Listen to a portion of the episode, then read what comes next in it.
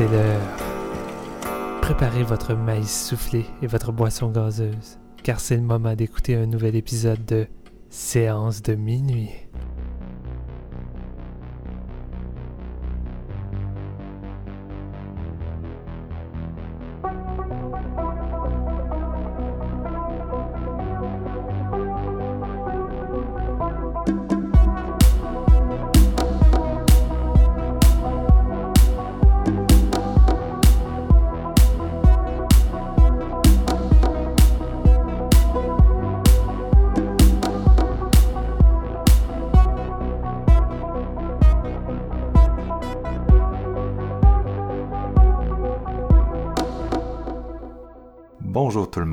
Bienvenue à ce nouvel épisode de Séance de minuit. Merci de toujours être des nôtres. Mon nom est Marc-Antoine Labonté et aujourd'hui, avec plusieurs semaines de retard sur toutes les publications en ligne qui partagent leur top des meilleurs films d'horreur, on le fait aussi est-ce que ça intéresse encore quelqu'un? D'entendre une, une énième liste euh, de films d'horreur avec euh, toujours les mêmes titres. Je sais pas, mais on le fait pareil, c'est une bonne vieille tradition, c'est le fun au bout. Et pour en discuter avec moi, je retrouve mes collègues avec qui j'ai pas jasé depuis une éternité, c'est-à-dire Steven Lefrançois, Jean-François Ouellette. Salut les gars, c'est le party, champagne, le top Champagne, euh, pop les bouteilles, let's go!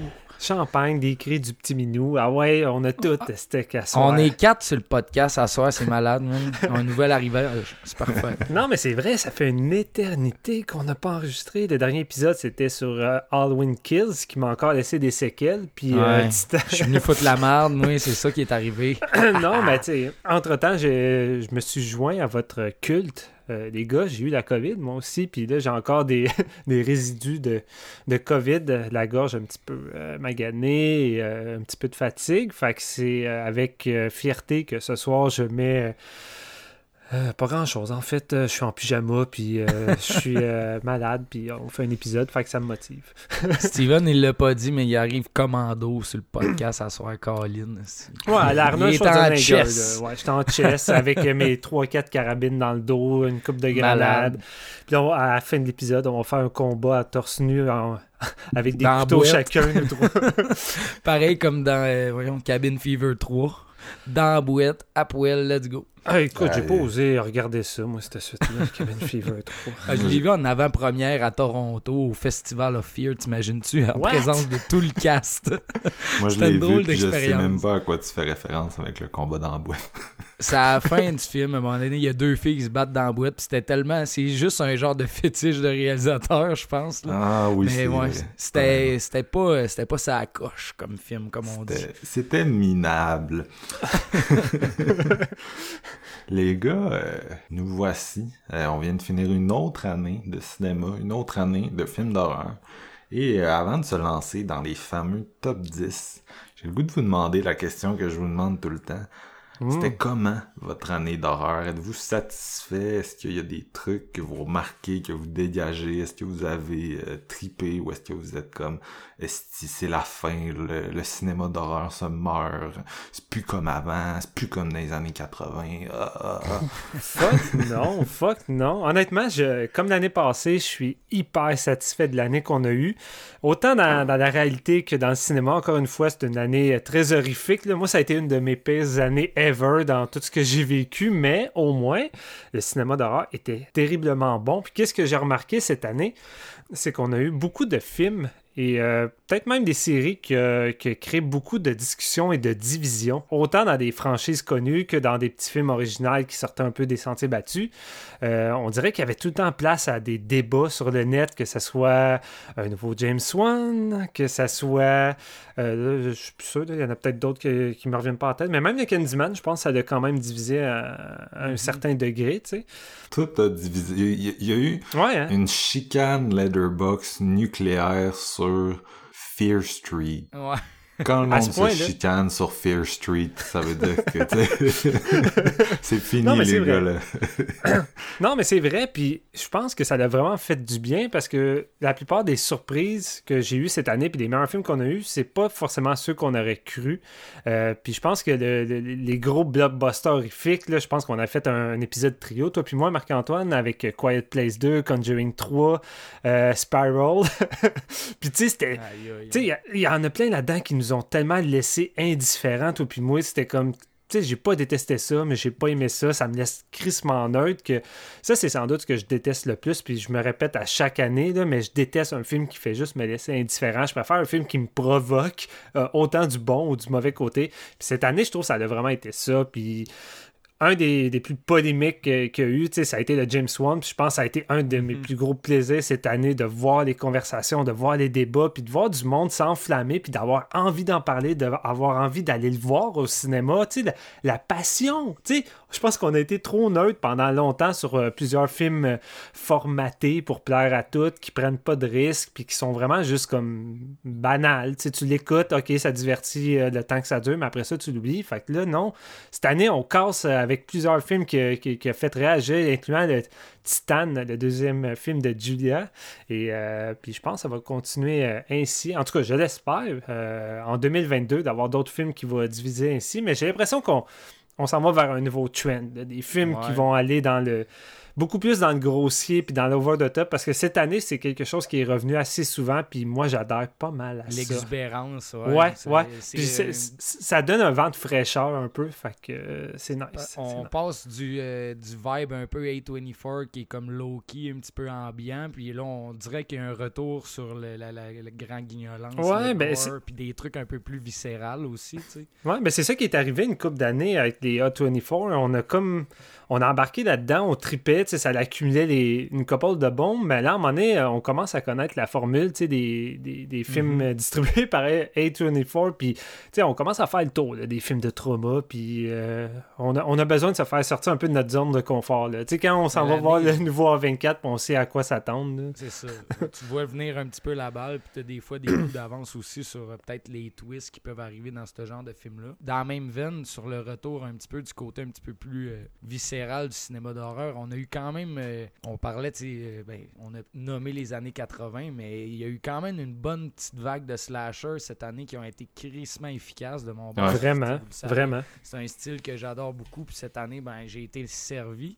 Puis il y a aussi eu beaucoup euh, de deuxièmes films aussi, des, des réalisateurs qui ont sorti leur premier dans les dernières années qui sont, qui sont revenus. Je parle entre autres du réalisateur de We- Werewolves Within, puis de son premier nom m'échappe. c'est Scare Me. Ouais, Josh Rubin. euh, Ouais, qui était déjà un de nos favoris à moi puis Marc en 2020. C'est ça, 2020, en un an, il a déjà sorti un autre film. Ouais, c'est ça. Ouais, il a ouais. sorti un deuxième film, le Be- Beta Test aussi, du gars de euh, Wolf of Snow Hollow, euh, Jim Cummings. Fait que, tu sais, c'est Mm. tous des trucs le fun qui sont, qui sont à suivre parce que c'est des cinéastes émergents. Tu sais, dans les dernières années, on a eu, eu des gros canons, mais genre, Ouais. on parlait de Julia Ducournau avec Titan, mais il y en a d'autres, justement, des petit peu plus underground qui vont faire leur place éventuellement parce qu'ils ont déjà la patte un petit peu signée, ce qui est, ce qui est super le fun à voir découvrir. Fait que moi, je pense que oui, on change de, on, on change de trend ou on, on évolue, mais la quantité de films d'horreur qu'on a eu en 2021 est assez monumentale. Il y avait Mhm. du stock à se mettre sous la dent tout le long de l'année.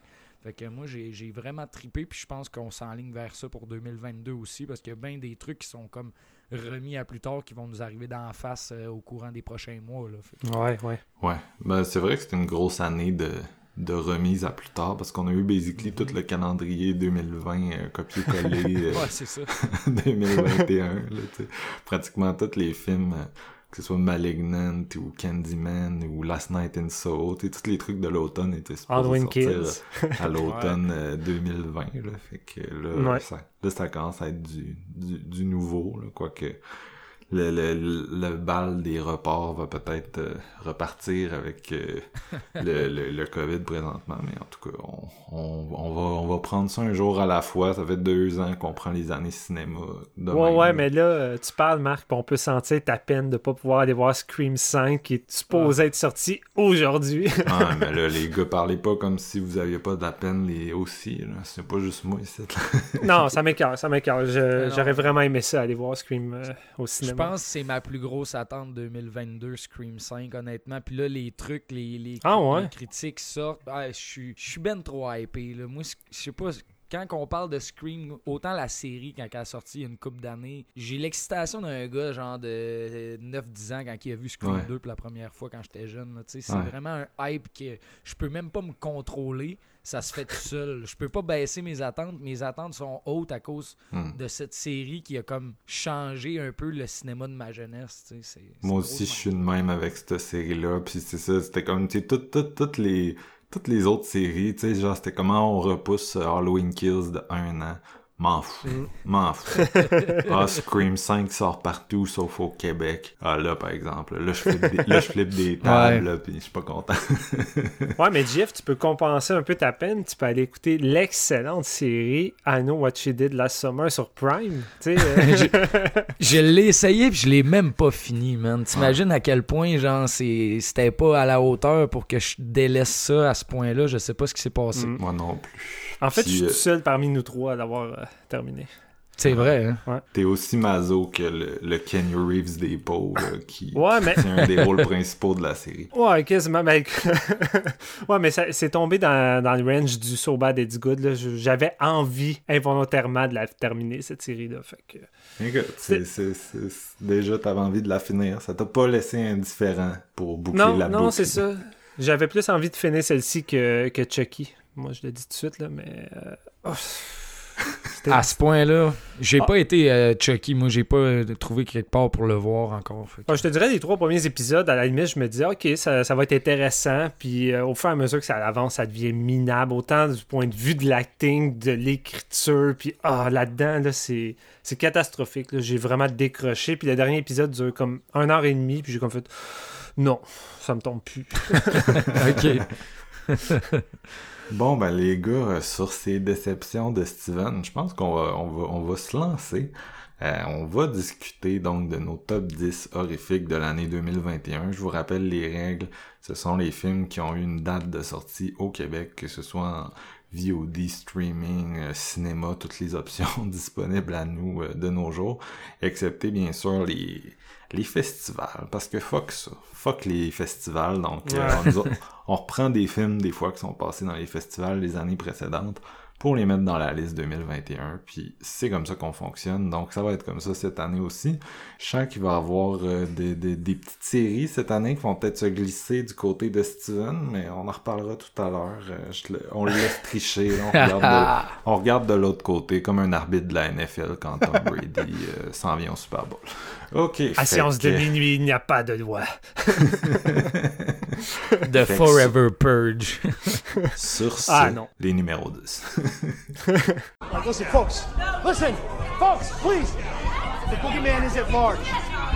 He's got no choice but to emerge. He is an apex predator. When he surfaces, there will be no pause. There will be no empathy. This ends when Michael is dead. Michael Myers will be executed tonight, and it will not go without witness. We need all of you. Evil dies tonight. Donc, GF, ton numéro 10. Yes. Mon numéro 10 ou mes numéro 10? Oh, c'est ça la question Bon, cette ça année parce commence. que ça commence déjà, mais tu sais, c'est comme la position qui est donnée à chaque année. On en parle de cette façon-là. On est comme, bon, qu'est-ce que je vais mettre en numéro 10? Puis moi, j'ai vraiment trouvé la solution la plus simple et la meilleure, à mon avis, à moi, pour euh, régler ce problème-là cette année. On a eu un méchant trip de slasher cet Halloween-ci sur trois semaines, trois vendredis soirs. Ouais. Euh, la série Fear Street, là, 1994, 1978, puis 1666, je l'ai dit en français parce que mon cerveau, il n'a pas process en anglais, c'est le 1666. En tout cas, ça pour dire que, bon, euh, on a eu un gros, gros truc cette année du même réalisateur. C'est un, un genre de slasher de 6 heures séparé en trois parties euh, avec euh, les mêmes acteurs qui reviennent prendre des rôles dans le temps, puis blablabla. Je pense que la communauté qui tripe horreur ont pas mal toutes vu ces films-là. Sinon, je sais pas qu'est-ce que vous faites assis sur votre chaise en ce moment. C'est vraiment complètement débile. Euh, J'ai adoré ça. Le vibe, la, musique, la soundtrack, c'est du génie comment que ça a été bâti, ce, C'est Lee, euh, Lee Janiak qui, qui a fait ça, que je pense qu'il a rien fait d'autre. Ah non, c'était le gars d'Honey Moon. Non, mais c'est en une fille. 2014. C'est une fille, ben oui, Ouais. c'est une fille. Ben oui, ben, ok, oui. Euh, Puis c'est, ouais, c'est ça. Elle avait fait Honeymoon en 2014, un film que j'avais beaucoup aimé dans ce temps-là, euh, que j'avais revu à, à plus d'une reprise, si je me souviens bien. là. Mais euh, je sais pas comment dire autre que c'est un des gros, gros trucs, je pense, concept qu'on a eu depuis peut-être Death Proof euh, dans le temps avec Rodriguez et Tarantino. Mm. J'ai eu cette vibe-là d'horreur, un gros cadeau pour les fans en plein mois d'octobre. Vous allez attendre à la semaine d'après pour voir qu'est-ce qui va se passer parce que il y a un genre de c'est un- comme un mélange de slasher puis de sorcière puis de hantise tout mixé ensemble puis Mhm. une gang de jeunes un peu à la c'est des, des ados euh, fin secondaire si on veut et ils, ont- ils vont se mettre ensemble pour essayer de briser la malédiction de la ville les, ces deux villes voisines dans le fond qui sont comme en compétition tout le temps puis euh, de- depuis longtemps, il y a des meurtres qui arrivent à tant d'années d'intervalle, si on veut, dans une des deux villes. Puis elle est comme, genre, c'est la, la malédiction pèse sur celle-là. Puis euh, ils vont travailler pour essayer d'élucider ce mystère-là. Honnêtement, c'est violent, c'est vraiment touchant. Les personnages sont sont mignons, c'est- c'est tiré sur des, euh, des, des livres de R.L. Stein, là, qui, a, qui a, entre Ouais. autres écrit la série Goosebumps et euh, autres. Mais moi, moi j'étais un gros fan de Chair de Poule quand j'étais jeune. J'ai la première série en livre au complet, Aziz. Fait j'étais bien heureux de voir ça. C'était des livres un peu plus pour ados. Fear Street, c'était plus violent, un petit peu plus euh, poussé. Tu sais, Les, les personnages, euh, il arrivait des problèmes un petit peu plus sérieux que dans les chairs de poule, si on veut. Puis des Euh, morts quand même assez brutales également. C'est un des aspects qui frappait le plus. Là. Exact, exact. Fait que d'amener ça à l'écran, je veux dire, c'est un gros, gros power trip d'octobre qui fitait à fond cette année. Moi, j'ai eu énormément de plaisir avec ça.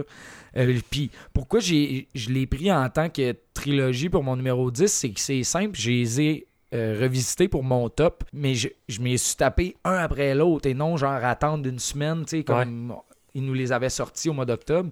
Puis honnêtement, c'est un méchant power trip de, de se taper ça. Tu sais, au même titre que quelqu'un va se taper les trois Seigneurs des Anneaux ou genre euh, Ouais. dans ce genre de rétrospective-là, ben Fear Street, honnêtement, c'est une bonne ride de slasher avec une soundtrack qui est de la, de la pure folerie. Là. Je veux dire, les gros hits de chacune de ces périodes-là, c'est incroyable. Fait que je pense que ça vaut le top 10 à lui seul, ces trois films-là.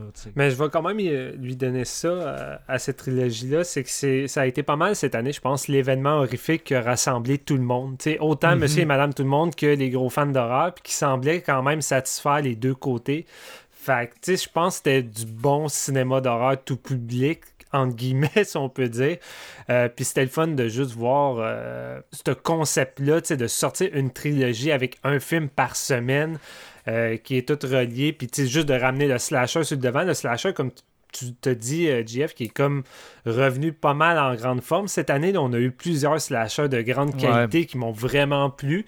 Puis celui-ci, tu sais, cette trilogie-là, ça je suis vraiment moins enthousiaste que vous deux sur.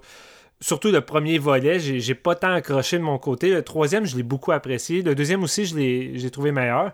Mais sinon, en tant que tel, je respecte beaucoup euh, l'ambition de la réalisatrice d'avoir fait cette trilogie-là sur Netflix, puis de quand même avoir eu une bonne liberté, puis d'avoir poussé la violence quand même au plus loin qu'elle pouvait aller. Puis d'avoir des, pe- des bons personnages, puis euh, une coupe de tueurs intéressants, puis une mythologie intéressante, puis même que le dernier volet qui arrivait à, à bien boucler la boucle, si on peut dire, de toute euh, Ouais. la, la trilogie, je trouvais que c'était bien réussi, alors que habituellement, les trilogies, pour moi, le troisième volet, c'est genre le plus faible, tandis qu'ici, pour ma part, je trouve que c'est le meilleur des trois. Tu sais, J'ai vraiment accroché au troisième. Fait que euh, non, c'est c'est vraiment une, euh, une bonne ride, comme tu dis. Puis j'ai trouvé ça cool de voir toutes les discussions que ça allait entraîner au courant de l'année, que ce soit sur Letterboxd, sur Facebook. Tu sais, tout le monde écoutait Fair Street. Puis Ouais. ça, je trouvais ça le fun. Puis c'est peut-être ça que j'ai aimé c'est le plus de cette année, de ramener le fun dans le cinéma d'horreur, le fun d'en écouter, le fun d'en parler, puis de voir des réalisateurs, réalisatrices avoir du fun, en enfer. On dirait que la plupart des gros titres de cette année, tu vois les réalisateurs qui en parlent puis qui ont vraiment trippé puis a eu du fun. Puis c'est pas juste comme, ouais, c'est mon, euh, je sais pas, moi, c'est mon Conjuring 3 que je dois sortir par obligation parce que Warner veut continuer à faire du cash. Fait que je vais me forcer à le faire, mais tu sais, c'est tellement mainstream puis tellement comme sans saveur. Tandis que quand tu vois des, des petites trilogies comme ça faites avec beaucoup d'amour, ben ça paraît à l'écran puis, euh, tu sais, j'enlève, excusez-moi, COVID oblige, euh, j'enlève, tu sais, je donne ça à la réalisation pour sa trilogie. Tu sais, sa trilogie a beaucoup de cœur, puis tu peux le sentir tout le long. 100%. Mm. Nous autres, à la job, je veux dire, c'était comme quasiment l'événement. Je veux dire, au, bar, euh, au restaurant, le monde en parlait, puis il était comme, hey, à soir, j'ai même du monde que j'ai servi sur l'heure du souper qui était comme, oh, on s'en va écouter le, nouveau Fear Street. J'étais comme, wow, c'était l'événement. Fait que ça leur rejoint bien plus que juste les gens qui aiment le, cinéma d'horreur, puis c'est ça qui est trippant un peu de, voir de, de l'événement en tant que tel, tu sais. Ouais, exact. Toi, Steven, ton numéro 10 euh, Ben, j'ai pas fait comme JF, j'ai pas triché. Habituellement, j'en mets deux. Là, j'en ai mis un. Euh, ben oui, ça se bataillait comme d'habitude. Mais là, cette année, je me suis dit, mon top 10, je vais pas le faire avec ma tête en me disant, ah ouais, mais tel film est meilleur logiquement, je devrais le mettre à la place de lui. Moi, mais lui, j'ai eu plus de fun.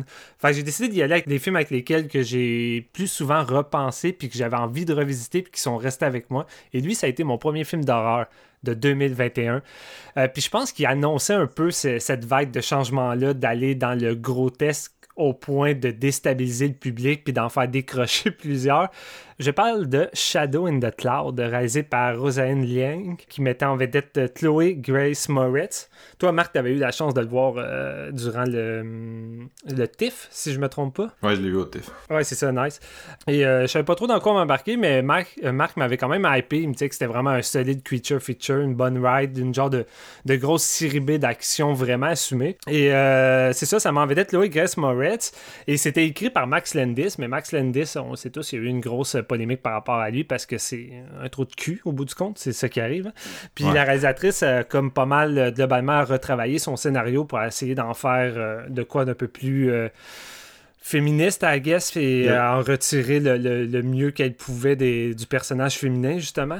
Il y a quand même une vibe Max Landis dans la façon que les enjeux sont présentés puis tout. Là. Genre, ça m'a pas surpris de savoir qu'il avait participé, mettons. mais... Non, clairement pas. Clairement pas. Puis ça, ça me rappelait beaucoup sa, sa télésérie qu'il y avait eu là, dans, le, dans, dans, le même genre de vibe là, sur Netflix, Dirt euh, c'était détective, je sais plus trop quoi. En tout cas, j'ai complètement oublié le temps. Et euh, c'est ça, c'est de la grosse série B. Et pour ceux qui ne euh, sauraient pas c'est quoi, ça serait quand même étonnant. C'est disponible sur Netflix, mais on suivait le personnage de Chloe Grace Moritz qui jouait une pilote d'avion durant la Deuxième Guerre mondiale qui est chargée de transporter un espèce de document top secret à bord d'un espèce de gros cargo, un B-17. Puis l'équipage à bord, ben, c'est juste des hommes. Puis évidemment, ils sont un peu déstabilisés par la, la présence d'une femme, mais sont surtout aussi intrigués par son colis top secret qu'elle peut pas révéler. Fait qu'ils vont l'enfermer dans une espèce de petite euh, cabine euh, en dessous de l'avion, celle où que d'habitude quelqu'un se place pour mitrailler les ennemis euh, qui suivent l'avion.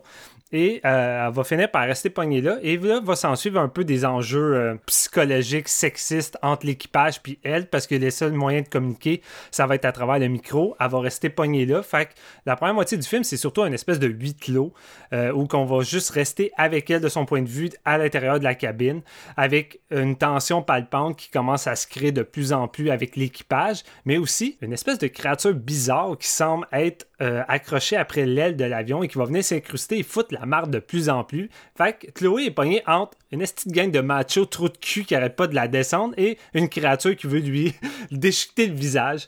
Euh, fait que tous les ingrédients sont là pour avoir euh, une espèce de bonne série B euh, riche en suspense et en action parce que oui, si la première moitié du film est, comment je pourrais dire, plus Twilight Zone euh, dans le style, euh, en fait, ça rappelle littéralement le segment de George Miller qu'il y avait eu dans le film avec l'avion puis John Let Go, mais c'était également un épisode dans la série de, de Twilight Zone. Mais c'est ça, la première moitié mise beaucoup plus sur un côté huis clos et atmosphérique, tandis que la deuxième, le film est plate. Un coup qu'on, un coup qu'on découvre qu'est-ce qu'il y a dans la, fameuse manette euh, de, de Chloé puis le, colis secret qu'elle transporte, c'est là qu'une partie du public soit décroche totalement et trouve que c'est cave et stupide puis que le film s'en va dans l'over the top, ou soit que vous embarquez dans la ride pour vous triper, ce qui a été mon cas pour moi puis Marc-Antoine. Moi, la deuxième moitié, j'ai comme juste embarqué dans le délai puis c'est tellement assumé puis c'est tellement généreux que, écoute, euh, c'est des gros, des grosses set pistes d'action avec des effets spéciaux quand même bien foutus pour une petite production. À un moment donné, Chloé doit sortir à l'extérieur de l'avion, puis elle doit se tenir après l'aile pendant que la créature essaie d'aller euh, détruire de plus en plus l'avion, puis là, elle doit secourir d'autres personnes, puis c'est vraiment intense, puis le film te lâche pas. C'est un film comme de 88 minutes, mais c'est un, 40, un 88 minutes vraiment bien foutu parce qu'il y a un bon build-up durant le huis clos, puis après ça, un coup qu'on t'a bien mis le, le setup, puis comment on t'a bien développé, veut, veut pas, le personnage de Chloé, parce que je trouve que la première moitié, le huis clos, sert à ça, ça te montrer à quel point ça va être un personnage fort qui va pas se laisser abattre, puis qui va pas se laisser intimider euh, face à l'équipage puis les hommes, tandis qu'elle, elle va être capable de les aider, puis même d'attaquer d'autres avions ennemis qui viennent euh, les, les, pourchasser, puis c'est elle qui va prendre les choses en main, tandis que les autres euh, sont tous paralysés, puis c'est elle qui va prendre les choses en main avec la créature, puis elle va être badass, puis elle va être en mode pas mal Hélène Ripley, tu sais, dans Alien, jusqu'à la finale, dans un gros mano à mano, avec une séquence que j'aimerais dire, un fameux plan qui a fait graisser des dents plusieurs, mais moi je trouvais ça juste glorieux, là, mais ça va juste révéler ce qu'il y a dans, dans, le colis, puis j'ai pas envie de gâcher la surprise pour ceux et celles qui n'auraient pas vu le film, mais c'est de la grosse série B, généreuse puis divertissante, grossier, absurde, excitante. sais, tous les ingrédients sont là. C'est le film parfait si t'as aimé Malignant puis que t'en veux plus. Exactement. En fait, ça ferait le meilleur double feature. Tu fais Shadow in the Cloud, ensuite Malignant, puis vous allez triper. C'est vraiment dans la même ligue. Ouais. ouais c'est définitivement le même genre de film. Puis euh, tu parlais des effets spéciaux, c'est ça, ils ont été produits par... Euh, Weta euh, Digital, qui est la compagnie de, de, Peter Jackson. Donc, ils ont fait Les Hobbits, ils ont fait Avatar de James mm. Cameron, ils ont fait euh, les, les derniers Planètes des Singes. Là, donc, euh, plusieurs des films avec les plus beaux effets spéciaux. Puis, même si là, sont plus sur un budget, moi, je me, je le savais pas la première fois que j'ai vu le film. Puis, genre, quand j'ai vu le monstre apparaître, je capotais. J'étais, hey, c'est meilleur que dans dans des productions qu'on voit au cinéma des fois là, en non, termes ça, de, de qualité des effets. Donc. Ouais, c'est vraiment. Euh, tu sais, le, le, film est très très crédible visuellement. Euh, sais même s'il se passe dans un avion et tout, ce qui ce qui m'a agréablement surpris parce que des fois, des fois c'est mettons que le, le rendu est pas toujours aussi hot que ça là, dans ce genre de production-là.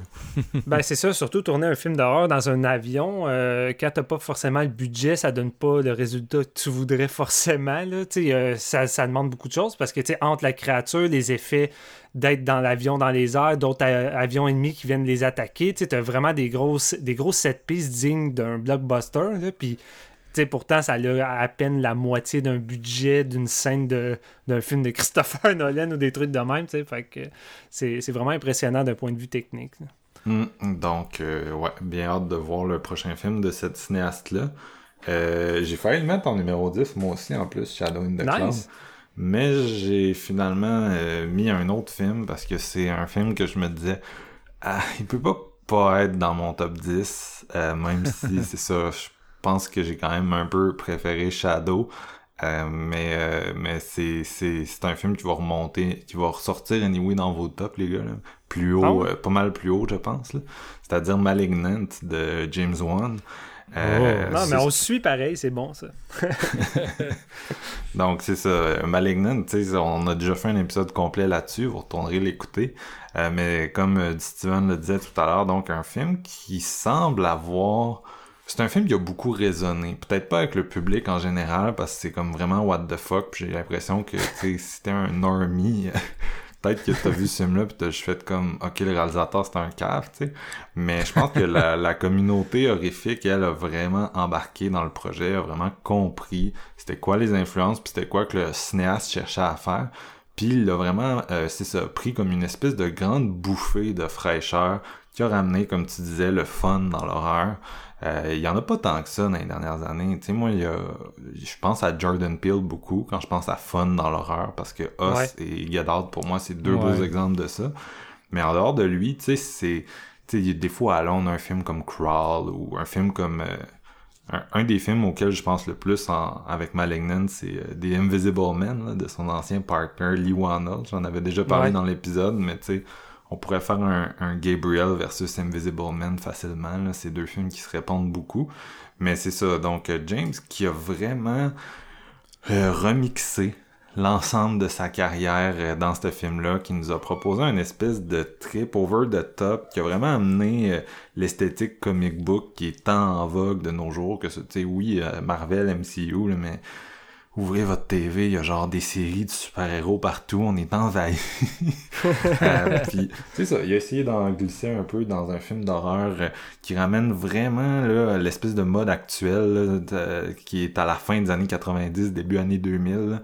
Ben, nous revoilà là-bas avec Malignant à l'époque du new metal puis de des films comme Spawn ou Darkman ou Dark City là, vous voyez le genre là, des trucs goth un peu un Ah, c'est peu industriel. Puis c'est ça, c'est- un, c'est un throwback qui est vraiment le fun. Et euh, je pense qu'il faut vraiment célébrer, euh, je radote, je sais, là, mais il faut vraiment célébrer le fait qu'un cinéaste comme lui, euh, qui a euh, cette grosse cred-là, a quand même pris le temps de aller sécuriser un bon budget pour un film d'horreur, pour faire de quoi, tu sais, qui commercialement... on- Malignant, c'est pas un film qui a été fait pour être un hit, c'est un film qui a été fait, euh, tu sais, c'est un one for me, puis on en voit de moins en moins de ça avec les gros Vraiment. studios. Euh, donc, Ouais. euh, c'est ça. Vraiment, je pense James Wan, avec celui-là, il a cimenté le statut de Master of Horror. Si vous étiez pas encore prêt à y donner, moi j'étais déjà prêt. là. Mais Ouais. euh, je pense qu'il a vraiment cimenté que, je veux dire, c'est l'équivalent moderne des, des, des gens qu'on a vraiment euh, portés au nu à une autre époque, là, tout de suite des années 70-80, là, qu'on qu'on qu'on dit leur nom puis c'est comme wow ben James Wan pour moi c'est c'est rendu ça puis euh, je serais vraiment curieux de voir s'il faisait une suite qu'est-ce qui se passerait avec Euh, ça ça m'intéresserait beaucoup puis euh, tu sais même euh, là il sort Aquaman 2 à la fin de l'année puis je suis excité là je suis Ouais. je- il m'a c'est ça il m'a vraiment il m'a vraiment charmé avec ce petit film là qui a comme tu sais il y a il- c'est ça il y a comme le côté euh, je sais pas comment dire ça on est comme vraiment à mi-chemin là entre le film de studio puis l'espèce de de gros délire grindhouse tu sais qu'on pourrait retrouver sur sur Shudder puis euh, tu sais je comprends que ça reste un peu factice mais j'y ai vraiment cru tu sais il y a un- l'espèce de set piece dans prison là je, Ouais. je voulais applaudir au cinéma parce que c'est ça je- je- j'aimais ça être surpris j'aimais ça être euh, Je gueulais, man. Tu, Ouais. tu connais tellement mes goûts, là, puis la, la séquence de la prison, je gueulais, puis j'étais comme, ah, dommage, j'en aurais pris plus. Mm. Puis, tu sais, il arrive la scène du poste de police, puis là, je gueulais deux fois plus. c'est clair T'imagines-tu ce film-là à Fantasia, ce que ça aurait causé? Ah, man. Ouais, ça aurait été fou. Malheureusement, Fantasia a plus ce genre de film-là, mais euh, non, c'est ça. J'ai vraiment eu du gros fun. Puis une des choses que je réalisais aussi, c'est à quel point c'est plaisant de voir des films en salle. Puis je pense que c'est une des, une des choses cette année qui fait que oui, j'ai des tops, mais on dirait que j'ai, je trippe moins que d'habitude parce que j'ai tellement pas été au cinéma en Ouais, c'est vrai. 2021 Mhm. que euh, je pas, à un moment donné être chez nous les gars euh, puis regarder des films tout seul je suis tanné c'est c'est ça l'affaire c'est je suis tanné puis euh, j'avais pas mal plus de fun à l'époque où tu sais je voyais des tu sais je voyais des films d'horreur à Fantasia je voyais tous les films d'horreur qui venaient à Québec qui m'intéressaient. J'en voyais en Ouais. maudit dans une année. Là tu sais j'ai vu Malignant puis c'est ça il y avait la, la, la, la salle était il y avait quand même du monde, puis c'était comme un mélange de monde que je pense qui savait un peu à quoi s'attendre, puis de monde qui était comme juste what the fuck, puis c'était vraiment le fun de regarder ça euh, de, de- à ce moment-là, puis avec mes amis, puis on tripait, fait que c'est un des bons moments d'horreur que je garde de mon année, puis en plus, je pense que c'est pas mal le film avec la meilleure valeur de réécoute qu'on a eu en, en 2021 Ouais. là, en matière d'horreur. Tu sais, c'est le film que tu vas vouloir voir toutes les années, tu vas vouloir montrer à plein de monde. Euh, fait que ça, c'est bon pour un futur statut de culte. Ouais, c'est un des rares. Ben, je dirais pas un des rares, mais c'est un des films cette année que dès que je suis sorti de la salle de cinéma, je voulais automatiquement le revoir. Fait que j'attendais vraiment le Blu-ray. Fait que tu sais, j'étais déjà oui. prêt à le revisiter. Puis je pense que j'avais beaucoup envie de mettre l'emphase cette année sur des films que qui avaient de bonnes valeurs de réécoute puis que j'avais envie de revisiter. Ouais. Puis surtout le facteur fun. Tu sais, Shadow in the Cloud, j'avais envie de le revisiter. C'est un film que j'ai vu deux, deux fois cette année. Puis j'ai tellement eu de fun. Puis je pense, dans une année aussi difficile, ben, faut lâcher prise un peu sur les, les films d'horreur un peu trop euh, intenses euh, et noirs, tu sais. Euh, Ouais. Souvent, dans nos tops, c'est des films assez euh, dark et difficiles, tandis que là, c'est comme, cette année, j'ai envie que mon horreur soit le fun, parce que ma vie est déjà pas le fun. Fait que, tu sais, j'ai envie de m'éclater, puis tu sais, quand tu tombes sur un truc comme Malignant au cinéma, c'est juste comme du gros fun en bord, là. Non, Mm. ben c'est fair, puis euh, je, Mm. je- je comprends ce feeling-là. Euh, moi, je... C'est ça, je, je pense aussi que c'est juste parce que vu que la tendance de l'horreur s'en va tellement d'un bord, au début c'était le fun, mais c'est tellement une, une copycat league, l'horreur, puis c'est comme... Là, tout le monde est en train de se copier un peu, puis de faire du... du des, des, des films vraiment sérieux, des films euh, sociaux, euh, des films euh, inspirés de Astor ou des films de folklorique inspirés de Eggers, puis à un moment donné, c'est comme, sais, eux sont vraiment solides, mais tous ceux qui les copient, c'est comme, tu sais, à un moment donné, il y en a un, puis il y en a un autre, puis c'est pas que c'est des ça. mauvais films nécessairement, mais c'est qu'à un moment donné, le ton, il se brouille un peu dans ta tête, puis t'es comme, Chris, là, j'aimerais ça avoir un peu plus de fun que ça. Je veux autre là. chose, là. Ben Ouais. oui, c'est ça. C'est ça. Fait que, tu sais, c'est tout le temps comme ça. Ça fait assez longtemps que je couvre l'horreur euh, sur Internet, là, pour le fun, on s'entend, mais ça fait assez longtemps que je suis là-dedans, comme vraiment intense, pour savoir qu'il y a tout le temps un hostie de tendance à tout se copier, puis qu'on est Ah tout ouais. le temps tanné, puis que quand on est tanné, ben, ça, la balle Il leur bondit, puis on s'en va dans une autre direction. Puis une des personnes qui est me- le, le meilleur pour setter la prochaine mode, il s'appelle James Wan. James Wan. il James vient- Wan. il vient, de, il vient de lancer une petite balle courbe ici. Là. Fait ça. Comment, euh, quand j'ai vu Malignant, euh, juste pour de quoi de comique, comment je décrivais à mes collègues qu'il fallait voir le film à, mon travail, je lui disais, c'est comme si James Wan te servait une pinte de bière, mais qu'il avait réussi à faire un foam call crissement haut, comme si ta bière est plus que pleine, tu sais. Elle, déborde du- sans couler, mais genre, il t'en a donné le maximum qu'il pouvait dans ce qu'il pouvait. C'est Malignant. Puis c'est comme ce que James Wan a fait au cinéma d'horreur encore cette année. C'est genre, tiens, guys, amusez-vous, cheers. Puis on dirait que c'était juste ça que je voulais voir à ce moment-là. J'ai capoté, tu sais. Fait que non, c'était un gros bonbon, mettons. Puis d'arriver, euh, c'est sûr qu'il est dans mon top, là, je suis quasiment en train de le parler d'avance, mais Ouais. puis d'arriver avec un nouveau tueur qui, pour moi, peut déjà être iconique. Le Gabriel, Eh il est hot, t'sais, il est badass, puis je veux... t'sais, je veux une franchise. Je, je veux plus de films. Je veux pas Hatchet 5-6. J'en ai rien à chier de Victor Crowley. Je veux Gabriel. Ouais. Gabriel puis son arme de prédilection, tu sais. Ouais, un trophée euh, très coupant. Malade. Ah. Toi, JF, ton numéro 9. On est rendu au numéro 9, yes. Euh, mon numéro 9, c'est de quoi qu'on a découvert cette année euh, à Fantasia, mais qui est sorti avant la fin de l'année. C'est le seul de mon top que je tiens à dire que j'ai pas eu l'occasion de revisiter une deuxième fois. Euh, donc ça fait quand même un bon presque six, ouais, presque six mois que je l'ai vu.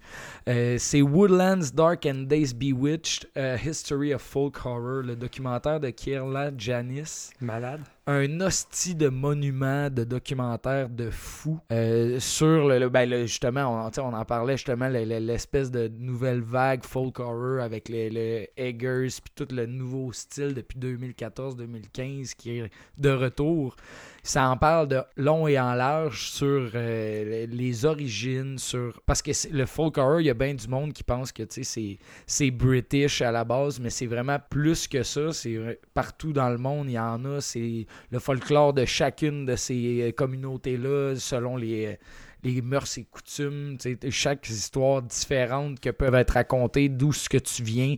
Il y a, il y a ce côté folklorique-là, autant dans la la littérature que dans le, cinéma par la suite, justement, de mettre en image ces, euh, ces histoires-là qui ont été écrites. Puis c'est vraiment, tu sais, c'est comme trois heures et quart, c'est un méchant bloc, mais c'est vraiment instructif, c'est intéressant, c'est euh, stimulant comme documentaire, honnêtement. Puis je vous recommande fortement avant, je sais pas si c'est déjà out of print, mais Severin a sorti un coffret avec le documentaire. Il y a un, il y a un livre d'à peu près de 150 pages, puis il y a 19 films, je pense. Hum. Dans le, à, à part des courts-métrages, euh, il y a à peu près peut-être 25 courts-métrages en plus, puis des, des bonus features longs et en large, honnêtement. Euh, je l'ai reçu cette semaine, que j'espérais avoir le temps de me retaper le documentaire, mais ça a manqué. Mais j'ai commencé à lire le livre.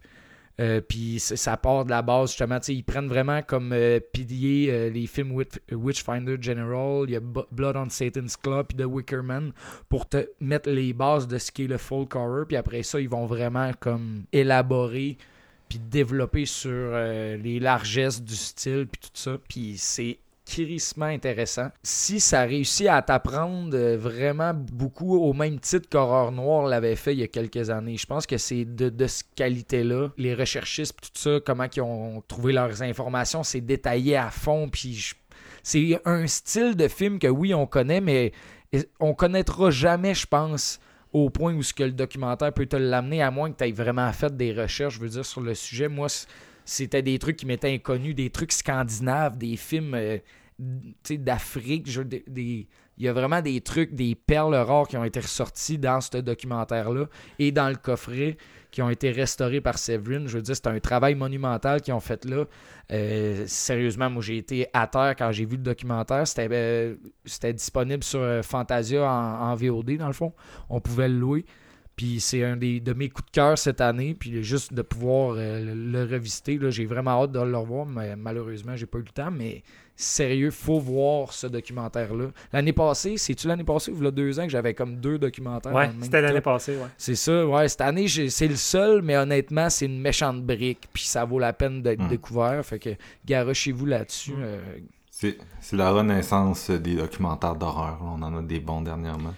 Puis, Ouais, euh, ouais, c'est vrai. C'est ça, comme tu disais, il est, il est- il est dispo sur Shudder depuis cette semaine, donc euh, c'est intéressant. Puis parlant de streaming, là, tantôt on parlait de Shadow in the Cloud, le numéro 10 de Steven, ça c'est sur Netflix, je sais plus si on l'avait dit, mais je sais que ça peut intéresser certaines personnes euh, qui se demandent où ils peuvent voir ces petits films-là. Donc, euh, Mais hey Jeff, euh, ma Oui. fête euh, approche euh, au mois de mars. si jamais le coffret t'intéresse plus, Je te le je sais Ah, pas. mais c'est, c'est le genre de coffret que tu sais, tu aimes ça découvrir petit peu par petit peu, un peu là, comme le, mettons, le Adam.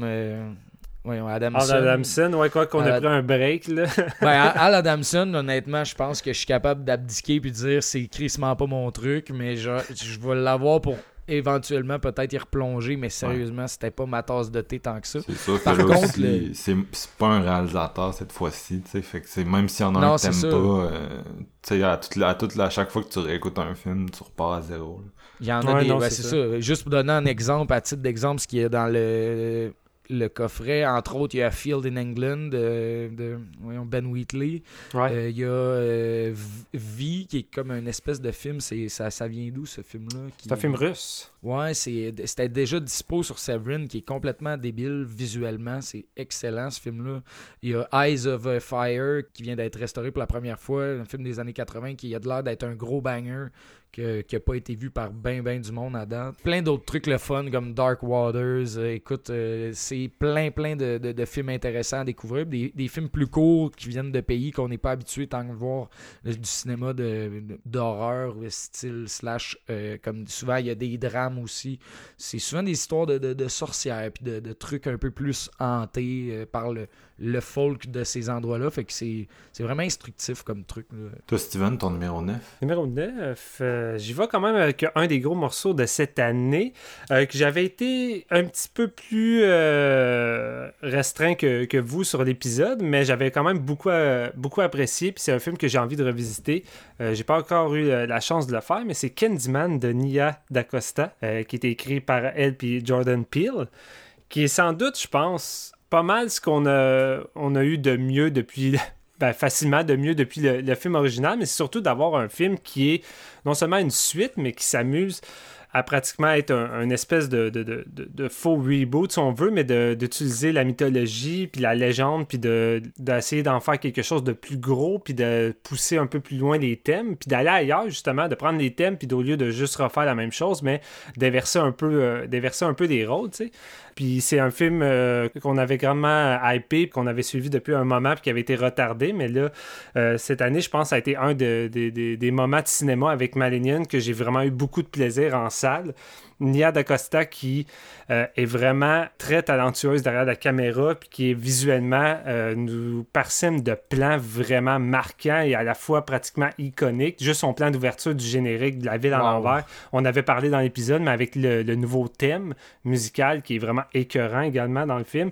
J'avais été moins euh, frappé par les, les dialogues qui me semblaient un peu plus forcés et certains éléments que je trouvais qui étaient sous-développés à cause du fait que c'est quand même un film de 90 minutes. Puis en 90 minutes, il s'en déroule des choses. Puis il y a quelques affaires. Je trouve qu'il y aurait eu matière à prendre un peu plus son temps, que ce soit justement l'évolution du personnage principal qui, est comme fasciné par Candyman, la mythologie, puis qui est de plus en plus imprimé là-dedans, puis il sombre dans la folie avec ses toiles, tout ça. Je trouvais que ça allait un petit peu, un petit peu trop vite, mais en dehors de tout ça, euh, en tant que, suite, ce film-là est vraiment un des, un des films marquants de cette année d'horreur, avec plusieurs des, des, séquences de meurtre les plus marquantes également. Je pense qu'on en a parlé je sais pas combien de fois, mais la fille qui se fait euh, éviscérer dans les vitrines d'un immeuble pendant que la caméra recule de l'extérieur, puis ça fait une, une, espèce de ligne de sang, ou euh, le, meurtre du couple dans le musée. Il y a vraiment plein de séquences vraiment écœurantes. La scène des toilettes avec la, la, gang de filles qui décide de, de, dire cinq fois le nom de Candyman. C'est ça qui est le fun, c'est que ce Candyman-là rentre également dans la catégorie des films le fun. C'est un film qui te fait réfléchir, qui aborde des thèmes, qui a des choses à dire, mais qui n'oublie pas en même temps d'être un film d'horreur le fun, puis de te divertir, puis pendant 90 minutes, le film te lâche jamais, euh, avec des personnages quand même très intéressants, puis il y a vraiment plusieurs bonnes idées. Fait que ça a été euh, une des belles surprises de, cette année, puis un des films, euh, encore une fois, que j'ai quand même hâte de, revisiter. Je ne vais pas trop m'éterniser, on a fait quand même un solide épisode là-dessus, fait que si vous voulez en savoir un peu plus, notre épisode est toujours disponible. Nice. moi, mon numéro 9, c'est The Medium, la collaboration entre Banjong, puis Santanakum et Na Hong Jin. Donc Banjong, vous le connaissez peut-être, euh, c'était un habitué de Fantasia dans les années 2000 quand les euh, les films de fantômes étaient à, les, les, films de fantômes asiatiques étaient à leur pic. Euh, je pense que son plus connu c'est le film Shutter parce que ça a eu un remake américain entre autres qui est très mauvais mais l'original était excellent. Il avait fait un autre film de fantômes qui s'appelait Alone, très bon aussi. Puis il y a deux anthologies là, qui s'appellent Phobia, Phobia 2. Tout ça était à Fantasia à l'époque, mais à part Shutter, sont assez c'est assez difficile à trouver, quoique récemment ils ont fait une petite apparition sur Netflix et j'étais euh, fort surpris. Mais bref, euh, c'est ça. Donc un retour à l'horreur pour lui après une dizaine d'années à faire plus des rom-coms puis des trucs du genre. Euh, puis il collabore avec Na Hong Jin, donc le créateur de The Wailing.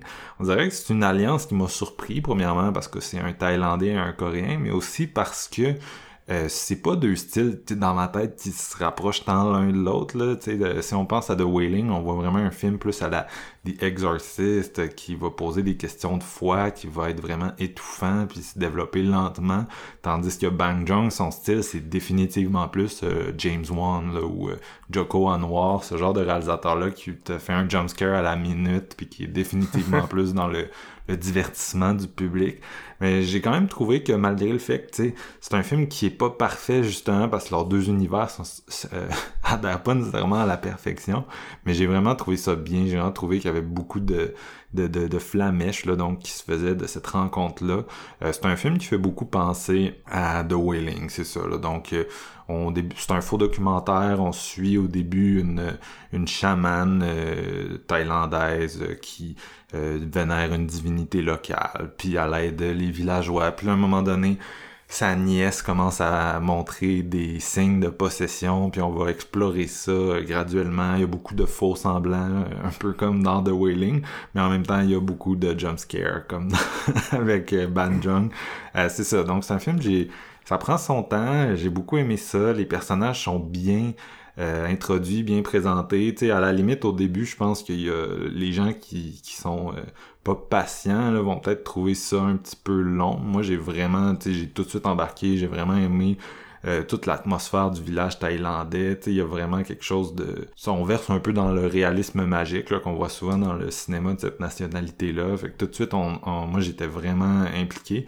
Puis éventuellement, quand l'horreur arrive, euh, ben, c'est vraiment, là, c'est ça, un, peu à la James Wan. Il va prendre tous les trucs dans son sac, puis les lancer. Puis, tu sais, au, début, c'est un, un film d'exorcisme, euh, je, dirais plus, mettons sérieux, tu sais, c'est très intense, les gros plans, c'est violent, c'est, c'est, c'est troublant, puis éventuellement, ça, devient plus un genre de wreck paranormal activity, tu sais, c'est genre, let's go, on t'engaroche, on t'engaroche là, des scènes de vision nocturne, des cultes, des patentes, euh, des monstres, des possédés, tout va arriver là-dedans, ça, ça, ça dure deux heures et quelques. Euh, Banjong se garde vraiment. Puis personnellement, c'est le rare film cette année euh, qui, qui m'a fait peur, en fait. Tu sais, que j'ai vraiment... euh, Oh. Je l'ai écouté dans le noir, Ouais. puis j'ai eu, j'ai eu le petit frisson, puis j'étais j'étais content parce que Crime, il n'y en a pas eu tant que ça. Tu sais, je regarde mon top 10, puis c'est des bons films, c'est des films que j'apprécie, mais il n'y en a pas vraiment, tu sais, qui m'ont qui m'ont qui m'ont fait freaker. Puis The Medium a été capable de le faire. Fait que, tu sais, c'est un film qui...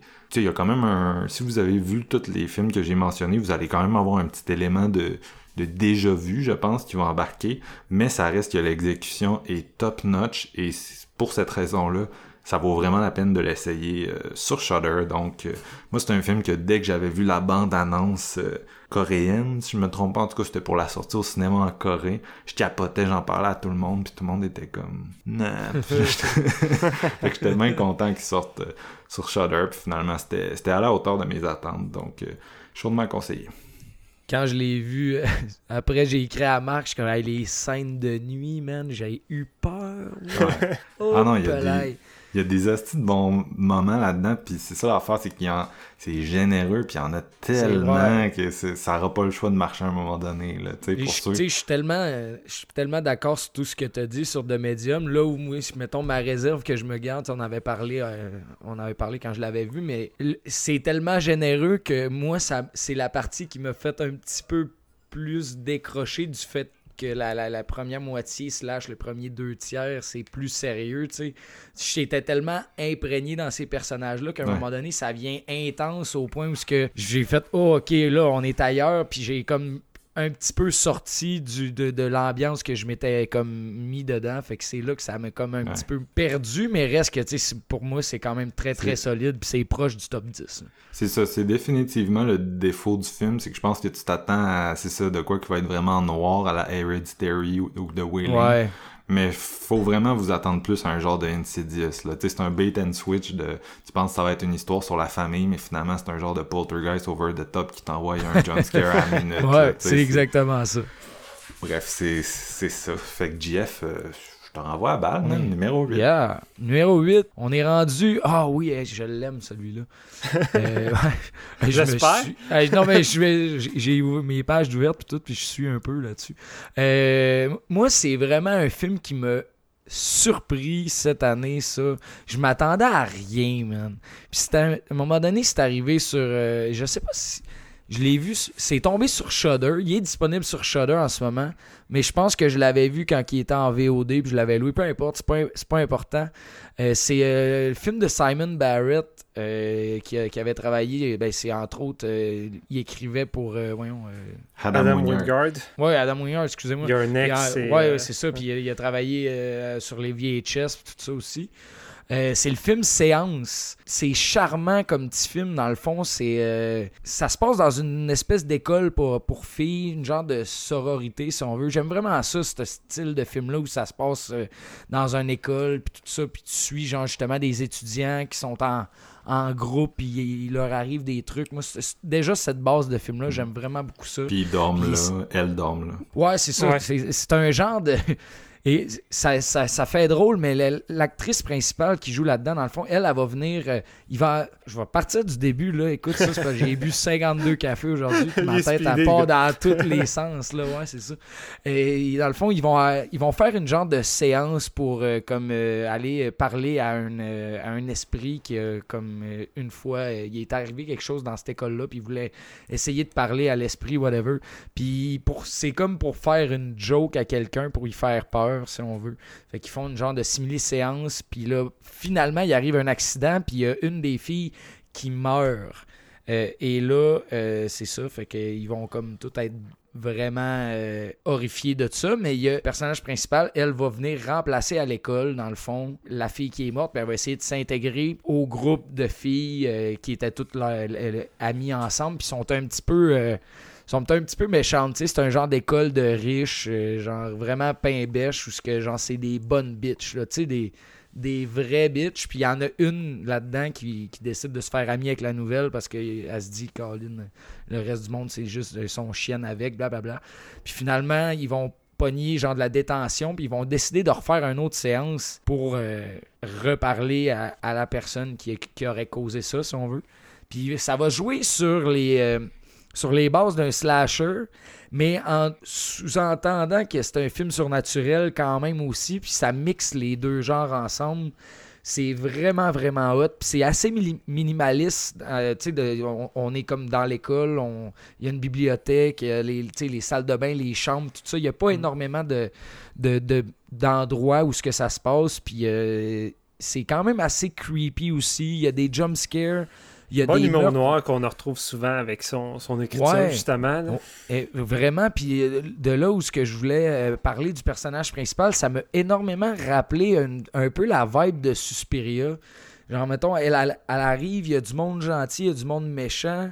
Elle a comme une espèce de voix grave, la pers- la- l'actrice qui l'incarne, euh, c'est Suki Waterhouse. Puis elle me, rappelait Jessica Harper dans Suspiria. En tout cas, c'est un petit peu le vibe que j'ai quand elle arrive à l'école puis elle essaye de s'intégrer puis que ça marche pas trop.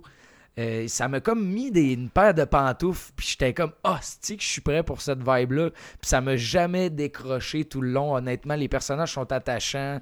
Euh, Il y a une soundtrack vraiment comme bizarre dans ce film-là qui, des fois, est vraiment présente avec de quoi d'assez grossier, puis de- comme, tu sais, des petites mélodies à la quasiment Carpenter-esque que je pourrais appeler. Puis il y a d'autres moments où ce que c'est ultra sérieux, puis il n'y a pas de musique pantoute, puis t'es comme aïe, c'est vraiment une vibe bizarre, puis ça te met mal à l'aise en, en même temps que d'être pas la grosse affaire épeurante. C'est plus un feel-good movie qui réussit à quand même t'amener dans ses twists, parce qu'il y a Ouais. quelques twists dans le film qui m'ont vraiment déjoué, puis j'étais comme, oh, ok, t'as réussi à aller là.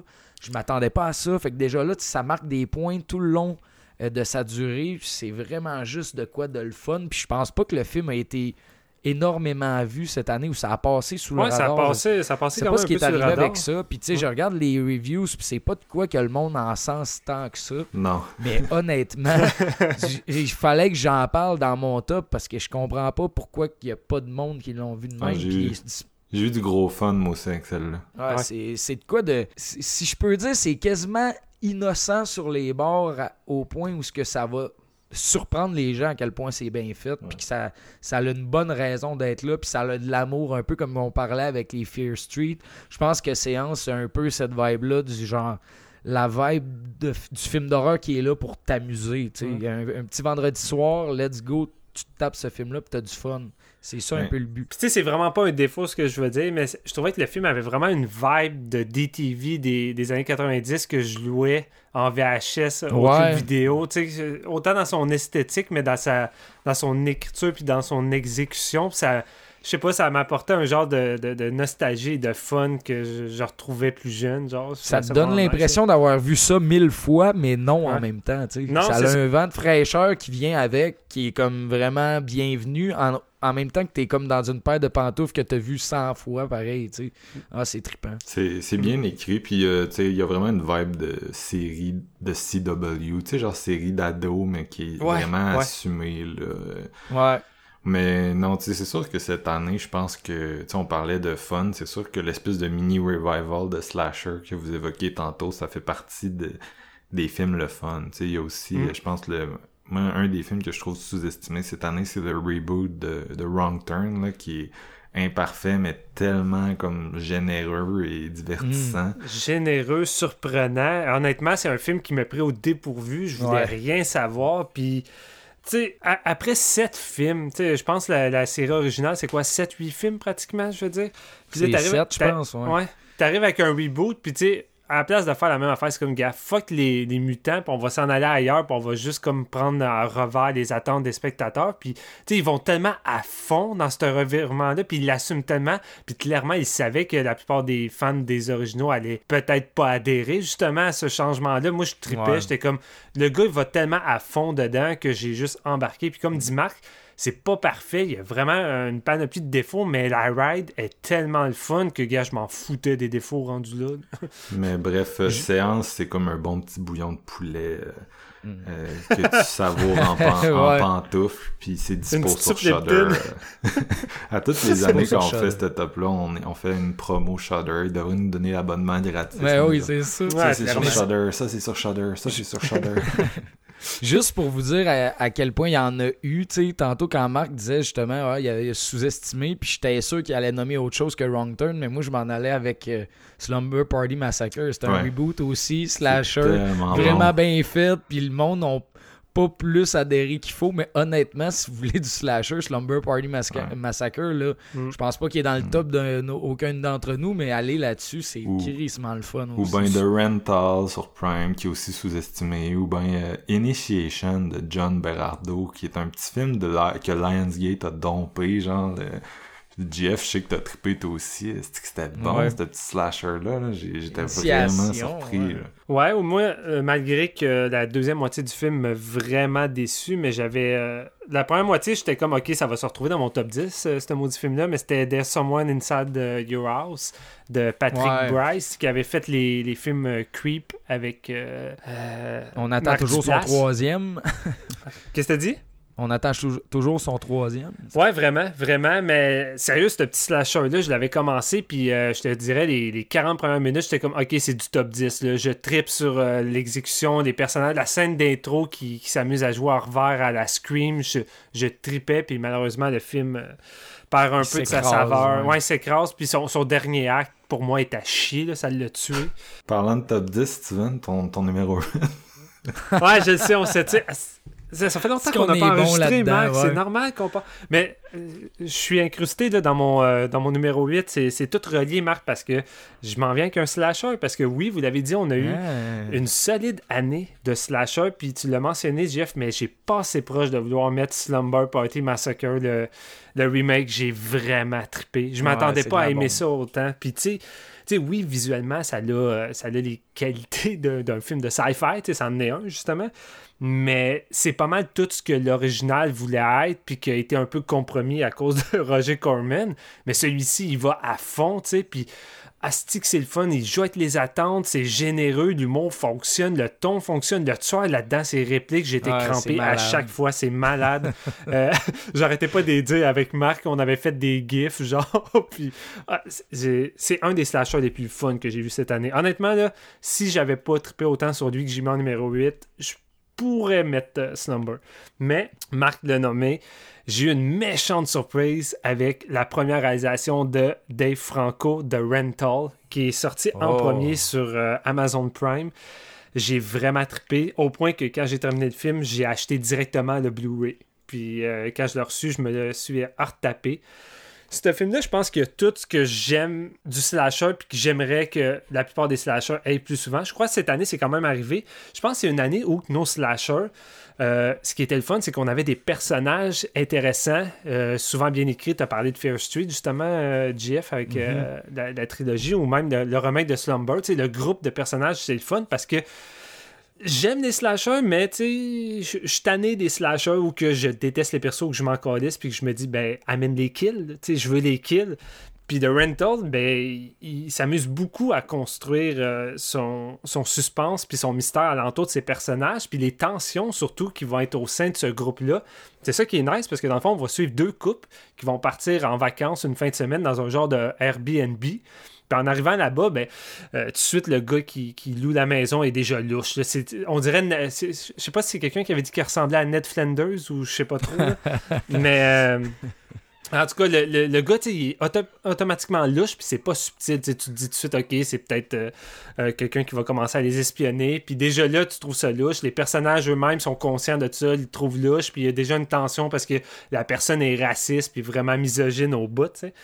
Puis après ça, le film, c'est un film de 1h28. Puis on va juste suivre un peu les tensions qu'il va y avoir au sein de ces deux couples-là qui vont passer une fin de semaine ensemble parce que non seulement il va y avoir des petits enjeux qui vont venir euh, amplifier un peu la tension, comme il y a un, il y a un des personnages qui a, qui a un chien, à un moment donné, le chien va disparaître. C'est tous des petits trucs comme ça qui vont s'intégrer tranquillement, mais vraiment lentement. Puis je te dirais même, la première heure, ça mise que sur ça, au point où que moi, j'avais du fun à suivre ces personnages-là. Déjà en partant, parce que le film est écrit par Joe Swinberg avec euh, Dave Franco également, Ça mais Joe paraît. Swinberg, ça paraît. Tu retrouves son style de personnage, son style d'écriture. Et euh, ça met en vedette justement des, des acteurs que de base j'aime quand même bien. Dan Steven, euh, qui est déjà familier avec euh, des films d'Adam Wingard. Mais Alison Brie, qui est vraiment. J'ai vraiment aimé là-dedans. Elle est tellement comme abstrait face aux autres. Il y a une séquence où elle se met à danser alors que la marde est poignée avec les autres, puis elle est, gelée comme une balle. Ah c'est du génie.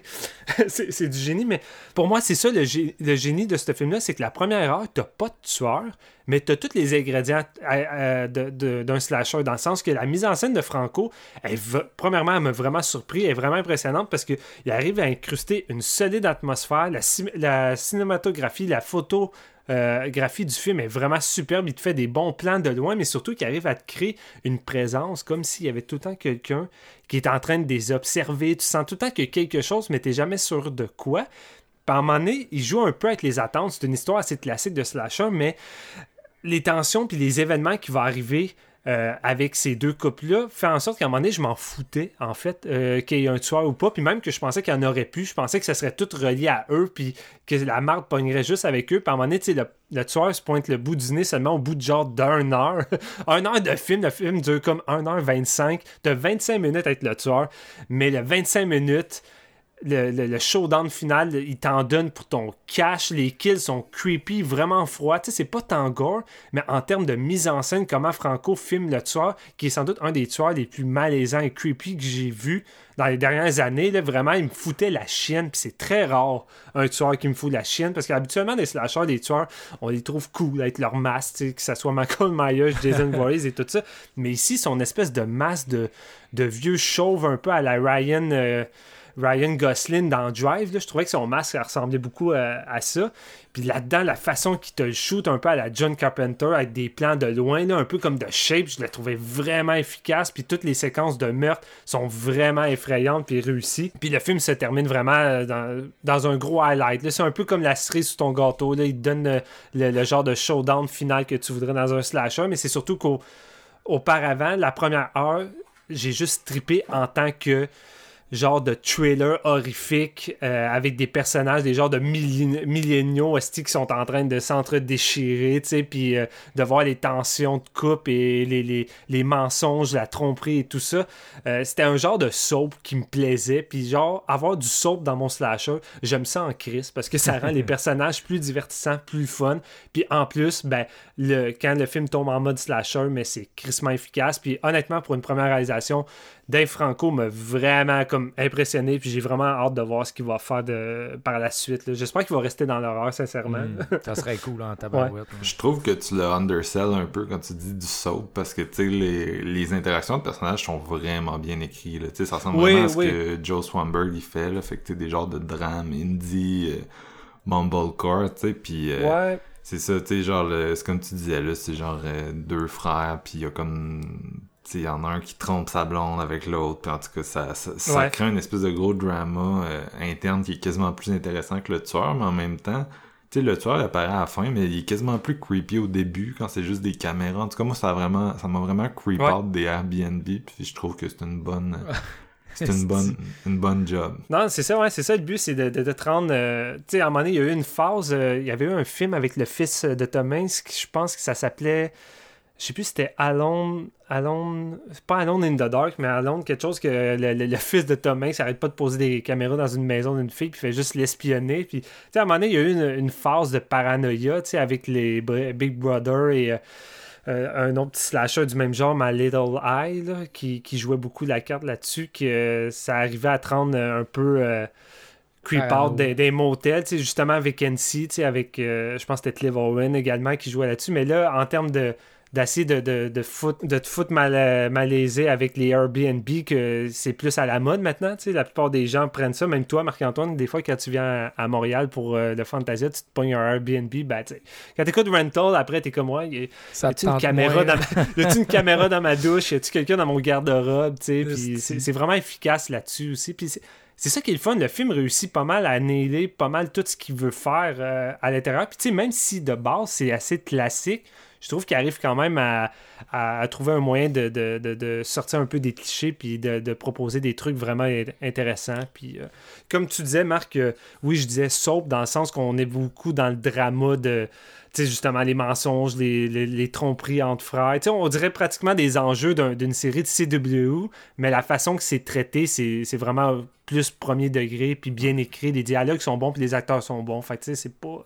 C'est pas du soap cheesy, là, c'est pas ça que je voulais dire. Parce que des fois, le drama d'un slasher, c'est rendu drama de soap, c'est-à-dire, c'est vraiment euh, des personnages caricaturaux puis des, des enjeux, des, des chicanes ou des, de la shit qui se passe qui est caricaturale, mais ici, c'est plus euh, le style naturaliste. Bref. Bref, ben, bref, des êtres humains, tu sais, as vraiment la sensation d'être devant des, des, êtres humains puis pas de la chair à, pâter pour le tueur. Puis tu te dis pas justement, hey, j'ai juste hâte qu'il se fasse tuer, tu sais, cette gang-là. Mm. Non, c'est ça. Fait qu'un film que, comme on, on se disait, se cache euh, quelque part dans l'algorithme super douteux de Amazon Prime, euh, si vous voulez l'écouter, de Rental. Maintenant, vous savez que ça existe parce que c'est pas Jeff Bezos qui vous l'aurait dit. Euh, on va faire un tour du chapeau des slashers. Moi aussi, j'y vais avec un slasher comme numéro 8. C'était le film que j'avais vu depuis le plus longtemps. On l'avait vu à Fantasia 2020, en fait. Ça s'appelle Haunted traqué euh, par Vincent Parano, un autre exclu Shudder. euh, Puis c'est ça, là, je l'ai revu parce que euh, c'en a un autre qui a divisé beaucoup. Tu sais, je regardais mon letterbox puis j'étais comme, ok, a juste moi qui a trippé euh, dans vie sur ce film-là, tu sais, puis est-ce que ça vaut encore un top 10 ou est-ce que si je le réécoute, je vais réaliser, tu sais, que c'était, c'était, moins hot que, qu'au premier visionnement. Mais non, en le revoyant, j'ai, quand même euh, j'ai des réserves un petit peu avec ce film-là, mais je trouve vraiment que c'est solide. C'est pour ça que c'est dans un, top 10. Donc, euh, si vous savez zéro c'est quoi, parce que vous auriez pas écouté notre épisode euh, Fantasia à l'époque, ça raconte l'histoire, c'est très simple. En fait, c'est une femme qui travaille dans une espèce de quartier en construction. C'est vraiment comme le quartier entier là, qui est en train de se faire construire en même temps des, des rues et des rues de, de nouvelles maisons, à même le, le, le, comme le pourtour de la ben pas le pourtour mais l'orée de la forêt là. il y a comme ils sont en train de faire un trou dans la forêt pour construire ça. Puis euh, un soir elle va au bar elle rencontre un gars puis euh, ça clique. Mais finalement le gars c'est un, un psychopathe euh, qui fait des, des tournes des snuffs là où il tue les femmes puis grosso modo il, il va s'enclencher une espèce de traque dans la forêt euh, lui puis son espèce d'acolyte un peu gauche euh, essaie de pourchasser euh, la femme. Puis là où ça se distingue de, de, de, cette prémisse-là qui est vue, revue, revue, re-revue, re-re-re-revue. ouais, cette année-là, il y avait eu Alone en plus qui était assez similaire. c'est ça, c'est que c'est ça ici. Donc, c'est réalisé par Vincent Parano qui avait réalisé Persepolis à l'époque, un film d'animation français qui, qui, avait beaucoup fait jaser. Vous l'avez peut-être déjà vu. Puis euh, il, applique vraiment euh, son brand de surréalisme à ce slasher-là, euh, qui utilise beaucoup des couleurs primaires. Puis à l'époque, quand j'en avais parlé, je disais que ça avait un petit fil godardien pour moi, parce que ça avait l'espèce de désir de, présenter cette traque-là entre les deux personnages comme quelque chose de mythique. Tu sais, c'est pas juste Steven court après JF dans le bois, mettons, c'est c'est euh, vraiment, ils se mettent à représenter un peu des espèces d'archétypes, un peu, c'est un peu la nature contre euh, la civilisation, c'est les, hommes contre les femmes, puis euh, toutes les fois qu'un personnage apparaît, un personnage secondaire apparaît là-dedans, c'est tout le temps joué avec une espèce de carte soit humoristique, soit dramatique, mais tu sais, tout le monde a une espèce de fonction vraiment un peu larger than life. Ça commence comme un conte, puis c'est vraiment sais, il pousse pas trop là, la, note euh, cheesy, euh, c'est un conte, là, mais il y a comme vraiment un élément euh, de fable, de féerie qui embarque là-dedans. Puis le personnage du méchant, je l'ai vraiment aimé. Tu sais, le rôle est vraiment ingrat, là, dans le sens que c'est un trou de cul, mais il, il, joue bien. Tu sais, tu y crois un bon vraiment. trou de cul. c'est ça, tu y crois vraiment. Puis plus ça avance, plus c'est ça, il, il, transcende un peu qu'est-ce que... Tu sais, au début, ça a l'air d'un tueur normal, mais éventuellement, tu tu vois un peu les enjeux. Puis c'est un film que, je dirais, la première partie, je l'aime vraiment. La deuxième partie dans le bois, c'est peut-être le moment où le film ralentit un peu, là, surtout à la deuxième écoute, tu vois, ok, c'est un petit peu plus chambranlant à ce moment-là. Mais la troisième partie, la finale, puis je sais qu'il y a du monde qui décroche là parce que c'est là qu'on on verse dans un pur surréalisme, mais euh, en le revoyant, j'étais comme, ok, tu sais, c'est le dernier 25 minutes, c'est pas loin d'être le meilleur 25 minutes de l'année pour moi là, en termes d'horreur. Je trouve tellement ça bon, leur fight, qui, a, qui est comme en continu, puis qui enchaîne les espèces de séquences oniriques, crissement inspirées. Euh, c'est vraiment du crise de bonbons. C'est euh, fait que c'est vraiment un, c'est un bon film. Euh, ça pousse plein d'idées que j'ai trouvées super intéressantes. Euh, puis ça tient encore la route, même si clairement il n'y a pas tant de gens qui en parlent. fait que je pense que encore là, c'est un film qui euh, c'est sur Shudder, puis ça va un peu. Je pense que ça va être vite oublié dans le sens où ça va plus être relayé à une curiosité euh, pour le public vraiment horrifique qui va peut-être plus lui donner sa chance. Mais ben, écoute, on, on, est quand même dans ce terrain-là ce soir. Je veux dire, The Rental, c'est pas le film le mieux noté sur Letterboxd. C'est quand même pas super non, discuté, je te dirais. Puis même Shadow in the Cloud, il est pas, c'est pas le film qui fait unanime sur Letterboxd dans sa moyenne également. Fait que, Non, il y a, des films de même, des fois, tu penses que t'es comme crime. C'est-tu moi qui était juste trop, euh, trop hype le premier visionnement, puis quand je vais le revoir, je vais comme faire, ok, ouais, je comprends mm. le monde. Mais non, crime, euh, tu sais, quand j'ai revu euh, The Rental ou Shadow in the Cloud, c'est comme, non, j'aime vraiment ça, puis c'est pas moi mm. qui est dans le champ. Non, c'est ça. Écoute, c'est ce genre d'année-là, puis je peux comprendre qu'il y a des gens qui n'ont pas nécessairement le goût d'écouter un film qui a le pitch de Haunted, c'est correct, mais en tout cas, si ça vous appelle, allez-y, parce que c'est comme Slasher, tu sais, c'est ça, là, tu regardes l'espèce de finale surréaliste, puis t'es comme crime, tu sais, ça me rappelle ce que Dario Argento faisait avec le genre, tu sais, euh, qui était, qui, qui, partait vraiment sur des espèces de tripes esthétiques, sur des grosses bulles, euh, unique qui faisait que ces slashers se démarquaient de la compétition, tu sais, là où euh, euh, quand tu y vas avec un style plus Friday the, 13, ben, ça se ressemble tout, là, ils se ressemblent tout. Celui-là, on est vraiment pas là-dedans, on est vraiment dans un on est vraiment dans un film qui a des, des grosses idées puis qui essaie d'aller les, les aboutir. Bref. Bref, très recommandé. Puis ça nous amène à nos numéros 7, les gars.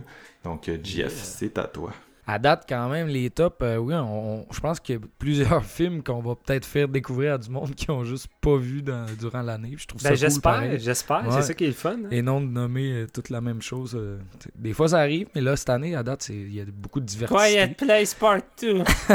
Conjuring 3. Non, non, écoute, on fera pas, on fera pas nos, Faut pas rabaisser. Faut juste nommer la bombe de l'année. moi, là, je suis comme un petit peu... Je me suis fait spoiler, par le shot d'avant. On s'est mis à parler de slasher, puis Marc, il, a, name droppé mon numéro 7. Euh, c'est euh, Initiation de John ben Berardo. Je suis content que Honnêtement. Ah, oh, c'est qui est le fun, ce film. Je l'ai pas vu, ça. En fait, je sais même pas c'est quoi. Écoute, il est dis pas quelque part. Moi, je l'ai loué euh, le printemps Il est en location. Il est en location. Ah, mais tu sais, on parlait avec Séance juste avant mon numéro 8, comment j'aimais les trucs de sororité, les trucs à l'école, les gangs. Mais une, si tu rajoutes de quoi qui, est là-dedans, parce que là, on est vraiment à l'université, donc il y a euh, des gars et des filles qui habitent ensemble, tu sais puis il y a des sororités, puis des ci, des ça. Puis là, ça se passe dans la semaine d'initiation, la Pledge Week, qui est un autre de mes dadas du cinéma, autant dans le côté comédie que dans l'horreur. Tu sais, les, les slashers, là, pendant la Pledge, il y en a un puis un autre. Là, là deux, trois ans, il y en avait un qui était sorti, qui était plus ou moins bon. Je me souviens plus du titre. Mais tu sais, des trucs, mettons, le VS ont sorti Pledge Night. Euh, il y en a, il y en a un puis un autre des films d'université avec un tueur. Là. On peut penser à Urban Legend qui est pas pendant la pledge, mais tu sais, cette espèce de gang d'étudiants-là, puis un tueur qui arrive. Ça, c'est mon gem. C'est mon gem. Puis ça, celui-là, dans le fond, ça se passe justement pendant la semaine d'initiation. Gros party, joue au beer pong, le monde sont sous. Les gars sont vraiment stupides. on est sur le bord des stéréotypes, mais il y a quand même euh, vraiment de, quoi à dire au travers ça, ce qui est vraiment intéressant.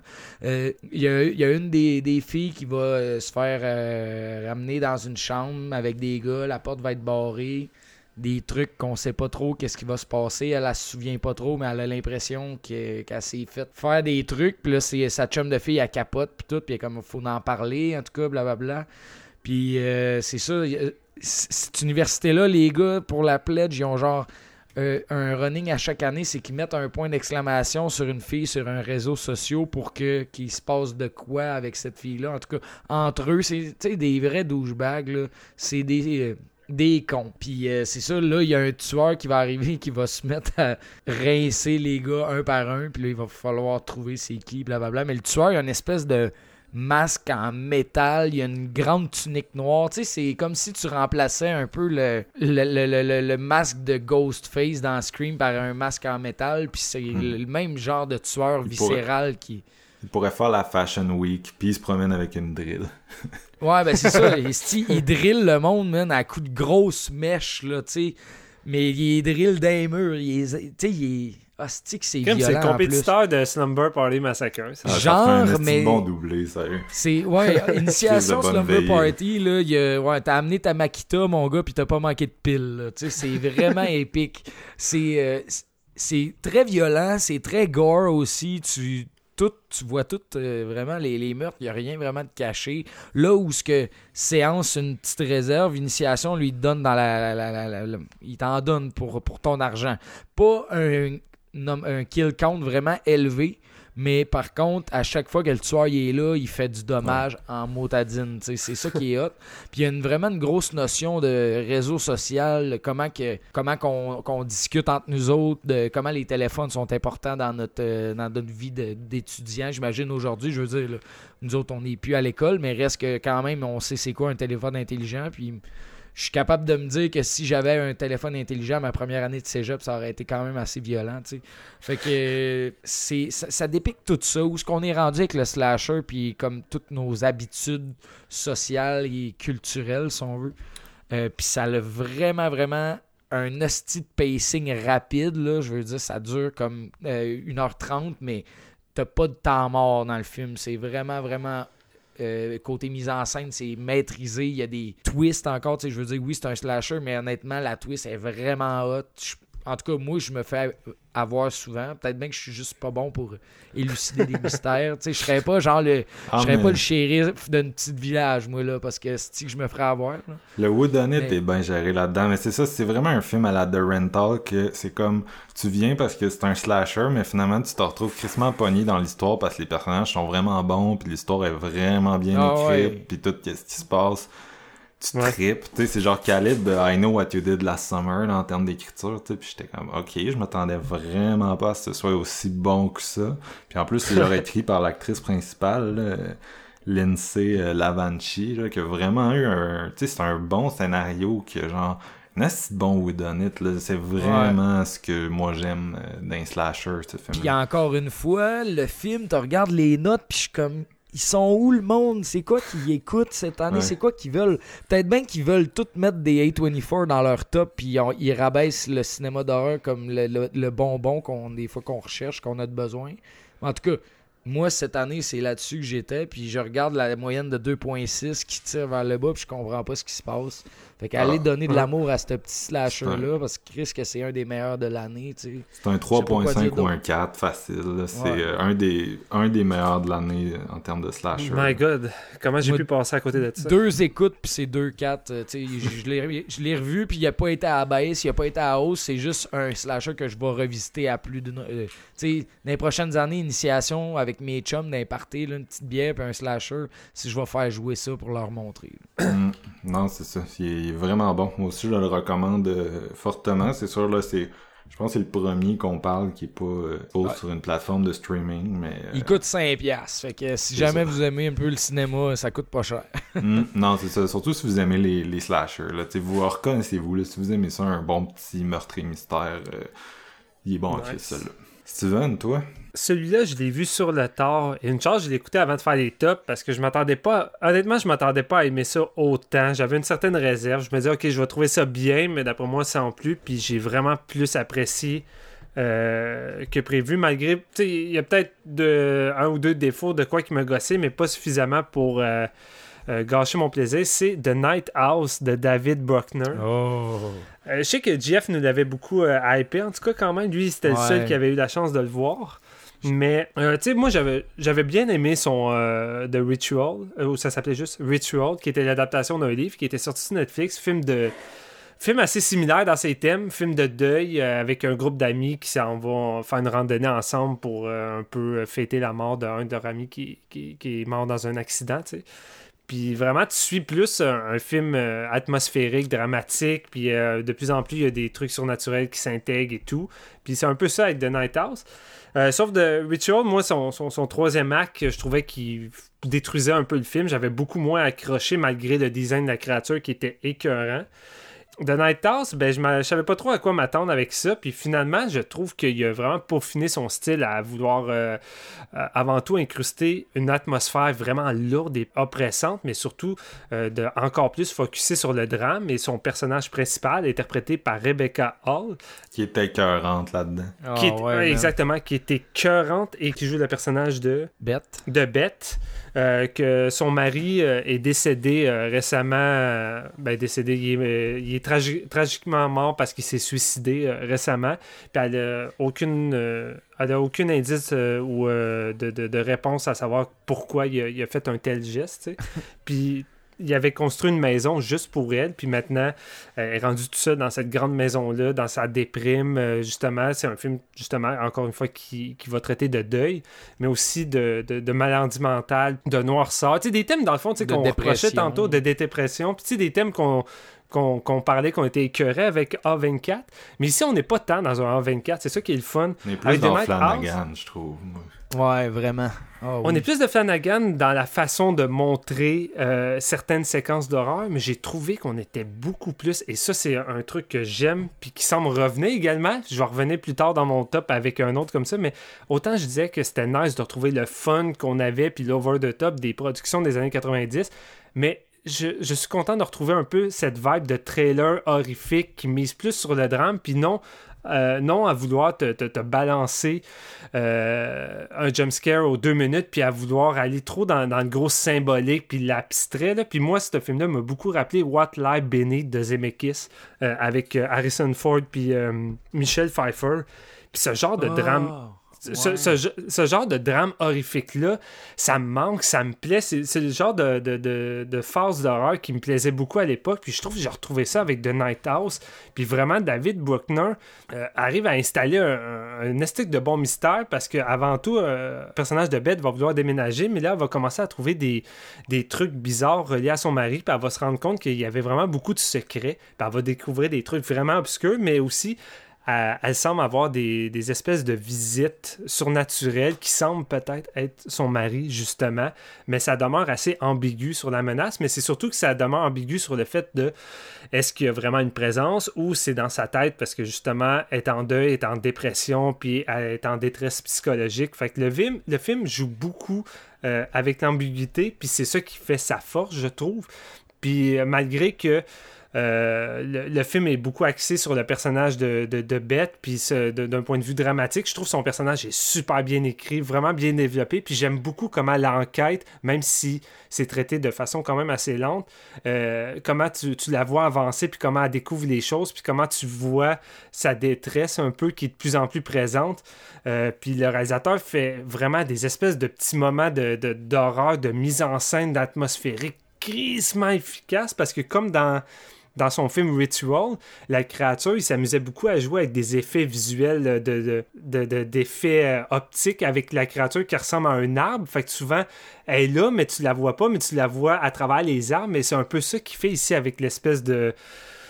Je sais pas trop comment l'appeler, l'espèce de, de- présence ou que les seuls moments que le personnage de Beth arrive à voir quelque chose, c'est dans une espèce d'angle où les meubles puis les murs forment la forme de quelqu'un. C'est vraiment weird, mais le- comment c'est, c'est filmé, c'est crissement C'est efficace. genre puis de l'architecture pareil comme la Ouais. maison, si on veut, mais avec les ombres puis la caméra. là. Ouais, ouais, puis tu sais, à la fin, ça va à, à fond là-dedans, puis je trouve que ça donne des, des moments de visuels horrifiques crissement efficaces. là. Euh, mais c'est ça, j'ai j'ai juste euh, vraiment frappé par le suspense, mais son atmosphère qui, on dirait pratiquement comme comme si Beth était sur le, le bord d'ouvrir une porte sur l'enfer. Là, c'est vraiment weird comment c'est fait. là. Je, je Euh, dis tout le temps que c'est une calling. Tu sais, là, on sait qu'il fait Hellraiser, mais genre, t'écoutes ce film-là, pis t'es genre Hellraiser, Hellraiser, Hellraiser Ah tout ouais, le long. J'avoue, prêt, man. Non, mais maintenant tu le dis, c'est vrai, j'avoue, les, les- les- toutes les séquences de nuit où qu'elle semble voir une autre maison qui est comme un effet miroir face à face avec la sienne, on dirait quasiment l'autre côté d'un autre univers, puis là t'aurais des, des Cenobites qui sortiraient ou de quoi, c'est vraiment fucked up. là. Mais c'est ça, son- ce gars-là, ce réalisateur-là est vraiment doué pour non seulement traiter son drame, diriger ses acteurs, mais de créer une bonne atmosphère. Je trouve que là où ça m'avait un petit peu euh, turn off, c'est sur sa finale, les, révélations que tu sais, traiter la, démence, c'est un sujet un peu, euh, un peu touché. Puis, tu sais, quand des fois tu décides d'enlever une certaine ambiguïté dans, dans ton horreur, je trouve que ça vient un peu nuire à ce que tu peux essayer de vouloir dire euh, d'un point de vue symbolique, puis sur les thèmes de, la maladie mentale. Fait qu'on dirait que sa dernière scène me laissait perplexe, mais toute la finale, comment il filme la menace, puis comment le- visuellement c'est hot. À un moment donné, on dirait que la, on fille est pratiquement possédée dans une espèce de lumière rouge, puis elle, s'élève dans les airs, mais comment c'est filmé, puis comment elle se, se tortille sur elle-même, c'est super efficace. Puis comme Marc l'a dit, Rebecca Hall est tellement bonne que j'étais juste all-in tout le long du film avec elle. Euh, elle est vraiment écœurante. Fait que non, sérieusement, si vous êtes euh, amateur de thriller, drame horrifique, euh, qui, qui rappelle un, un peu plus ce genre de vague-là qu'on avait genre dans les, dans les 90s, début 2000. Là, euh, tu sais, un peu plus comme Six Sense également. Je trouve qu'on retrouve ce genre de, de, de traitement-là avec The Night House, puis ça me fait du bien. C'est le genre de... C'est le genre de, de, de, de film de hantise que j'ai plus envie de voir maintenant que les Conjuring puis les trucs où qu'on faut absolument qu'on te fasse un jump scare aux deux minutes parce qu'ici il y a pratiquement pas de jump scare ou que ça mise sur du son fort ou euh, quelque chose qu'ils font sur la caméra c'est vraiment juste un effet creepy puis ça c'est c'est ce que j'apprécie le plus là Ça paraît que c'est distribué par euh, Fox Searchlight, là, qui est un distributeur Ouais. un petit peu plus euh, raffiné. non non c'est ça c'est ça moi, mon numéro 7, on l'a déjà nommé, les gars. Euh, c'est Ah le, ouais? le documentaire euh, Woodlands. Oui. Je m'aventurerai pas à le dire au complet. mais je, je, je suis GF là-dedans. Euh, c'est ça, j'aime vraiment le, le revival de documentaire qu'on a récemment sur l'horreur. Moi, vous le savez, je suis quand même euh, picky à ce niveau-là. L'année passée, j'avais vraiment aimé Scream Queen. Cette année, euh, excuse, il y a deux ans, j'avais vraiment aimé Horreur Noire, qui était même arrivé dans mon top 10. Euh, Puis cette année, j'ai vraiment aimé aussi Woodlands. Je trouve que Woodlands est peut-être un petit peu moins atypique que les deux que je viens de nommer. C'est plus la structure qu'on connaît euh, du documentaire, c'est-à-dire sais, c'est beaucoup plus genre alternance euh, monde assis extrait, monde assis extrait. Euh, cela dit, euh, Kerr la Janice a fait un job de fou. Si vous la connaissez pas, Kerr elle a déjà écrit dans, elle a déjà écrit dans Rue Morgue, elle a déjà donné des cours universitaires sur l'horreur, elle a écrit des livres, entre autres House of Psychotic Women, qui est un des très très bons livres euh, sur l'horreur que j'ai lu que j'ai lu dans ma vie, un des très bons essais. Euh, fait que c'est quelqu'un qui, qui est déjà bien établi, puis là elle arrive avec ce documentaire-là qui est comme vraiment une ressource de bombe euh, pour explorer l'horreur folklorique parce que j'ai l'impression tu sais qu'il y a une bonne partie des films qui sont abordés là-dedans qui sont euh, peu ou pas connus. Euh, c'est définitivement un, un angle intéressant sur le genre. Puis c'est pour ça je pense que c'est aussi intéressant comme film, c'est que ça va apprendre beaucoup à beaucoup de gens. Tu sais, puis c'est vraiment structuré, ça dure trois heures et quart, c'est vraiment comme si tu t'assisais dans ton cours à l'université de trois heures puis que t'avais un trois c'est heures avec des extraits, avec de la mise en contexte, des experts, des liens euh, sociaux, historiques, culturels, euh, euh, d'où vient, comment le folklore culturel connecte avec le cinéma d'horreur. Puis c'est vraiment intéressant.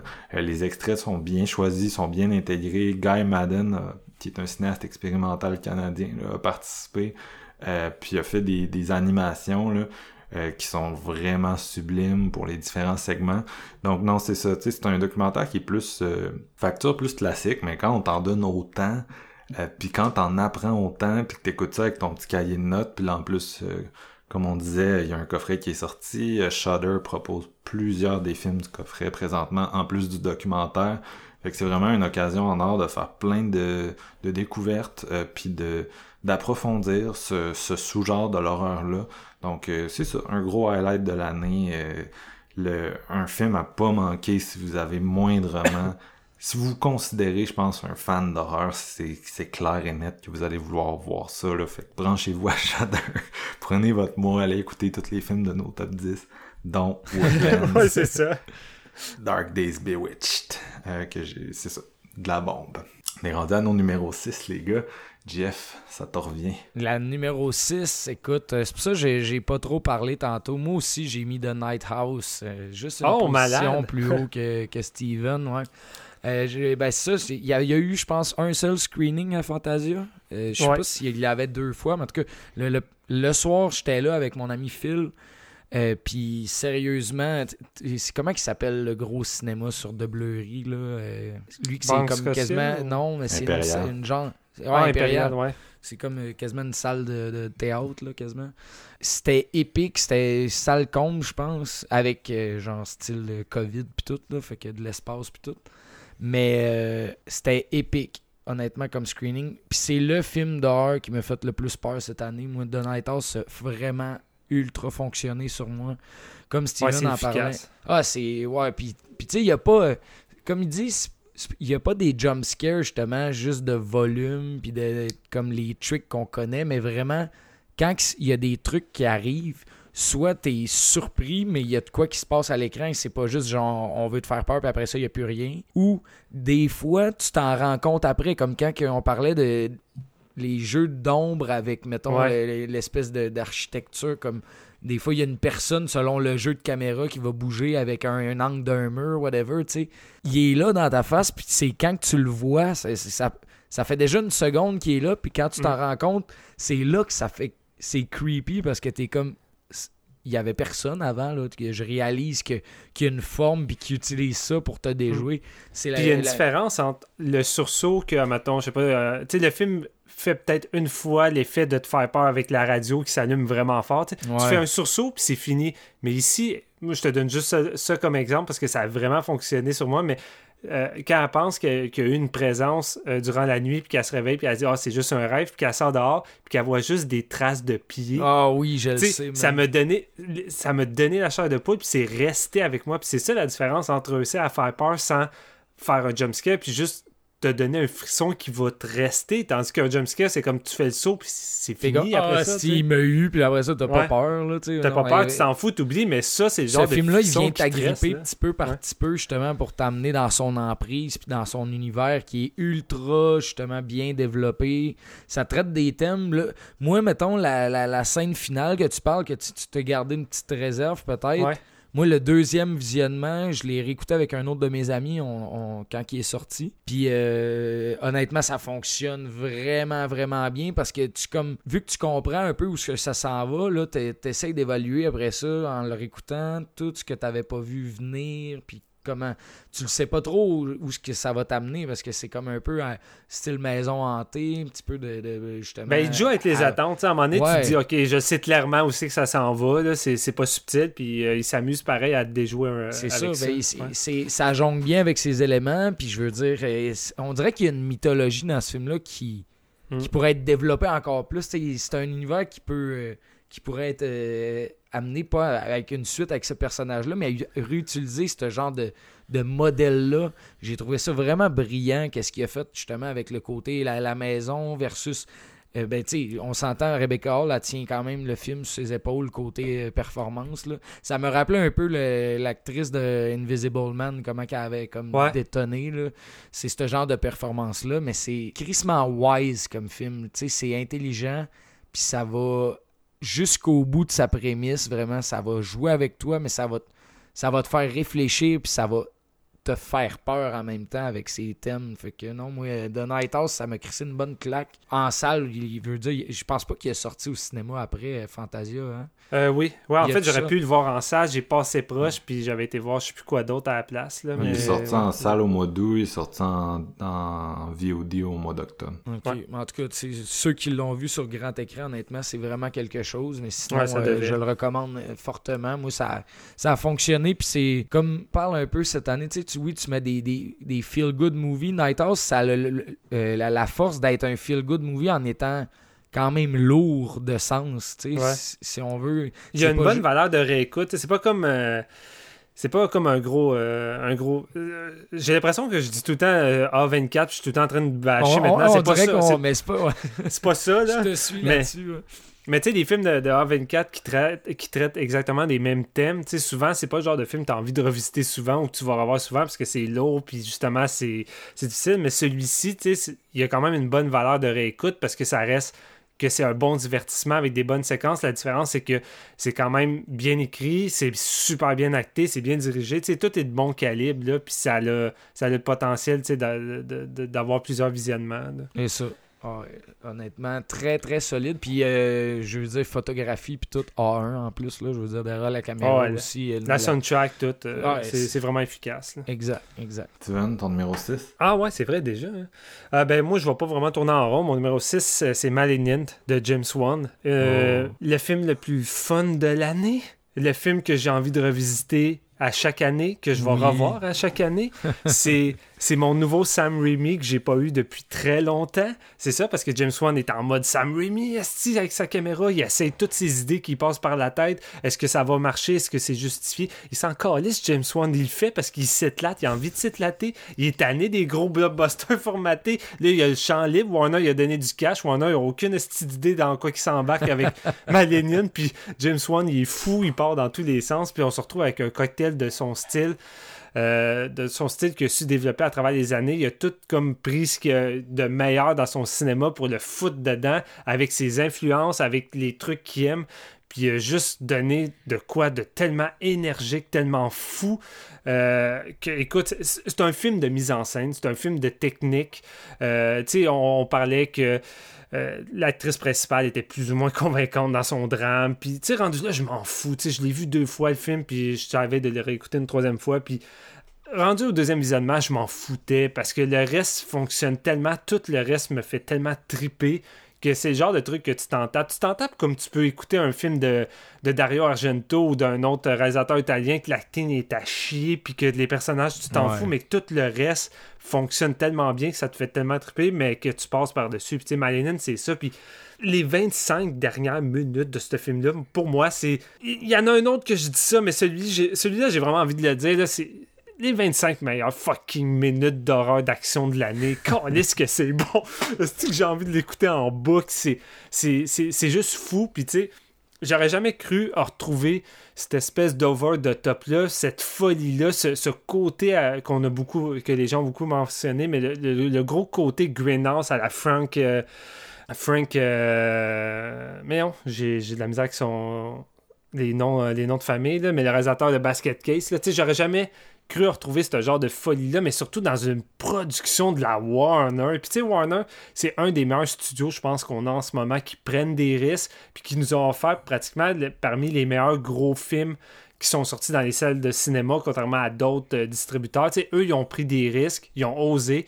Puis tu sais, de, de voir James Wan qui a, pu faire ça avec le champ libre, déjà là, moi, je trouve que ça impose euh, le respect, puis je, je trippe, je trippe, puis j'espère, j'espère qu'il va y avoir une franchise, puis j'espère que ça va euh, donner envie à d'autres de faire euh, du pseudo malignant. Je veux, je veux une vague de ça avec d'autres réalisateurs jusqu'à temps que je m'écœure, puis que James Wan fasse d'autres choses. Du over the top horreur, le fun. On en veut.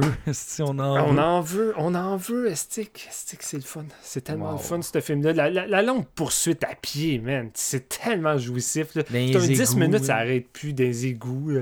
Le tueur qui sort par la fenêtre puis qui descend d'un étage à un autre, comme Ouais. Jet Li, Estic. là, T'es comme, ok, ouais, je tripe bien raide. là. Ça n'a pas rapport, ce film-là, honnêtement. C'est sorti. on, on savait que c'était un James Wan, mais c'est qu'on savait pas que ça allait être ça, man. Non, zéro. Je savais pas dans quoi je m'embarquais. Moi, dans ma tête, avec la promo, je m'attendais à James Wan qui fait Ouais. du Conjuring encore, mais on va espérer Un genre de qu'il va aller ailleurs. mais comme Ouais. nouveau genre, je sais pas. ouais. Non, Surtout que écoute, la, la- la bande-annonce, il te l'avait monté pour pas nous, nous vendre la mèche aussi, là.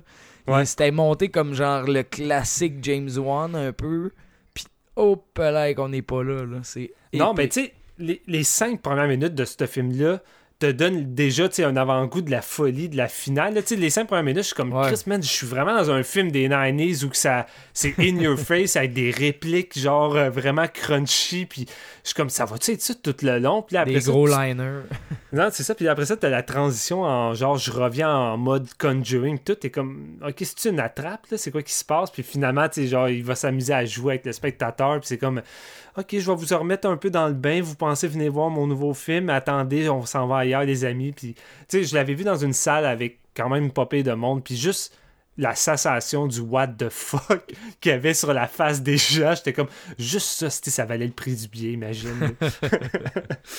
Ah, sacré one. Euh, moi, mon numéro 6, euh, Jeff, j'emprunte ta feuille de code de triche. J'y vais avec le, le Kotaku euh, code, c'est ça? En tout cas, je... excuse, j'essayais de faire une joke. euh, Tu vois, je sais pas si je l'ai catché, man. c'est le... J'y vais avec la, la trilogie euh, Fear Street de Lee, Gia- Ah. Lee Janiak. Euh, Insane. c'est pas sorti en octobre. Tantôt, tu disais octobre, c'est sorti en juillet. Ah, moi, c'est. Mais en le pire, c'est après l'avoir dit, man, j'étais comme, mais non, mais j'en parlais avec telle, telle personne, puis il était plus là au mois d'octobre. C'est quoi? Je me suis fourré ben raide, mais non. en pleine saison des camps d'été, euh, en plein quand il faisait 40 degrés dehors, et c'est le genre de film d'horreur parfait pour ton été.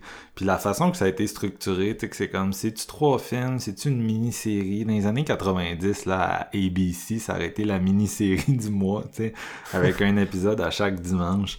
Euh, c'est comme c'est comme ça brouille la frontière, c'est pour ça que je mets les trois. Là. Moi, personnellement, un et trois sont vraiment forts. Deux, je- on sent que c'est celui qu'elle a fait en dernier. C'est le troisième qu'elle a filmé. Puis le fait que, tu sais, il faut qu'elle reparte avec des nouveaux personnages. Il y a des bons moments, mais je trouve que c'est celui qui est un, qui, qui plafonne le plus puis qui est le plus euh, statique. Hey, la grotte. La grotte. Ouais, toute euh, ça. toute l'intrigue dans la grotte, là, c'est, ça c'est ça, c'est ça. Tout le bout dans la grotte est comme vraiment plate. C'est probablement ce qui est le plus plate dans la trilogie. Puis euh, les meurtres dans le 2, je trouve, sont plus euh, pilote automatique un petit peu. Mais Ouais. euh, moi, rendu là, j'étais déjà vraiment sur le charme de qu'est-ce que cette série-là propose. Tu sais, je pense que c'est on peut la comparer à Stranger Things assez facilement, c'est Netflix et tout.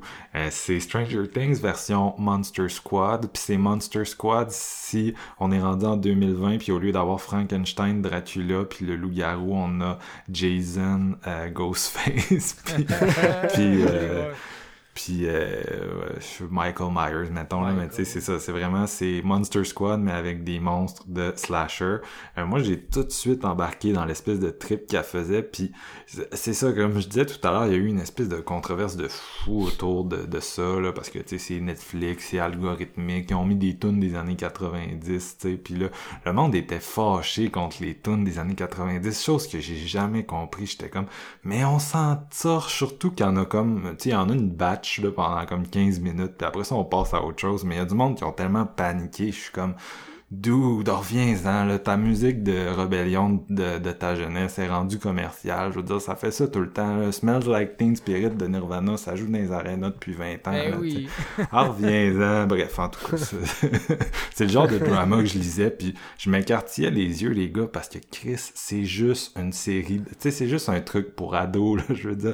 Faut pas chercher, faut pas chercher midi à 14h, c'est juste un, un truc d'aventure vraiment le fun. Euh, puis moi, ce que j'ai aimé, c'est que les personnages sont tellement charismatiques. La romance euh, lesbienne qui est au milieu de ce de, de cette trilogie-là, c'est super cute, super wholesome. Euh, j'ai aimé tout l'humour. La, la réalisation du premier était tellement énergique, ça me faisait penser à ce que Joseph Kahn faisait sur Detention. Euh, puis je dis pas ça à la légère parce que Detention, c'est genre le Saint Graal pour moi.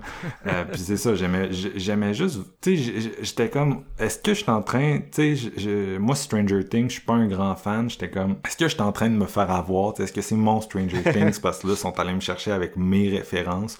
Euh, ça se peut, mais c'est ça l'affaire, c'est que moi tout ce que je voulais avec euh, Fear Street, c'était avoir du fun, puis j'aimais, j'ai vraiment aimé le gros cœur. C'est ça l'affaire avec ce, ce, ce, film-là, c'est que ça a un cœur de fou. Euh, que je retrouve pas nécessairement dans ben des euh, dans ben des, des, des films de ce type-là de Disney, des IP, des patentes, des algorithmes, en voulez-vous, en voulez-vous pas? euh, ça me fait rien filer. C'est ça qui me fait chier au cinéma, c'est de rien filer après tout. Puis Fear Street, ça m'a fait filer à fond. J'adorais les personnages, j'avais le goût d'avoir des t-shirts avec le réplique, je les stannais. Puis il y a un moment donné dans le premier film que, si vous l'avez vu, vous savez, la machine à pain, quand elle a pull la machine à pain, elle a ajouté une dimension de danger qui n'existe pas dans les Stranger Things, qui n'existe pas dans la plupart des rip-offs de Emblem modernes. Ouais, clairement. La machine à pain, vous auriez-tu vu ça au cinéma dans Super 8? Non. Non, Chris, non. La machine à pain, c'est un des meilleurs moments d'horreur de l'année. C'est, ils ont fucking scarré avec ça. Puis c'est ça. Je suis d'accord parce que je suis vraiment resté bête sur le coup. Mm. J'étais comme clairement, elle va pas passer dans la machine, puis elle a fini par passer. C'est épique, man. Oh shit, ok, ouais. fait que c'est ça. J'ai eu un fun monstre. J'ai trouvé que ça se renouvelait bien. Le troisième a super bien closé ça pour moi. Puis, tu sais, après ça, il parlait d'en refaire, tu sais, parce étant donné que ça a pogné. JF, tantôt, t'en parlais, c'était comme un phénomène. Puis j'étais comme, j'en veux encore rester. Ben oui, je veux mon fixe. C'est ça, tu sais, Lee Janiak, à l'époque, euh, à l'époque euh, que j'étais avec le dernier podcast sur la gauche, tout le monde était palmé sur son premier film, euh, Honeymoon. Puis ça, ça a pris sept ans à, à ce qu'elle revienne avec euh, cette trilogie-là, mais je suis comme crime. Écoute, ça a valu, ça a valu l'attente finalement après tous ces projets avortés qu'elle a eu. euh, c'est vraiment bon, puis ça l'a mis sur la map euh, big time, ce petit Fear Street. Puis c'est ça, on parlait on parlait d'avoir du fun, on parlait de, de, de revenir un peu dans le passé, de mettre un peu de légèreté dans notre année d'horreur. Je pense que Fear Street a Mm.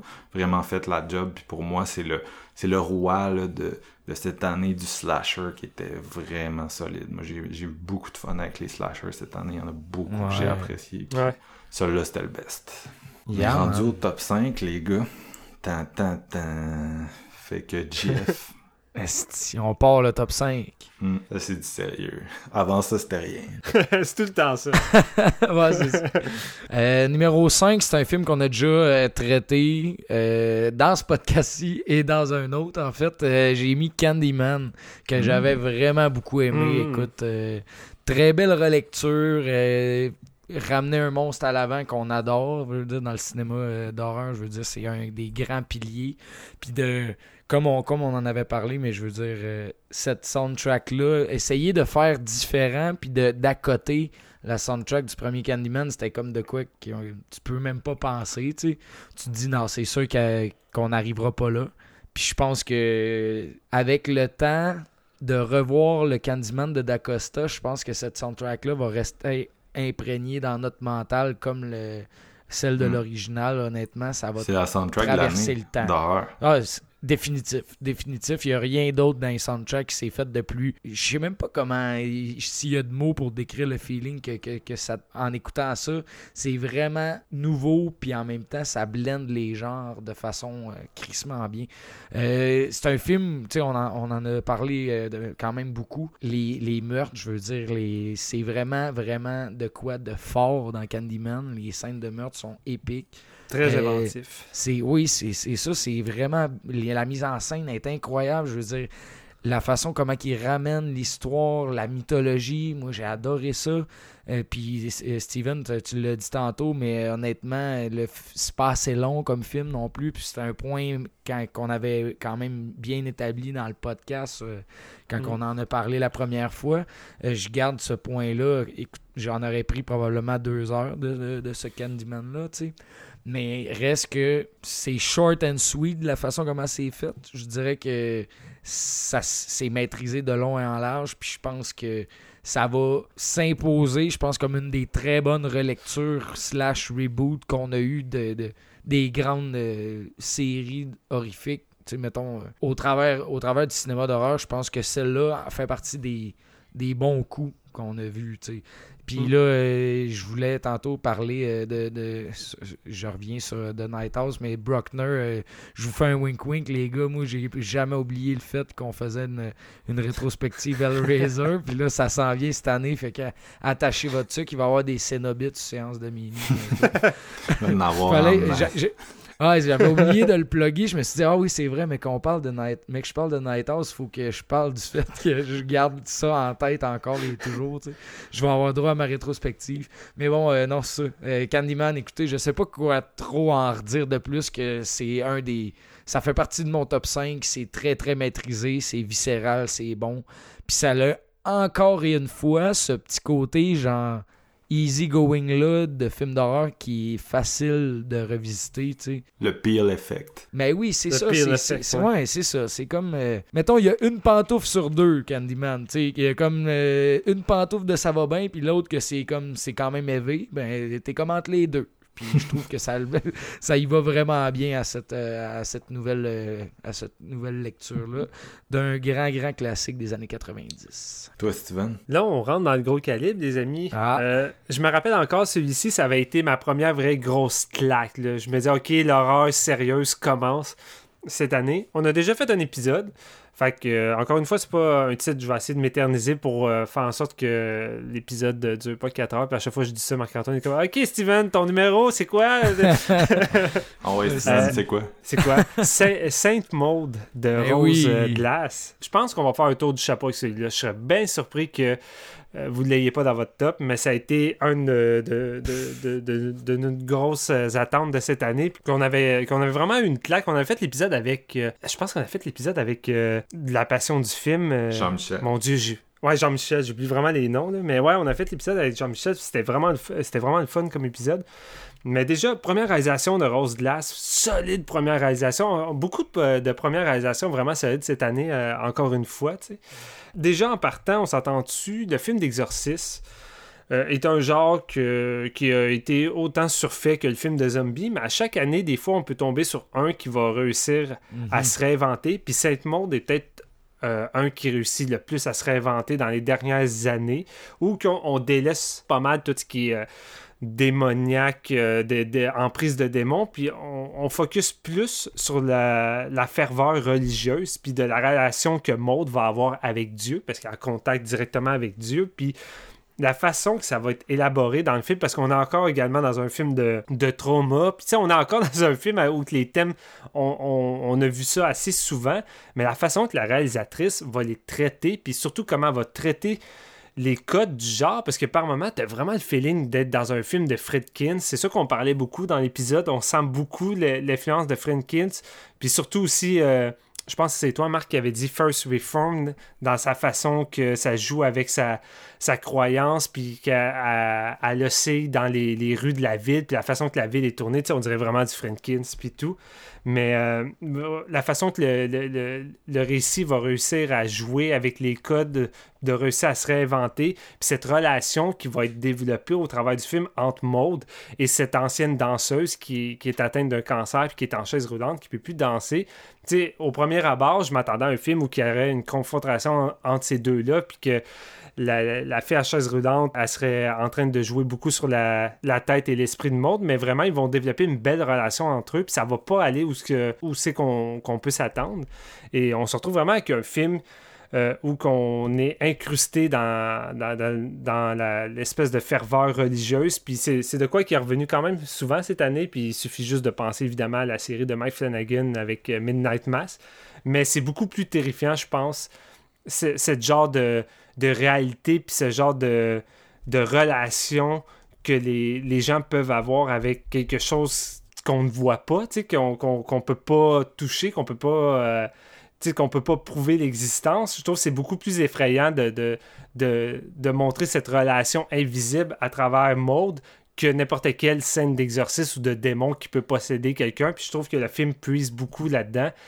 Puis en même temps, d'arriver à rendre ce personnage-là vraiment touchant, puis à la limite du d'une certaine tristesse. Là. Vraiment, c'est- presque autant suffocant pour nous de l'avoir allé dans, dans, dans son espèce de descente. Puis surtout les effets, les effets euh, de, de, comment on pourrait dire, les effets d'extase qu'elle avait avec Dieu dans des séquences vraiment marquantes du film, la scène d'escalier, qui est une des meilleures séquences euh, Ouais. d'horreur de cette année, la façon que l'actrice joue physiquement, C'est juste vraiment incroyable. Eh, j'ai pas pris son nom en note. Morphide Clark. Mo- ouais, Morphine Clark, qui, qui est euh, pas mal une des, des, des performances les plus fortes cette année avec Rebecca Hall. là. Honnêtement, elle donne une solide performance, autant physique que, que dans, dans son acting, puis euh, vraiment la, la finale qui est comme une espèce de, de, de grosse claque sur la gueule. là. Vraiment, ça a été euh, euh, un film à la hauteur de nos attentes, un peu comme euh, Candyman, puis euh, je pense qu'au lieu de tout répéter, c'est pas mal ça en gros. Si vous avez envie d'en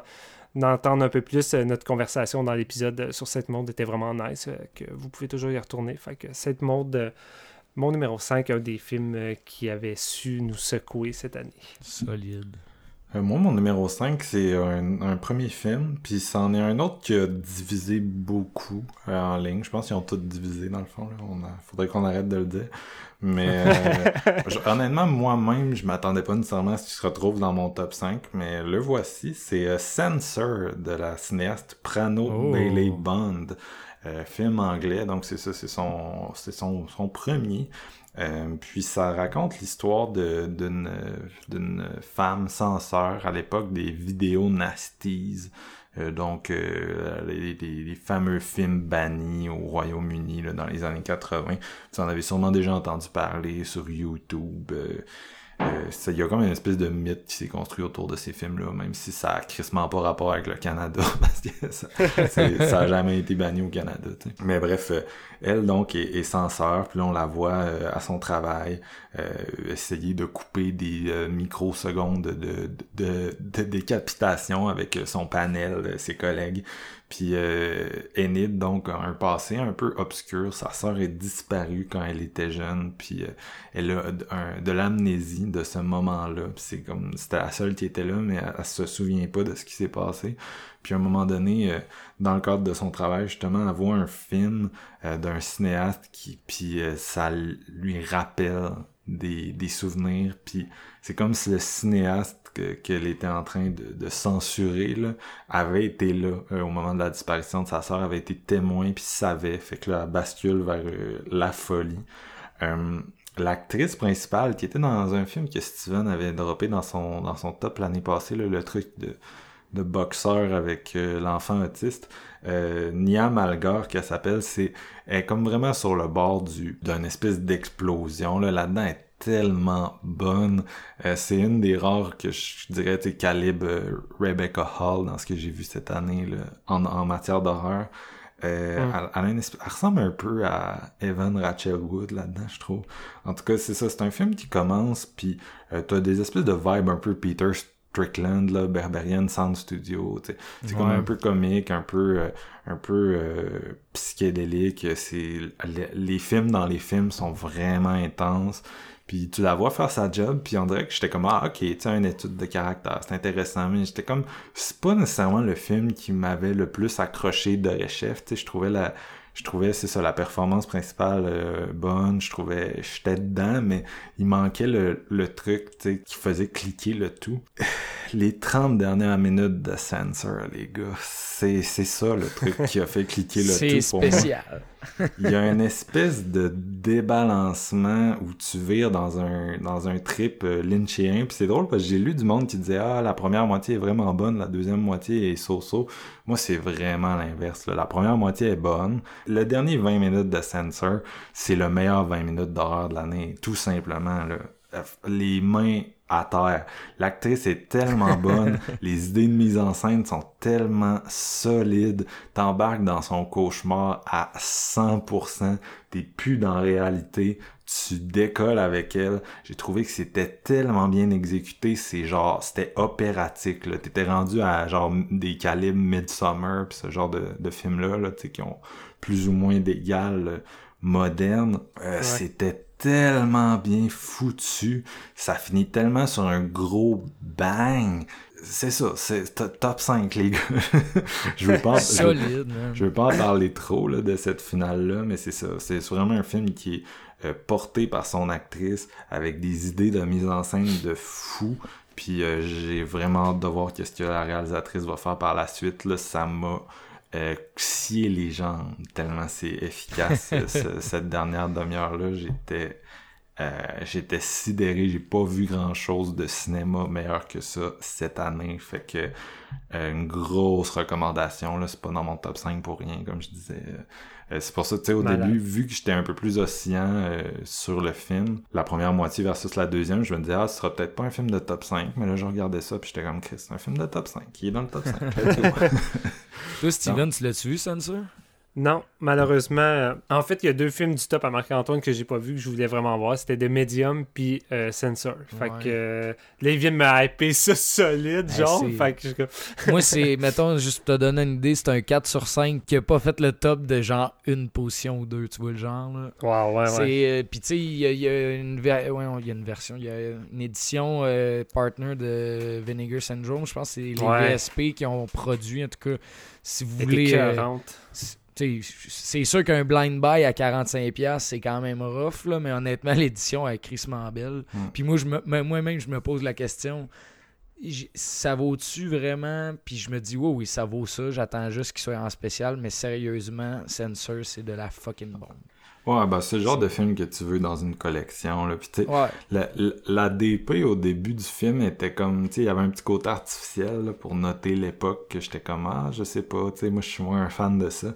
Mais le, quand le- ça décolle, la finale, là, puis tu vires ces grosses couleurs euh, en mode, euh, en mode surréaliste, là, tu sais, puis c'est l'utilisation de la non c'est ça l'utilisation de la DP là-dedans j'étais comme sacrement man t'es comme dans une espèce de ah j'aurais tellement voulu voir ça là au cinéma là c'est c'est C'est un méchant power trip. non c'est ça quand tu vois cette séquence là t'es comme en tabarnak de l'avoir chez vous là parce que c'est c'était fou Mais j'ai vraiment beaucoup aimé ta, ta comparaison parce que c'était à ça pas mal que je, le- je le rapportais aussi Berberian Sound Studio si jamais vous connaissez pas là.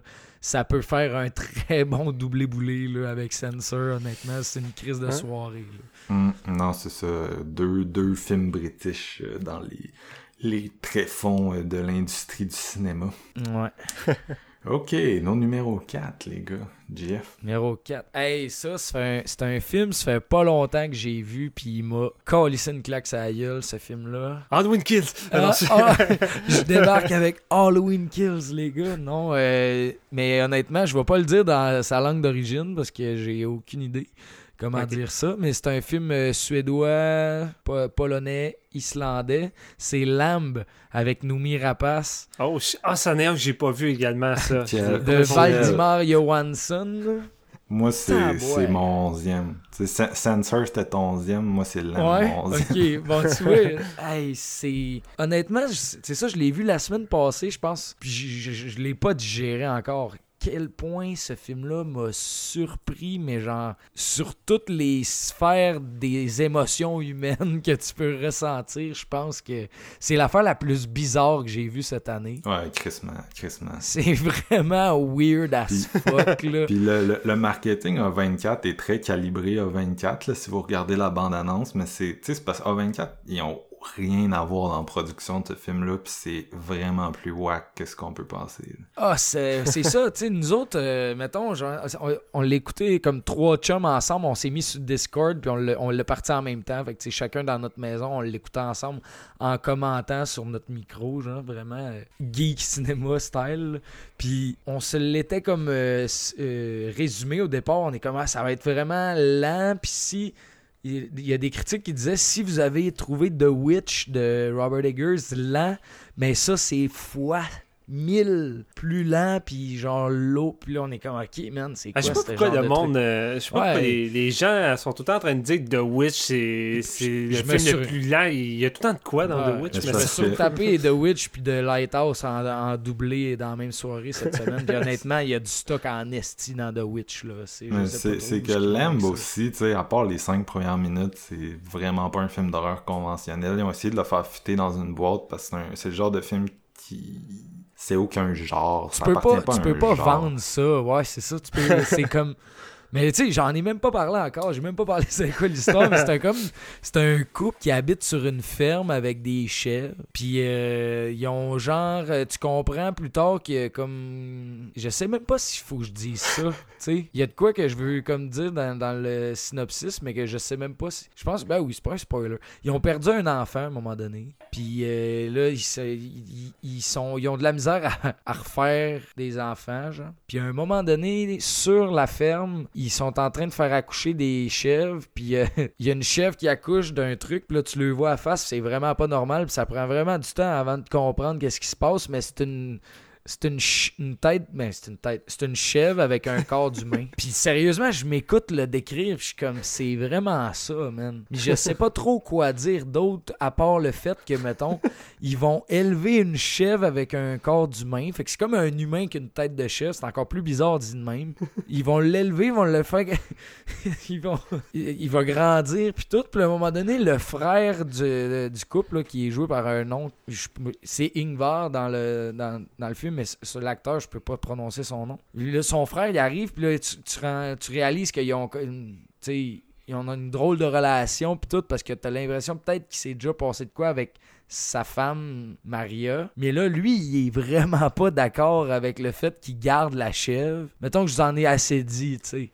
C'est weird. Mettons, j'arrête là, puis je fais juste vous dire que c'est un genre de drame, c'est un genre de comédie noire, c'est crissement lourd, c'est horrifique, il y a des scènes oniriques, puis il y a- ça va pas pas en tout tout ce que tu penses ou ce que ça s'en va, mais genre zéro pin bar, là. Fait que euh, je sais pas trop quoi dire sur ce film-là. Tu sais, vous, vous sentez mon ton de voix, là. Honnêtement, j'ai aucune idée, man. Ouais. C'est. Je l'ai pas digéré, mais c'est de la fucking bombe. Si, C'est du euh, génie. Si vous êtes le genre de personne tu sais, qui, qui aime ça, avoir des nouvelles expériences, c'est définitivement le film de l'année qui ressemble moins à, à quelque chose que tu as déjà vu avant. C'est c'est le trip qui va essayer de, de c'est ça, de, de découvrir des nouveaux horizons. Ouais, merci Euh, de m'aider là-dessus, man. C'est c'est Ah ouais. vraiment ça, le pire, ouais. Moi, tu sais, s'il y a un film que, genre, j'étais comme... Je me sentais... J'étais comme... Ah, je le mets pas dans le top 10, mais en même temps, j'étais comme... Ok, clairement, peut-être qu'au deuxième visionnement, ça va être un film de mon top 10, puis je vais crissement regretter de pas l'avoir mis, là, parce que quand ce film-là, il est à son plein potentiel, il, il torche plus qu'il y a bien des affaires que j'ai vues cette année, là, tu sais, puis c'est aussi, c'est le genre de film qui t'habite euh, vraiment longtemps après, Ah, tu y ouais, penses, tu penses à tout ça, puis tu lis, tu lis sur le film, tu sais, parce que c'est le genre de truc, que- c'est ça, tu restes avec plein de, de, de, de, de questionnements, de pensées, t'es vraiment habité par le truc, là, ça a vraiment marché sur moi. Tu penses pas à ce film-là quand t'es couché dans le noir dans ton lit non plus, là. Genre, c'est comme. C'est euh, c'est dérangeant, je trouve. Je sais pas trop. Je me sentais pas tant bien, mais en même temps, c'est le genre de film j'ai donné comme 4.5 first shot en sortant. Puis moi pis mes deux chums, on était comme. What the fuck? Mais on était les trois excités, là. Genre, on vient de voir de quoi de nouveau, là. Tu sais, comme plus nouveau que nouveau, là. Tu sais, c'est comme en avance. C'est à, à des années-lumière en avance de ce que tu penses que tu pourrais avoir une idée de scénario de film qui peut changer de quoi dans ta tête ou dans la tête des gens. Lui, là, quand il écrit ça, c'est. Je sais pas si je dis lui, elle, whatever. Je, je sais pas c'est qui. Ben, le réalisateur avec une autre personne, mais tout ça pour dire, eux autres, quand ils sont assis puis ils ont écrit ça, ils ont dit Ok, là, on a de quoi, man. On a de quoi, puis ça va être de la bon. C'est comme la première fois que t'entends du Björk, tu sais, t'es comme, ok, c'est, du pop, c'est, Ouais. Ou la première fois que t'entends du Sigur sais, t'es comme, ok, c'est du Ouais. rock, mais Moi, je euh, pourrais aller sur The Mars Volta aussi, mettons. Genre, Ouais, ben, je restais dans l'islandais, mais ok. Ouais, ouais, je comprends, je comprends le. le- ouais. Sais, il y a vraiment un élément, il y a vraiment un élément culturel distinct dans ce film-là. Je trouve la façon qu'il utilise la nature, les paysages, tu sais, ça fit, Mhm. ça fit avec ce qu'on on ressent, je pense, de, de la culture islandaise, mais en même temps, ça va, c'est ça, ça va aborder des thèmes euh, vraiment uniques. Une claque. Regardez de l'âme. Ouais, euh, l'âme, c'est ça, c'est une bonne claque. Mm. Malade. Mm, Non, euh, moi aussi, je suis, content qu'il soit dans un top, encore une fois, là, un peu comme Initiation tantôt, parce que c'est comme... C'est un, un, de, un de ceux que j'étais triste de pas parler, là, parce que. En même temps, c'est dur d'en parler, là, parce que, tu sais, Ouais, m- Je veux c'est- pas spoiler, ouais. même ton synopsis, tu sais, moi, j'aurais pas été jusque-là, fait que, tu sais, c'est... c'est c'est ça. C'est le genre de film, t'es comme écoute là, mais en même temps, je veux pas te dire pourquoi je veux que tu l'écoutes. Ouais, c'est ça. Ben, tu sais, je regardais le, le- le mini résumé sur euh, Letterboxd, puis je suis comme, je pense que je peux aller là, mais en même temps, si man, si t'es fresh, fresh, zéro, rien, Ouais. ça fesse encore plus. Mais là, c'est clair. Comment en parler d'un film de- d'un top si tu peux rien dire, c'est tough. Hmm. Exact, exact. Steven, euh, le- ça te revient, le bâton de la Ouais, ben. c'est- C'est Spoiler c'est alert, aussi- fait une balise pour l'âme. non, non. Non, mais laisse-moi Mais- te dire, c'est aussi le. oh oui, ça serait parfait ça. Ah, mais laisse-moi c'est te dire que c'est- c'est quand même pas mal le cas pour euh, mon numéro 4. Puis, tu sais, tu disais que Lem était le film le plus. euh, what the fuck de, de l'année, euh, imprévisible. Ça te tire le tapis sous les pieds. Puis, t'as t'as pas l'impression d'avoir forcément vu ça ailleurs. Ben, moi, je dirais que Titan de Julia Ducournau, Oh. euh, c'est pas mal dans la même ligue également. Euh, même si tu penses savoir dans quoi t'embarquer. Euh, j'ai pas pu participer à l'épisode avec vous pour la seule raison que j'ai raté le film au cinéma, mais là maintenant il est disponible en VOD. J'ai réussi à le voir avant la fin des tops. Je peux pas dire que je l'ai totalement digéré encore, fait que je vais y aller euh, de, de façon frais, mais c'est vraiment. Ce qui, me ce qui me fascine avec ça, c'est que Titan en tant que tel n'est pas tant éloigné de grave. Je trouve qu'on retrouve un peu ce même, euh, ce même désir de mélanger beaucoup de choses, beaucoup de thèmes en si peu de temps, parce que c'est quand même pas si long que ça pour tout ce qu'il y a dans ce film-là. Il arrive tellement de, de choses. Puis en même temps, d'être une étude de caractère. Euh, vraiment approfondie, mais de, de s'en aller dans le cinéma de genre, puis d'aller dans, dans, dans- des, dans des trucs où la, la rupture de ton, des fois, peut aller loin. Sauf qu'ici, c'est comme x10, là, contrairement à Grave. Là. Euh, et, et la première demi-heure, de Titan, c'est... Je savais pas trop quoi en penser, en fait, parce que c'est tellement in your face, puis ça change aux 5 minutes, là. Ça, ça, tu passes de- d'un enfant qui a un accident de voiture, qui se retrouve avec une plaque, puis qui semble avoir une obsession avec les voitures, à justement à, à- à ce personnage-là qui travaille dans un truc de. On dirait, un- on dirait le salon de l'auto, mais avec Ouais. des stripteaseuses tu sais, sur des, des chars, puis elle, elle- elle- elle va avoir une relation sexuelle avec un char pour finalement te rendre compte qu'également c'est une tueuse entre-temps. tu sais. Puis le film arrête pas, puis à un moment donné, je me disais, je sais pas où c'est que ça s'en va. c'est tellement. On dirait que Julia, pendant la première demi-heure, essaie de mettre tellement de trucs qu'elle affectionne du cinéma de genre. C'est juste fou. On dirait qu'il y a trop de choses en, même temps. Mais ça finit par devenir un peu sa, sa, marque parce que j'ai l'impression que Julia Ducournau, avec Titan, essaie de porter le cinéma de genre français complètement sur ses épaules. On dirait qu'elle essaie de tout rassembler le cinéma de genre au complet sur elle-même dans un film, puis de se le mettre sur le devant, puis comme de l'assumer, tu sais, puis de, de, de, de- d'essayer de, de, revenir sur le devant, parce qu'on s'entend, le cinéma de genre français, euh, euh, à part Alexandre Aja, en dehors de ça, on n'a pas eu grand-chose. On va sûrement pas parler des... euh, du duo de Deep House puis de Candy Shaw, là, c'est, à- c'est en 2021 qui était pas écœur- écœurant puis j'affectionne pas personnellement. Mais c'est ça qui est fou avec Titan, c'est que Julia arrive avec un film qui est tellement assumé dans son cinéma de genre, dans ses tons, dans ses ruptures de tons, justement le grotesque, par moments c'est tellement grotesque. T'as une scène de Macarena, de réanimation qui... T'écoutes cette scène-là, puis en tant que tel, c'est con. C'est vraiment con, mais ça fonctionne. Ça fonctionne parce que le casting est crissement solide, mais c'est surtout la façon que c'est shooté, la façon que c'est mis en scène. C'est ça qui est drôle, c'est que la plupart des séquences dans le film, souvent, ça va dans un grotesque tellement over the top qu'à la limite, tu, tu décrocherais, mais on dirait que Julia réussit à trouver comme le, le, le- le ton parfait, mais c'est surtout qu'après une demi-heure où tu sais pas trop c'est que ça s'en va, elle finit par poser son film, à s'en aller vers une certaine relation entre son personnage de, de Alexia qui va devenir Andrien. Puis là, je résume pas l'histoire parce que c'est tellement un bordel de résumer ça, puis vous l'avez fait dans, dans l'épisode, puis Ouais. j'essaie de pas trop gâcher la surprise. Parce que je trouve, je trouve que ce film-là, c'est mieux si t'en sais le moins possible sur le synopsis. Mais euh, le film va vraiment poser ses bases pour sa deuxième moitié où ça va être plus, entre guillemets, linéaire. Puis ça, c'est euh, vraiment entre gros guillemets, là, mais une relation entre euh, le personnage d'Alexia puis de Vincent, qui est joué par Vincent Lindon, qui est écœurant là-dedans, mais qui est vraiment dans un rôle plus à pour lui. Là. Je pense qu'on est crissement pas habitué de le voir ici, là, en espèce de, de chef de pompier qui shoot à- aux stéroïdes d'un fest complètement tout nu la plupart du temps, euh, qui est en deuil.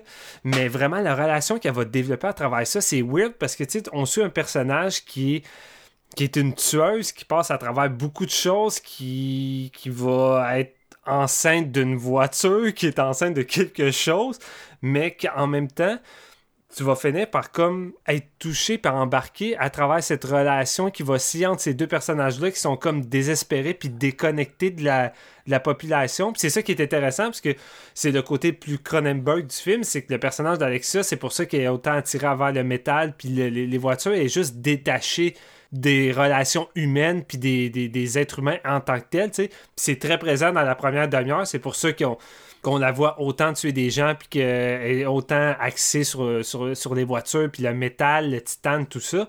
Mais dans la deuxième voiture, on essaie d'approfondir un peu une, relation qu'elle découvre avec un autre être humain. Puis il y a vraiment de quoi de touchant dans la façon que c'est traité en même temps de pas délaisser le côté what the fuck euh, grotesque Euh, il y a des séquences vraiment surréalistes par moment il y a une scène de danse homo-érotique dans une caserne avec tous les pompiers à torse nu qui est comme vraiment fascinante puis incroyable parce que tu sais pendant un instant t'as tous ces personnages là masculins qui se dansent à côté d'eux entre eux qui se touchent qui se poussent qui sont quasiment huilés puis ensuite, t'as le personnage de, de qui, est rendu un homme à ce moment-là. Comme je dis, j'essaie de pas aller trop loin, mais qui va monter sur un des camions de pompiers, puis qui va commencer à faire une genre de danse vraiment érotique du temps qu'elle faisait des striptease, mais tu sais, elle est perçue comme un homme là-dedans. Mais t'as tous les, les, les pompiers qui la regardent, puis sont comme. Tu, tu sens leur masculinité qui est comme brisée intérieurement, c'est tellement Oh, ouais. bon. Le malaise qui est créé à travers ce moment-là, qui est malaisant pour eux, mais qui est beau quand tu vois l'autre personnage qui danse puis qui se laisse comme aller dans ça.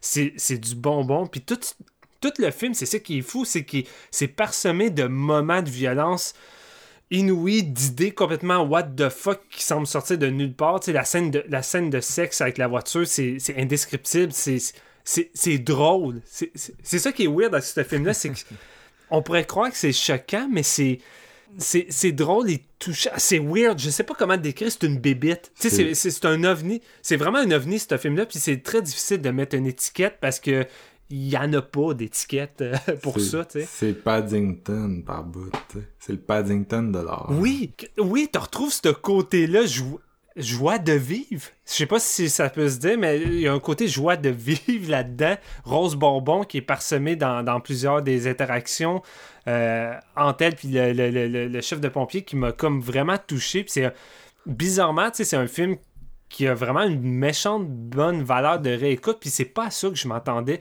Moi, je me souviens quand il a gagné la Palme d'Or, puis qu'il avait fait sa première là-bas, t'a- t'avais eu la fameuse vidéo, comme à l'habitude, des gens qui sortaient du festival, puis qui étaient comme « Ce film est scandaleux, c'est le film le plus euh, inhumain que j'ai jamais vu, c'est diabolique, les 30 premières minutes, c'est de la violence pure. » Puis t'écoutes ça, puis je suis comme « On a crissement pas vu le même film. Tu sais, oui, t'as certaines séquences de violence physique qui sont parfois difficiles à, à regarder, mais c'est pas. euh, tu sais, c'est pas. euh, je sais, c'est pas Serbian Film, c'est pas du Gaspar Noé. Tu sais, on n'est pas dans la violence extrême, là. Tu sais, on est plus dans la, la violence, à la limite, psychologique avec un peu de.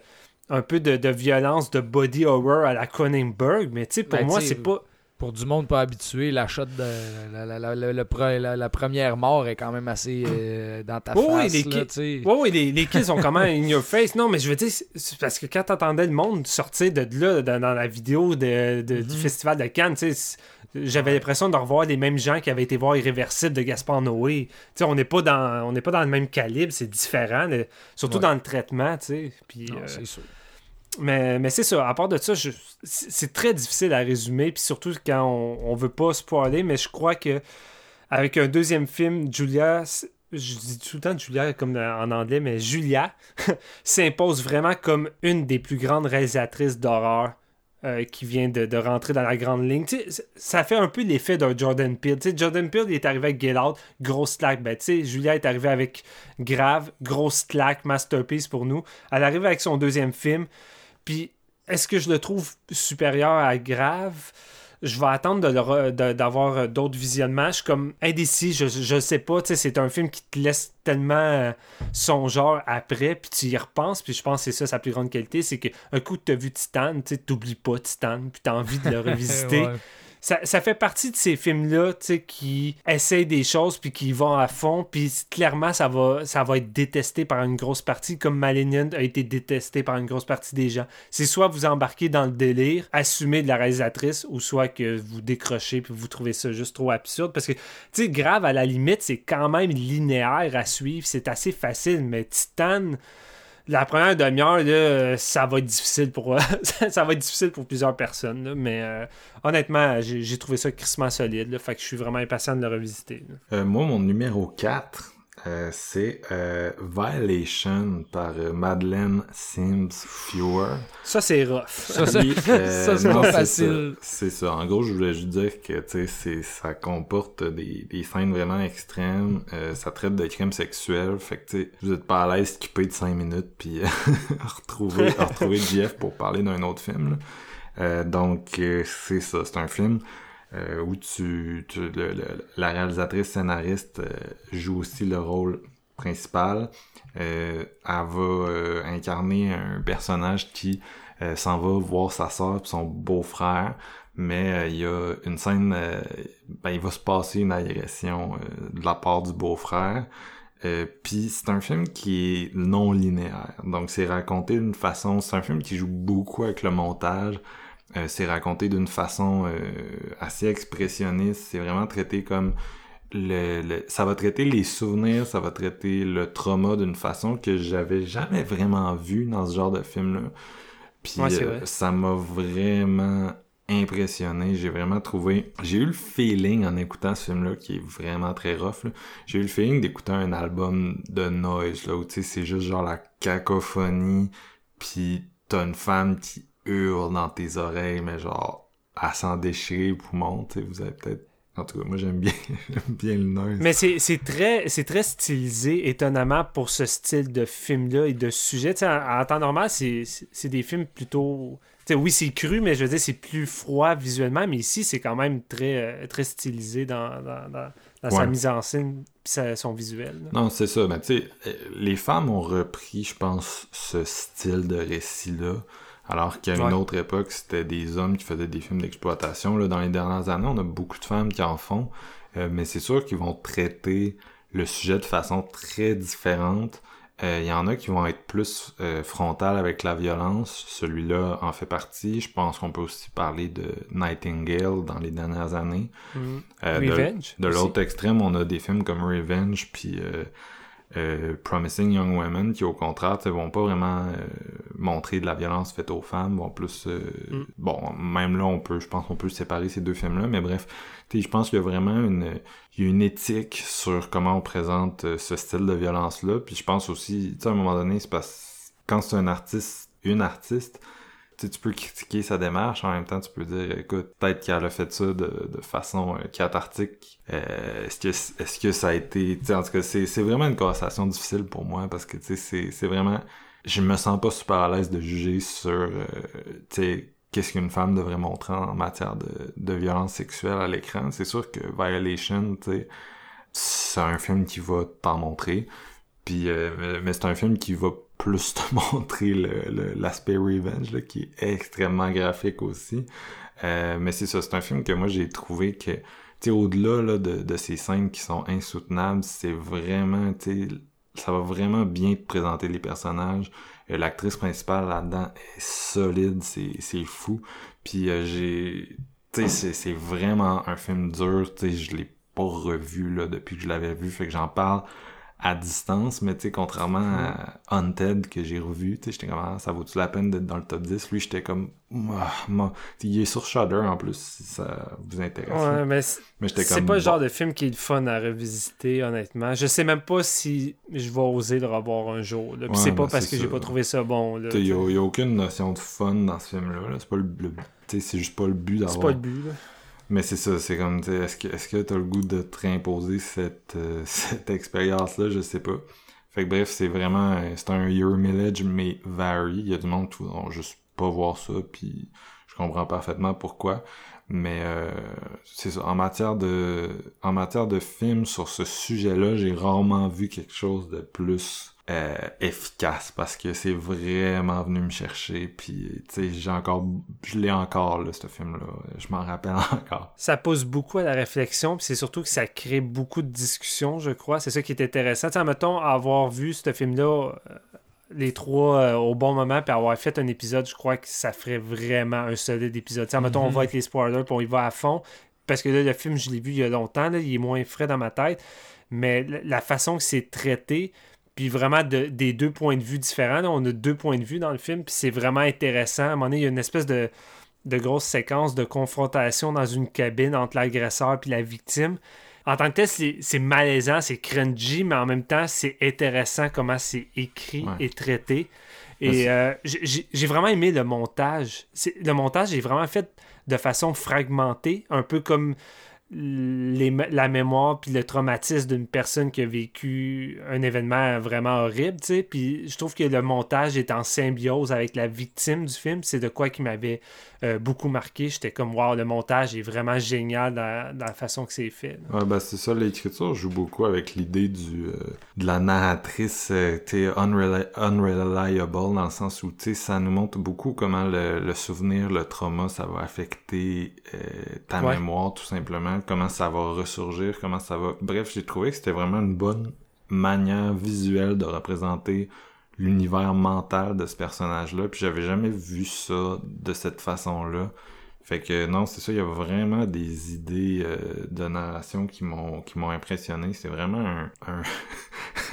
c'est dur de dire, tu sais, c'est vraiment un bon film, mais tu sais, c'est vraiment un film euh, artistiquement là, qui euh, super accompli de mon point de vue de, d'humble spectateur tu sais qui peut pas vraiment euh, aller plus loin je pense fait que je pense qu'on va être à nos, à nos top 3 les gars Moi, j'ai vu, euh, j'ai vu Tu l'avais vu, toi, Jeff? Ouais, j'ai vu, puis honnêtement, tu sais, j'ai le souvenir d'avoir trouvé ça vraiment rough, d'avoir trouvé ça bon. Mais j'ai l'impression que mon cerveau, il a comme fait, hey, t'es peut-être pas obligé de te souvenir de toutes ces images-là par cœur, parce qu'en ce moment, j'essaye de comme me repasser le film pour en parler un peu, puis j'ai comme un, pas un blanc, mais je suis pas sûr que mon cerveau a, comme gardé l'entièreté de ce film-là dans ma mémoire parce que je me souviens de l'avoir fini mais d'avoir fait genre oh là, ok ouais. je, peux comprendre, c'est vraiment.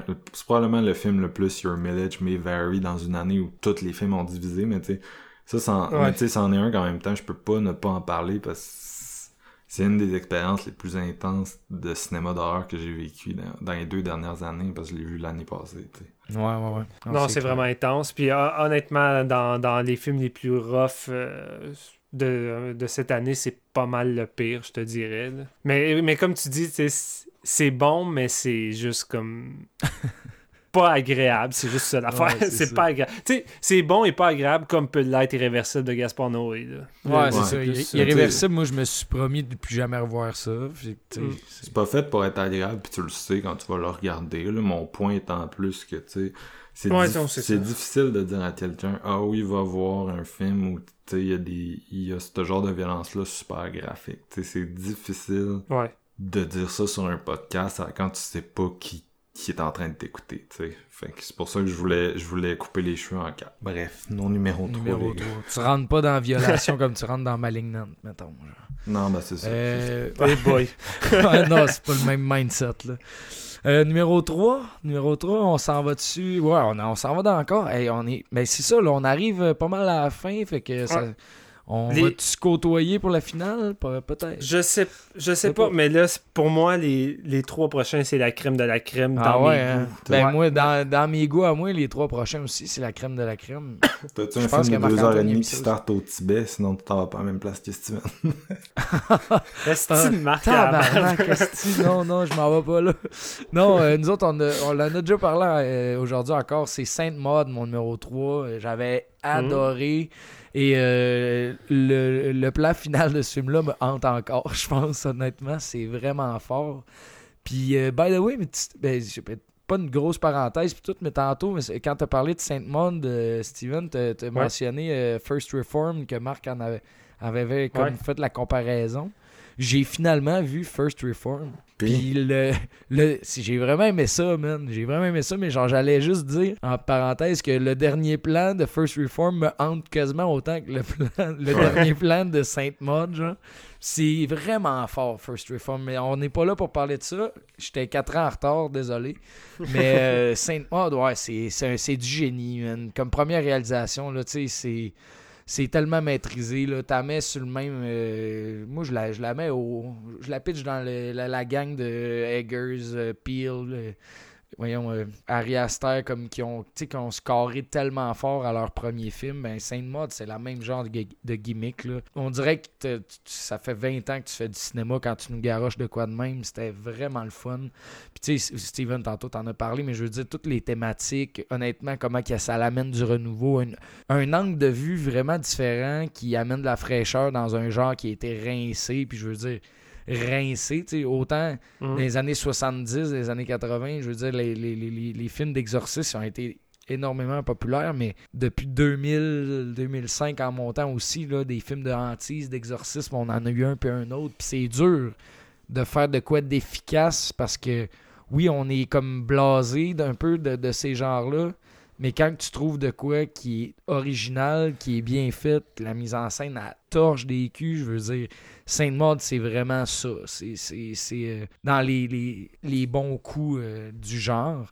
Euh, Puis bon, c'est ça, on l'a dit, Morphide Clark, je veux dire, dans le rôle principal, elle est incroyable. Maud, c'est vraiment pas quelqu'un que je voudrais fréquenter, mais elle a une profondeur de, de personnage, d'écriture qui est vraiment incroyable. C'est du top 5 matériel, mais genre que je savais qu'il allait faire mon. Peut-être. J'avais dit après avoir écouté Sainte Maud une fois que c'était peut-être le top 1 de l'année, tu sais, tellement Ouais. que c'était fort. Puis là, il était en troisième position. Fait que, tu sais, je veux dire, j'avais quand même placé un bon bet là-dessus. Puis honnêtement, écoute, c'est le genre de film que tu peux. euh, tu- puis qui a une bonne valeur de réécoute. hein, encore là, euh, je veux dire, ça se revisite bien. Puis Tu l'as-tu revu, toi ou tu moi, je l'avais vu deux fois? dans, dans la même semaine avant de faire Ah oui, l'épisode. ouais, mais je l'ai pas revu depuis. Mais euh, je me l'étais ben, je me l'étais tapé deux fois back à back là, quand je, l'avais je loué puis j'avais vraiment trippé. Mais tu sais, c'est ça, c'est un short and sweet truc là, c'est même pas une heure et demie là, fait que ça se place bien dans dans une soirée où t'as pas trop le temps, mais tu veux voir de quoi de full émotion, euh, tu qui te marque, mais qui est une bonne ride d'horreur, vraiment bien faite. Mais je pense que Sainte Maud, ça remplit le projet. Allez écouter notre épisode qui était vraiment, vraiment intéressant, comme on l'a dit plus tôt. Euh, ça vaut la peine, puis vous allez avoir une, une critique plus en profondeur que moi en ce Euh, moment. qui- je vais y aller tout de suite parce que mon numéro 3, c'est Sainte Mode aussi.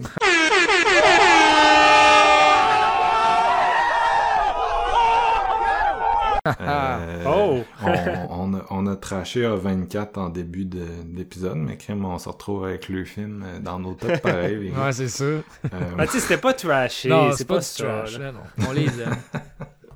Non, ça. Sais, euh, Sainte-Maud, je pense que son, son seul euh, inconvénient, c'est justement, il, il existe dans une espèce de tradition de film qu'on avait nommé dans l'épisode.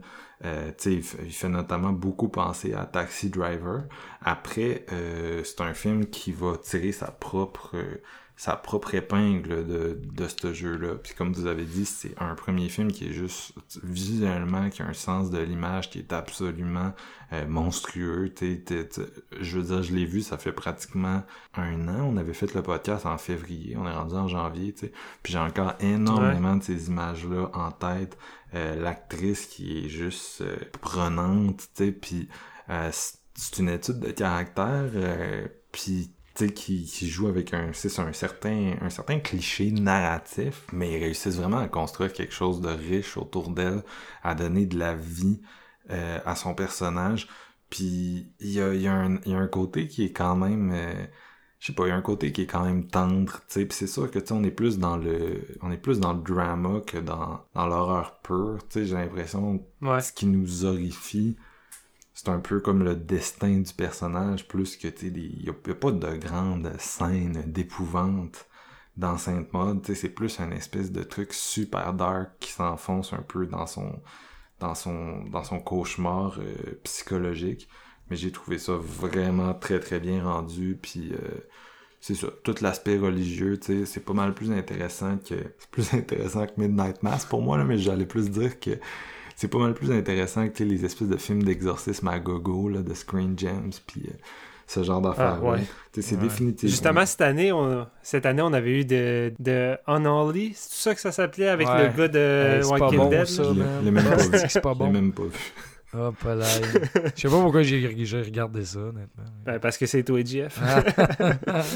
Mais non, c'est ça. C'est définitivement un film qui. Je, je sais que ça fait chier certaines personnes parce que justement, c'est c'est ça qu'ils aiment pas de ce type d'horreur-là à 24. C'est que c'est un drame qui va utiliser une esthétique du macabre pour raconter des trucs vraiment sombres euh, au lieu de vouloir faire de l'horreur. Ça, ça fait chier certaines personnes. Je peux le comprendre. Ça reste que j'arrive à la fin de l'année puis je suis comme, regarde, si vous, si vous voulez faire des films le fun, tu sais, qui top 5 de mode, va falloir vous, vous le fassiez parce que c'est un asti de bon film qui est resté avec moi. ouais, c'est ça. Fait que c'est ça, c'est mon numéro 3, les gars. Puis Steven, je te laisse aller là. Suis passé par-dessus toi, j'étais comme, ah, on va pas mettre Sainte-Maud dans le sandwich entre Ah non, correct, ton, numéro. Là. Numéro 3, sans doute le film que j'étais le plus excité de vous parler. On n'a pas fait d'épisode, c'est un film qui n'a pas été parlé beaucoup cette année. Euh, en fait, la plupart des. Il y a beaucoup de gens qui, qui euh, sont juste pas au courant de son existence. Et moi, je suis en amour avec ce film-là. C'est le seul film cette année que j'ai écouté trois fois Mm. et que chaque visionnement, je le trouve meilleur et je découvre tout le temps des nouvelles choses. C'est fou comment ce film-là est bourré de détails vraiment qui me fait triper.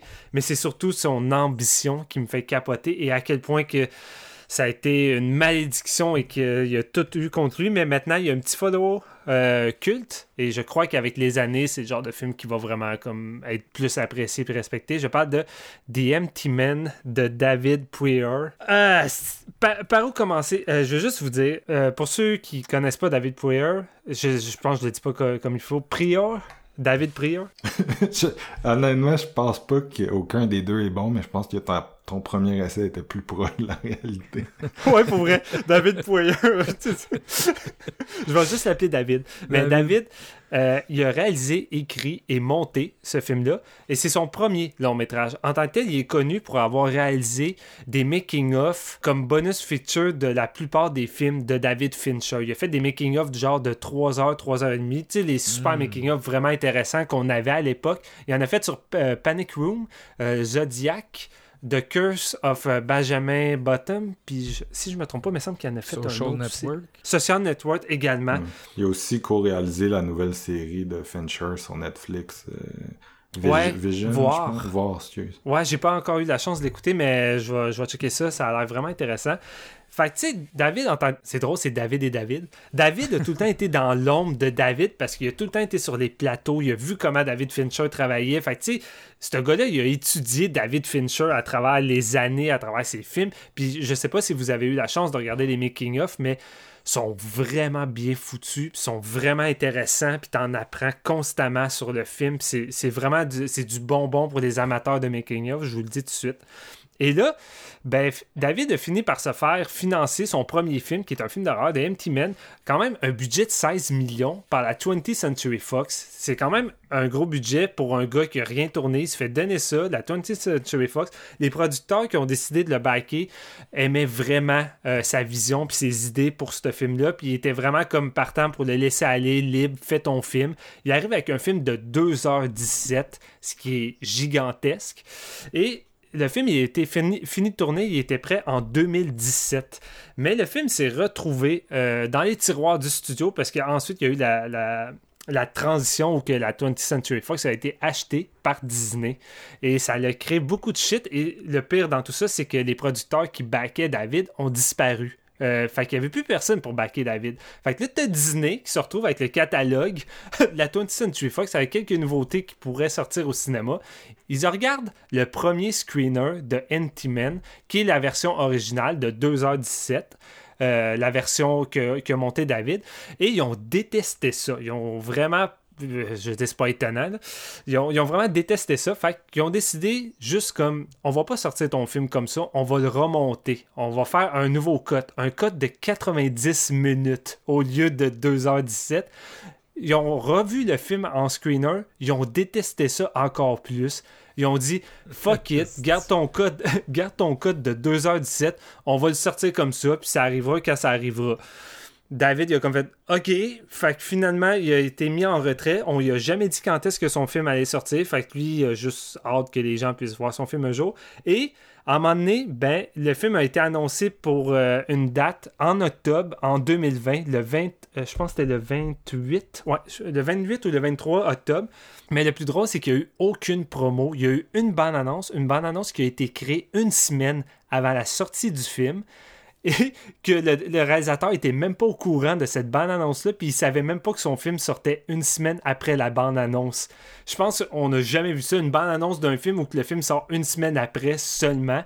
Le film a été au cinéma une journée. Ça a été un échec cuisant à cause de Disney qui s'en colissait, à cause de la promo qui était à chier, parce que vous regardez le poster puis la bande-annonce, ça a l'air d'un film pour ados du type de Bye Bye Man, euh, Slender Man, toutes ces shit-là, parce que le studio savait pas comment vendre ce film-là, parce que ce film-là est loin d'être dans ce calibre-là. C'est vraiment un film c'est pas un film que tu vois normalement d'un gros studio. Fait que, évidemment, Disney savait pas quoi faire avec. Fait qu'ils ont garoché tout ça.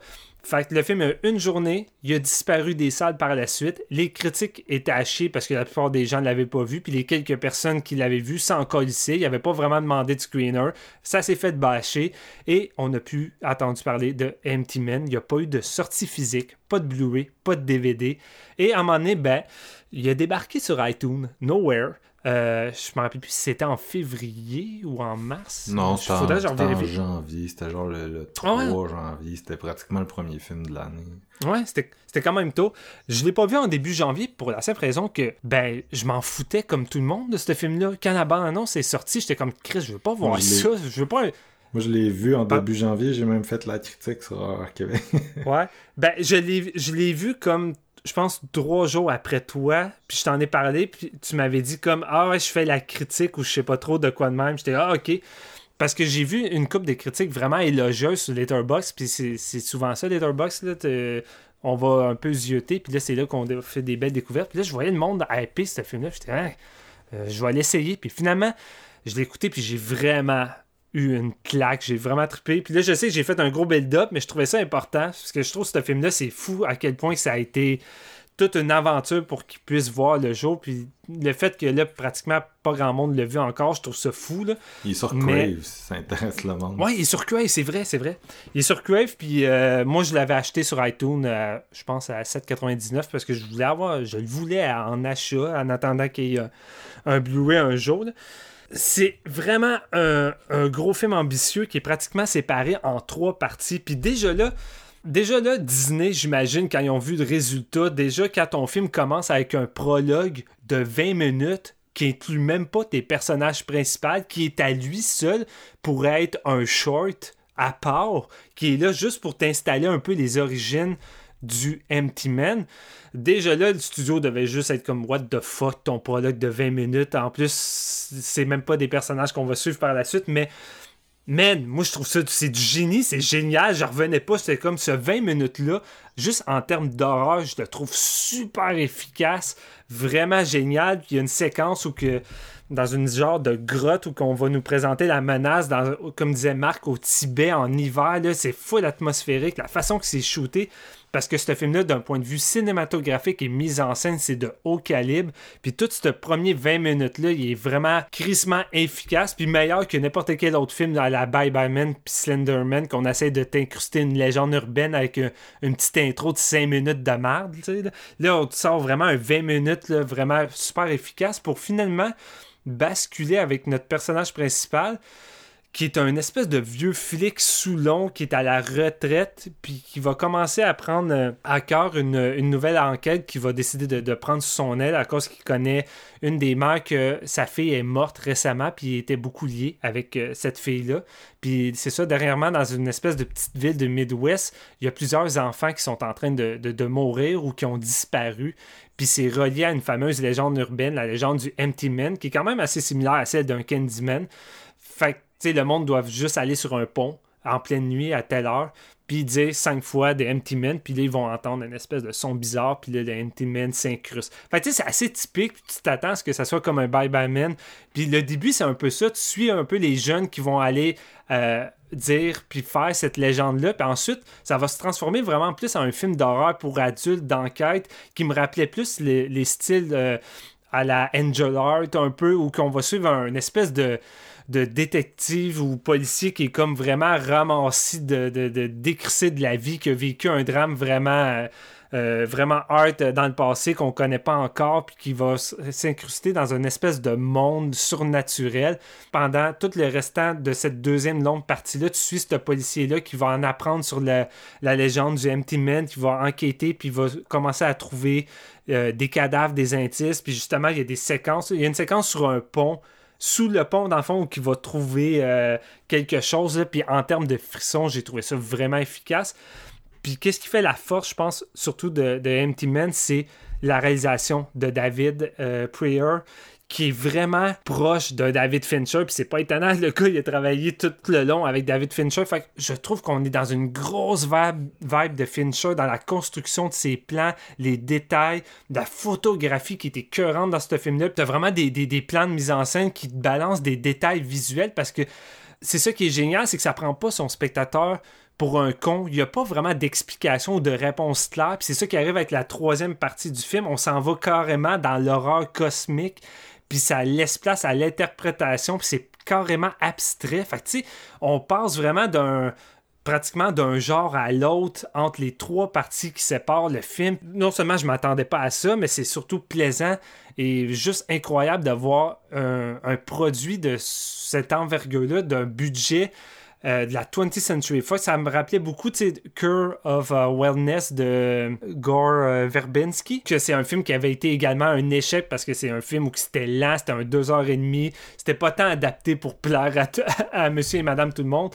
Euh, fait tu sais, The Empty Man, c'est un peu ça, c'est un film où que c'est plus de l'horreur pour adultes, puis c'est plus construit en fonction pour un public plus adulte, mais ça a été vendu comme un film pour ados stupide, alors que c'est pas le cas, tu sais.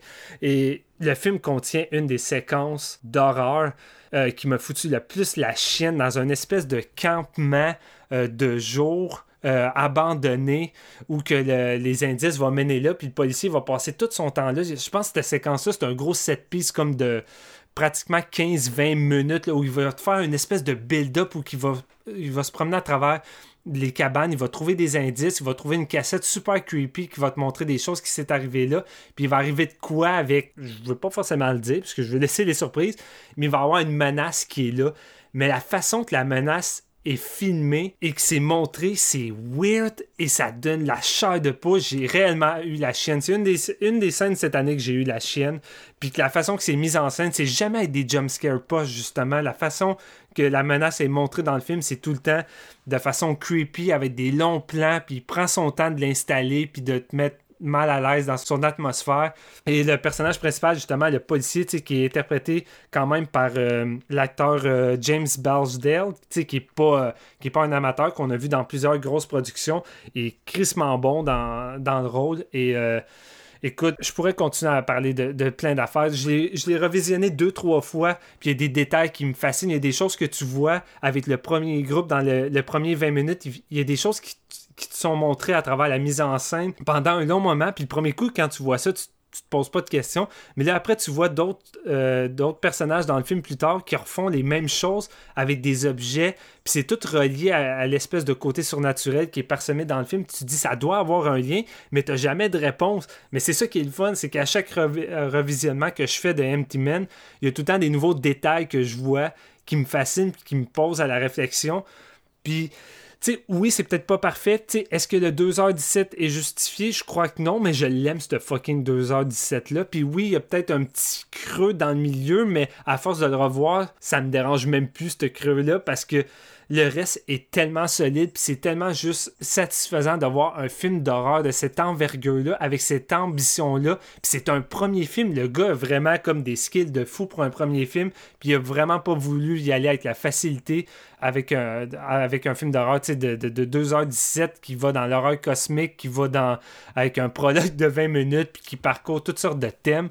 Euh, c'est vraiment, c'est c'est vraiment un, film qui qui semble pas venir en temps normal d'un gros studio. Puis j'ai l'impression que en même temps, c'est le film qui a tué le studio, puis qui a tué, ce qu'on va peut-être plus jamais avoir venant d'un gros studio. Tu sais, oui, on a eu Malignant euh, euh, de la Warner, puis c'est cool que Warner prenne encore des risques, mais des films comme Curve for Wellness et The Empty Men, j'ai le feeling qu'on n'aura plus vraiment ça d'un gros studio, puis il va falloir se retourner vers les petits studios, puis les petits films indépendants qu'on voit dans les festivals. Puis ça, je trouve ça dommage, mais on a des Empty Men, vous l'avez peut-être pas vu, courez écoutez ça, c'est sur Grave.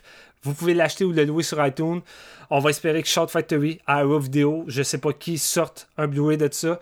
Il y a une interview que le réalisateur il a fait. Euh, au pire, je pense que je vais mettre le lien euh, avec l'épisode quand on va le, poster. Un interview qui parle tout de son aventure euh, avec les producteurs, les problèmes qu'il a eu, puis tout ce qui a fait en sorte qu'il était passionné par ce projet-là. C'est super intéressant. T'en apprends beaucoup. Ça te donne juste envie de revisiter le film encore une fois par après. Mais honnêtement, c'est euh, pour moi, c'est de la bombe. Je le dis tout de suite, c'est de la bombe. C'est un film que j'ai vraiment savouré à chaque revisionnement. Puis vous devez absolument lui laisser une chance. Nice, nice, nice. Euh, si, ça, ça convainc pas, il n'y a rien qui va le faire. Eh non, c'est ça. tu t'es donné pour Empty Man, solidement. G ouais, ouais. GF, on retourne à toi. Bon, on est rendu au numéro 2, là. Ouais. Euh, ouais. Ouais, ça se corse, Colin. Euh, mon numéro 2, écoute, euh, c'est un film que j'ai revisité euh, la semaine passée et qui m'a. Ah, c'est complètement fou. C'est Titan de, du Cournot. Mais je vais commencer en. Tu sais, ça va le vendre pareil, mais je veux dire, j'ai établi avec mon deuxième visionnement de Titan qu'il est moins bon que grave fallait que j'établisse ça tout de suite. Bon, c'est dit, il fallait que je me libère de cette tension-là. Grave, c'est du 5 sur 5. Titan, c'est du 4.5. Je pensais que ça allait comme jumper puis ça allait comme le retrouver mais non vraiment je pense que j'ai un faible pour grave reste que Titan, est-ce que ça va ouvrir des portes au cinéma euh, français? Probablement. Est-ce que les portes ont déjà ouvert? Oui. Est-ce que ça va amener ça ailleurs? Probablement. C'est vraiment spécial comme expérience. Titan, c'est quelque chose qui se vit, on dirait. Puis je pense que la... quand tu le revisites, ça va encore plus loin parce que tu es comme prêt. Puis tu peux l'analyser différemment, ce qui est vraiment le fun parce qu'il est complet comme film, complexe puis ça s'en va dans tous les sens, mais ça a vraiment une ligne directrice, puis une espèce de, de, de, cœur émotionnel vraiment comme grandé. C'est, grandé, ça sait où ce que ça veut amener le spectateur, puis je pense que c'est là que Julia Ducournau a, a écrit des trucs, tu sais. Elle a dit en entrevue qu'elle avait rêvé ça, Titan. Je veux dire, c'est un peu comme dans le temps que Dario il disait Moi, j'ai, j'ai des cauchemars, puis je les mets sur pellicule. Mais c'est un peu le genre de, de trucs que ça me rappelle, tu sais. Si tu rêves à des trucs comme ça, Simonac, man, tu devrais dormir souvent, genre, juste pour te retrouver dans des histoires fuckées, je sais pas. C'est vraiment du génie, tu sais.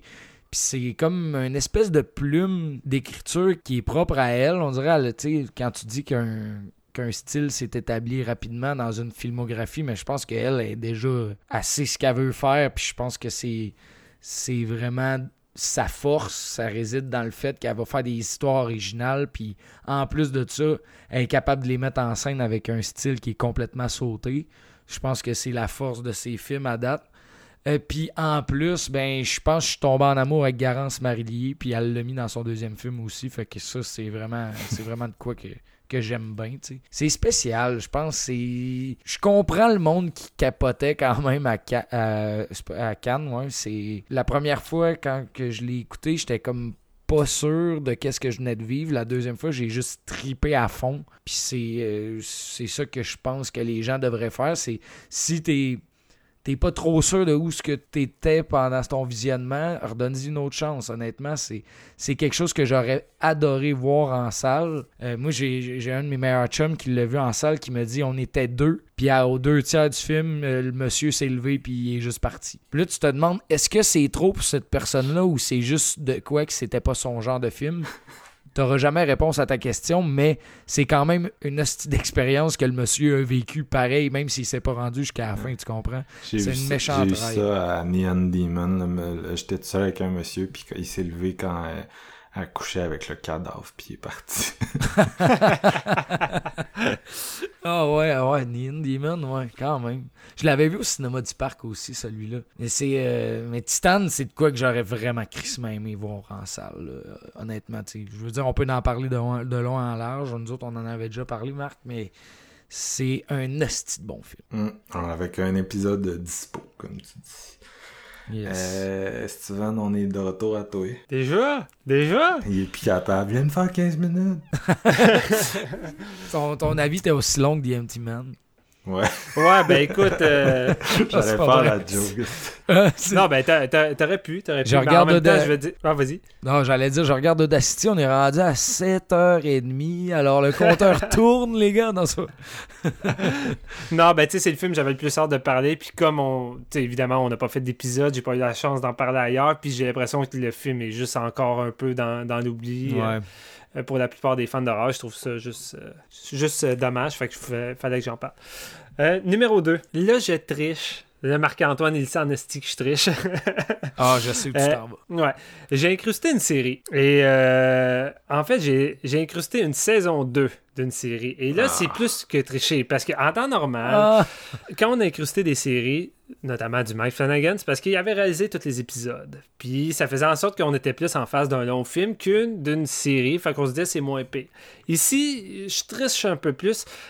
I don't give a fuck. je ne peux pas ne pas mettre Black Summer saison 2 pas dans mon top, alors que c'est une des meilleures choses d'horreur que j'ai vues cette année qui m'a fait triper de l'épisode 1 au dernier épisode. Puis de toute manière, ça se prend à part, Carlis. Vous êtes même pas obligé d'avoir vu la saison 1. Ça se prend pareil super bien, même si tu retrouves 3-4 personnages, c'est pas grave.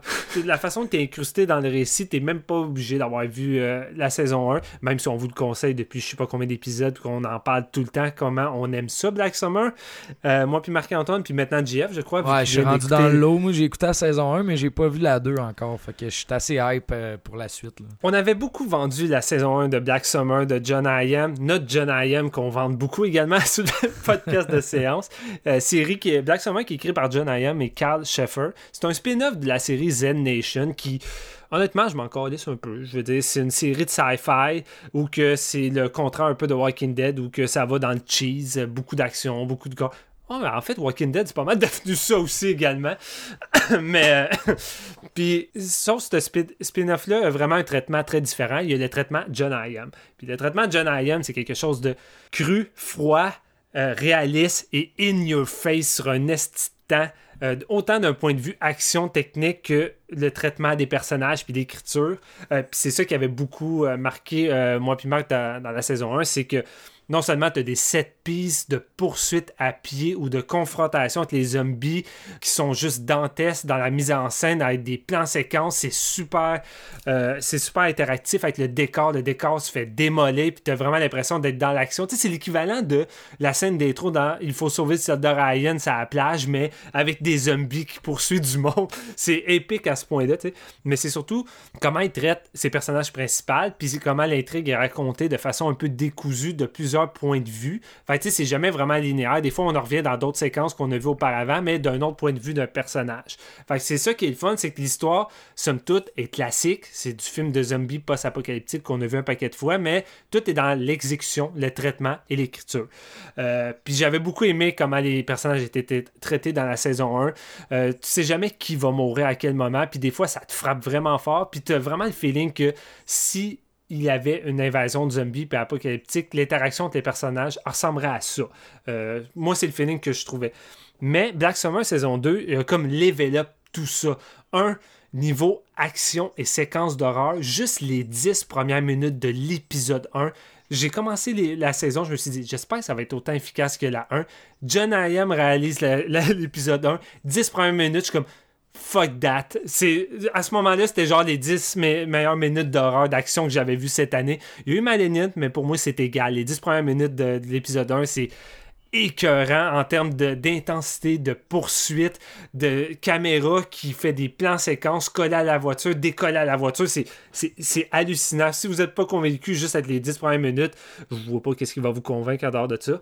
Mais là où je trouve que ce- cette saison-là euh, surpasse la première, c'est vraiment d'un point de vue écriture de personnages et d'épisodes euh, qui va encore plus focusser sur le, côté désespoir et noirceur de l'humanité. Tu sais, souvent dans les, trucs de post-apo, on va suivre des personnages avec des bonnes valeurs qui vont avancer vers quelque chose de bien, puis ça, ça va être les sauveurs de l'humanité. Ici, il n'y a pas grand espoir. Le seul espoir qu'on a, c'est une mère puis sa fille qui font déjà des choses crissement dark puis qui pensent avant tout à sauver leur peau. C'est ça l'univers de Black Summer. Tu sauves ta peau, fuck les autres, fuck t'es une femme enceinte, fuck que t'es un enfant, il n'y a pas d'importance, c'est chacun pour soi. Et ça va jamais...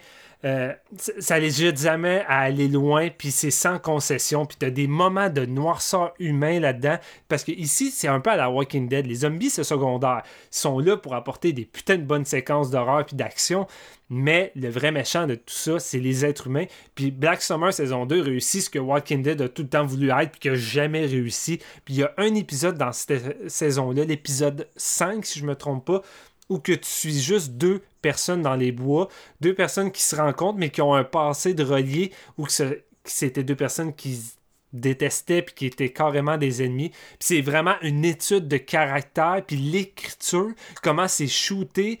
J'étais comme wow, on est vraiment ailleurs face à la première saison qui était quand même tu sais, c'était vraiment. Ça, restait, somme toute, très le fun. Puis les interactions, les, dialogues, des fois, étaient un petit peu plus euh, crunchy. Mais ici, je trouve qu'on est vraiment dans du drame beaucoup plus peaufiné.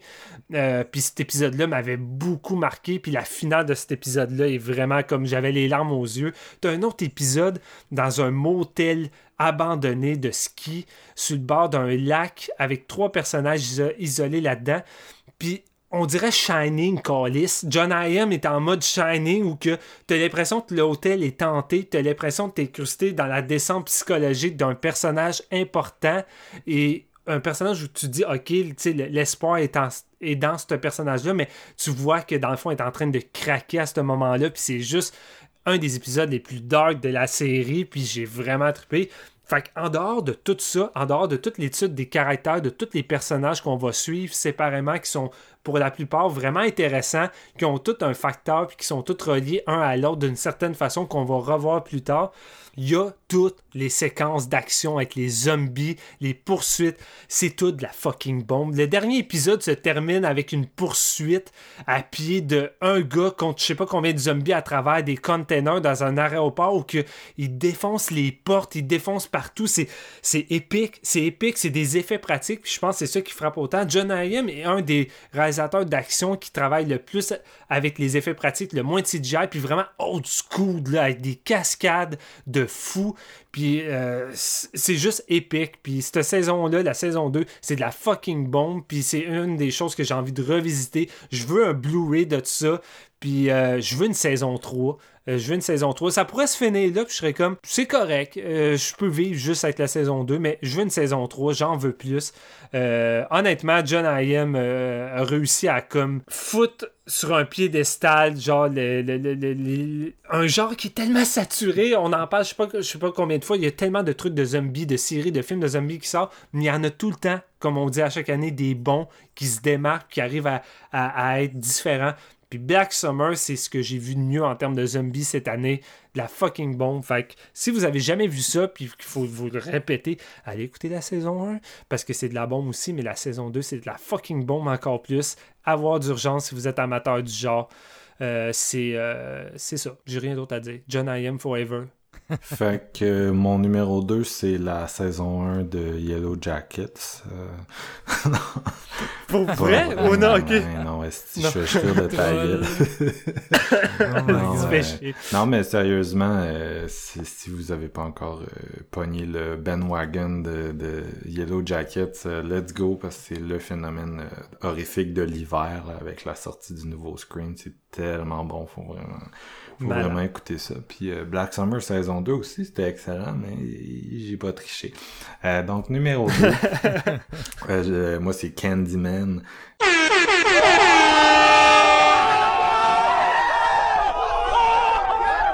Nia de Costa, on a déjà fait un épisode là-dessus. Un autre film qui a divisé, je me suis beaucoup ostiné dessus euh, en ligne. Euh, personnellement, je suis un fan, j'adore la Peel Touch, puis j'adore qu'est-ce que Nia de Costa a amené à, à, cet univers-là. Euh, c'est un film qui est, comme vous l'avez dit, extrêmement ludique. Certains des meilleurs set pieces de meurtre de l'année facilement. Il y en a plusieurs là-dedans qui sont mémorables, que ce soit le, le kill des deux. euh, vous avez déjà nommé plusieurs, là, mais le kill dans Galerie Mm. d'or des deux dudes, c'est c'est euh, Ouais. génial, c'est tellement bien exécuté. C'est un film, c'est ça, ça dure 90 minutes, mais damn, c'est compact. Là, il y a plein de personnages, il y a des idées, puis on dirait qu'aucun plan est gaspillé. C'est du fucking bon horreur old school dans un sens, tout en étant euh, vraiment, euh, tout en restant un peu euh, dans, dans ce qu'on voit présentement, là, une, une vague d'horreur sociale euh, qui essaie de mettre de l'avant un peu les expériences des personnes marginalisées. Puis bon, ça, on pourrait débattre de ça longtemps. Là, j'ai vraiment débattu beaucoup sur le contenu de Candyman cette année, mais moi, je continue à penser que c'est un excellent film, puis que ça utilise la notion de, visible et d'invisible pour raconter euh, quelque chose de profondément différent du premier film, mais en même temps quelque chose de tout aussi intéressant, sinon plus. Euh, c'est un compagnon, c'est un compagnon parfait euh, au film de au film de Bernard Rose. Puis je suis juste vraiment content que ça existe. Je suis vraiment content que ça soit sorti après un report de plus de un an. Puis euh, Nia Ouais. DaCosta là, qui réalise Captain Marvel 2 est rendu dans le MCU. Mais Jordan, lui, il nous revient euh, cette année en grande forme avec Nope euh, réalisé en en IMAX Mhm. avec le directeur photo de Dunkirk. Donc, on, on peut en attendre. Hey man, ça va tellement être épique là. Tu sais, un film d'Alien, parce que je suis pas mal sûr que c'est un film d'Alien, à moins que je me fous, puis que Jordan a un petit twist là. mais Ouais. Mm. C'est ça, ça va être sa coche. Ah, C'est c'est pas mon plus, ça va être pas la mon bombe. plus gros hype euh, 2022, comme d'habitude. Je suis un- C'est ça le plus drôle, c'est que tu sais, Jordan je- ou, ou Nia dans ce cas-ci ont jamais réussi à atteindre mon numéro 1 de mes tops là, depuis qu'on est avec euh, Séance. Mais ces films ont une valeur de réécoute de fou, sont le fun, sont ludiques, sont colorés. Os, l'introduction de Os, il n'y a pas eu grand chose qui a topé ça depuis, euh, depuis 2019, là, depuis que je l'ai vu. Là. Pas grand chose que j'ai vu au cinéma qui m'a plus fait un Wow, ok, là je suis dans les mains de quelqu'un qui maîtrise son cinéma ici. Donc euh, non, c'est ça, j'ai vraiment je trouve vraiment que Candyman c'est un c'est un c'est un solide film qui réinvente le mythe euh, qui est un tu sais il y a il y, a, il y a vraiment le désir de, de déconstruire certains trucs du premier, tout en étant un foutu bon film de, de Candyman. Là, ils, vont, Ouais. ils vont pas trop loin euh, non plus. Dans, euh, si vous aimez euh, vous aimez cette, ce mythe-là, anyway, vous, si vous aimez ce mythe-là, vous avez sûrement déjà vu le premier film de Candyman depuis genre 25 ans. Là, mais mais tu sais, c'est, c'est bref, c'est vraiment euh, c'est vraiment un bon film. Les gars, on est rendu à la fin, les premières Hop là. places. Jeff, euh, Jeff, euh, euh, euh, j'ai pas entendu parler d'un certain Malignant encore, là. Ah, ah, ah, ah. Ouais, c'est ton numéro 1, Jeff. Ouais, ouais.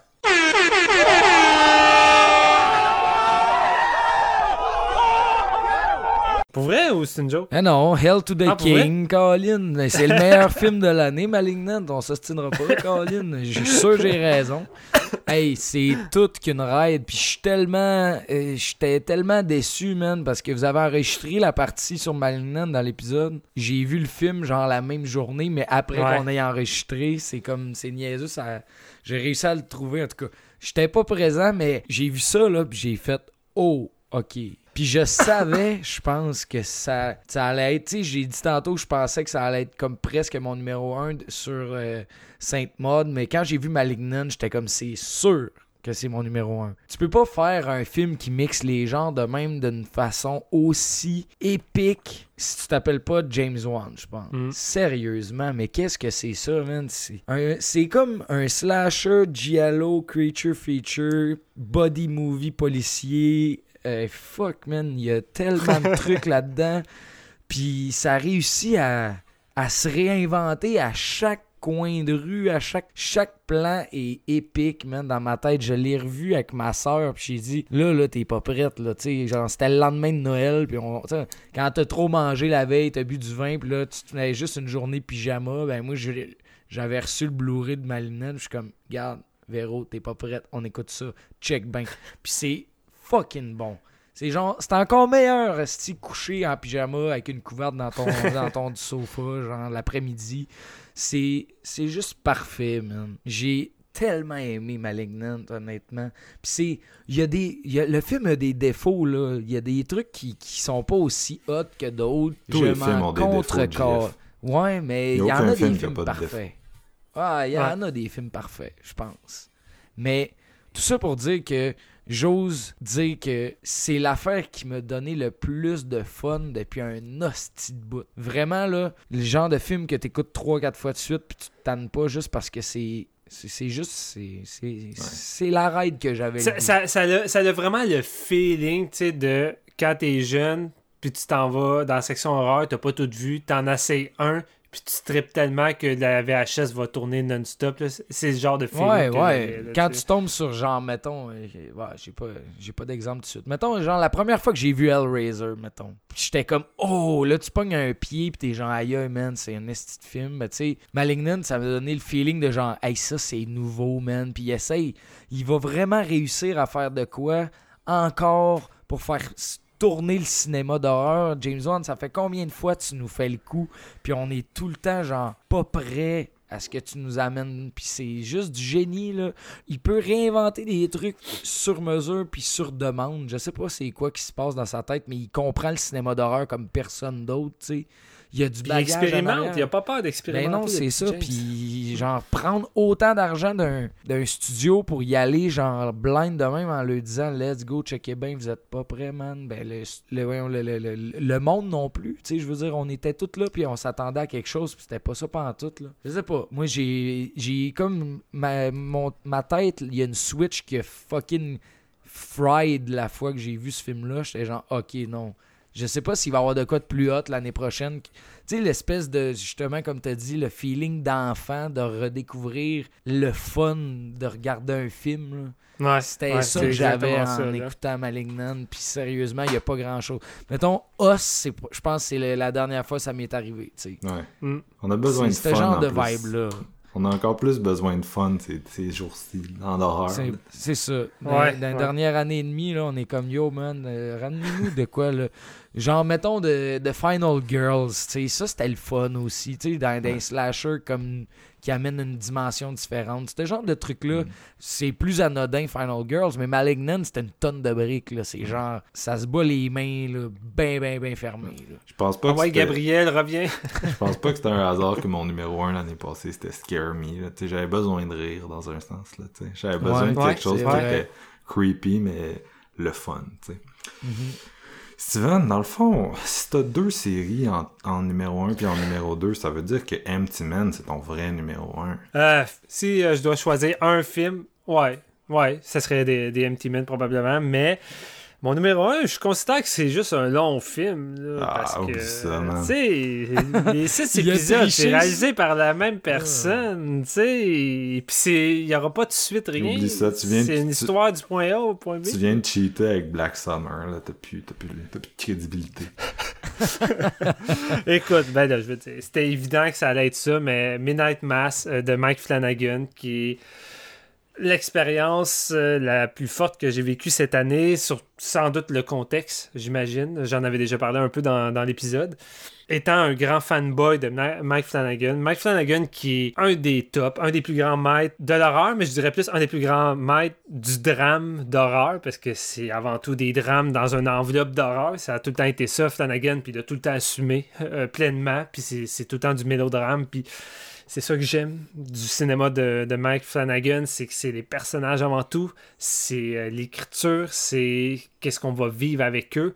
Et euh, l'horreur, c'est juste là pour venir faire avancer ces personnages-là. Ça a une fonction euh, la fonction en tant que telle de, l'horreur dans, les trucs de Flanagan, c'est pas juste pour venir nous effrayer, ça a une fonction de faire avancer l'histoire et de faire avancer les personnages. Et Midnight Mass, pour moi, maintenant, je pense, j'osais pas le dire dans l'épisode, mais je trouve que c'est ce que Mike Flanagan a fait de mieux. Puis encore là, Crime, pourtant, il a fait tellement des trucs grandioses. Il n'y a rien que j'aime pas vraiment de Mike Flanagan. Tu sais, le truc que j'aime le moins, c'est Before I Wake, puis même là, ça reste un bon film pareil. C'est juste ce qu'il a fait de moins bien, je crois. Mais en termes d'écriture, en termes du style de Mike Flanagan veut euh, faire du Stephen King sur grand écran, c'est sans doute ce qui s'en rapproche le plus. Je ne vais pas répéter tout ce qu'on a dit dans l'épisode, mais la façon qu'il incruste cette petite île-là, cette communauté, cette communauté-là qui existe ici et non dans Halloween Kills, hein? On l'a dit, euh, je sais pas combien de fois. ici qui existe avec des personnages qui ont. on avait parlé, il y a peut-être un ou deux personnages qui, ont, qui, sont peut-être moins marquants que les autres, mais somme toute, je m'en crissais pas pareil. Tous les personnages, je m'intéressais tout de même à, eux, mais la plupart des personnages ont tous leur moment à eux. Tous les acteurs sont écœurants des moments de drame de haut calibre que j'ai pas retrouvé dans même d'autres films qui est en dehors du cinéma ou du série de genre. C'est vraiment juste des drames. Je veux dire, celui-ci surpasse plusieurs que j'ai vus cette année. La, la, séquence dans la caravane entre le Soulon qui avait tiré par accident sur la jeune fille, leur confrontation est un des moments les plus intenses que j'ai eu cette année. Le moment sur le bateau avant l'incident est un des moments également les plus intenses. Tout les six épisodes pour moi, ça a été chaque fois des moments d'intensité euh, de différentes façons, de différentes manières. Et moi, ce qui me fait débosser encore, puis c'est correct, mais tout ce qu'on attendait dire à chaque fois que les gens parlaient de Midnight que ce soit en bien ou en mal, monologue, monologue, monologue, monologue, parce que Chris, de l'exposition, du développement, puis de raconter des choses, ça a l'air que ça peut être un esti de défaut, tu sais. Mais moi, quand des monologues sont écrits de cette façon-là, de cette qualité-là, c'est peut-être juste Mike Flanagan ou juste cette série-là que je peux l'accepter, puis ça fonctionne, mais pour moi, dans mes nightmares, ça fonctionne. Puis voir deux personnes discuter de leur vision de la mort pendant quoi, 15 minutes, à chacun de leur tour, mais que leurs deux visions sont tellement différentes que pour moi, c'est pas juste comme oh non, on en revient encore avec euh, le même sujet. Pour moi, c'est un autre des, moments marquants de la série, mais je veux dire, tout le reste, tout le reste, euh, le, prêtre là-dedans, joué par euh, Amish Linklater, qui peut-être la meilleure performance masculine que j'ai vue cette année avec certain qu'on va peut-être parler dans notre autre top, mais c'est un des must de cette année en termes de performance de haut calibre. Puis on, parlait euh, de, de, de mode euh, tantôt avec euh, cette incrustation-là de, Dieu, puis le fanatisme, puis comment ça peut être plus horrifique que n'importe quelle présence maléfique, même s'il y a une présence maléfique dans Midnight je veux dire, ici, la façon que c'est présenté, avec ses bons et ses mauvais côtés, ses thématiques, ses thèmes, la façon que Mike Flanagan en discute sans forcément mettre un, point sur, euh, aucun. C'est pas, il juge pas, il fait juste apporter des points de vue différents. Puis à la fin, évidemment, Mike apporte le sien, mais rendu là, je veux dire, la série t'impose jamais rien. Je veux dire, c'est juste là pour élaborer puis en discuter puis montrer différentes facettes de tout ça. Puis c'est au spectateur de choisir ce qu'il veut, rendu là. Fait que c'est une expérience incroyable que j'ai eue. J'en attendais pas moins de, Mike Flanagan euh, puis de Netflix, parce que Netflix, c'est pas tout le temps ça coche, on s'entend. Mais Mike Flanagan puis Netflix, ça fait un crise de bon duo finalement. Et je suis impatient de voir son, adaptation d'Edgar Allan Poe euh, de House of Usher en série juste m'imaginer ça avec Mike Flanagan, je me dis ça va être sa coche. Mhm. Fait que euh, Midnight Mass, euh, je ne vais pas répéter, on a fait un épisode, mais pour moi, c'est le, summum de ce que j'ai eu en termes d'horreur cette année. Mike Flanagan, c'est vraiment le top pour faire du cinéma grand public avec Jordan Peele de grande qualité, qui est intelligent, bien écrit, bien foutu. L'horreur est bon, tout est bon. Tout est maîtrisé, il maîtrise tout, puis autant ça a l'air facile, autant ça ne l'est pas de réussir à le faire de façon aussi réussi puis que tout le monde accroche. C'est ça. Donc là, on a euh, quatre trucs qui ont sorti euh, de les trois, dans les trois listes, c'est-à-dire Malignant, Saint Mode, Candyman et Titan, parce que oui, on finit avec euh, mon numéro 1 qui est Titan. Ouais.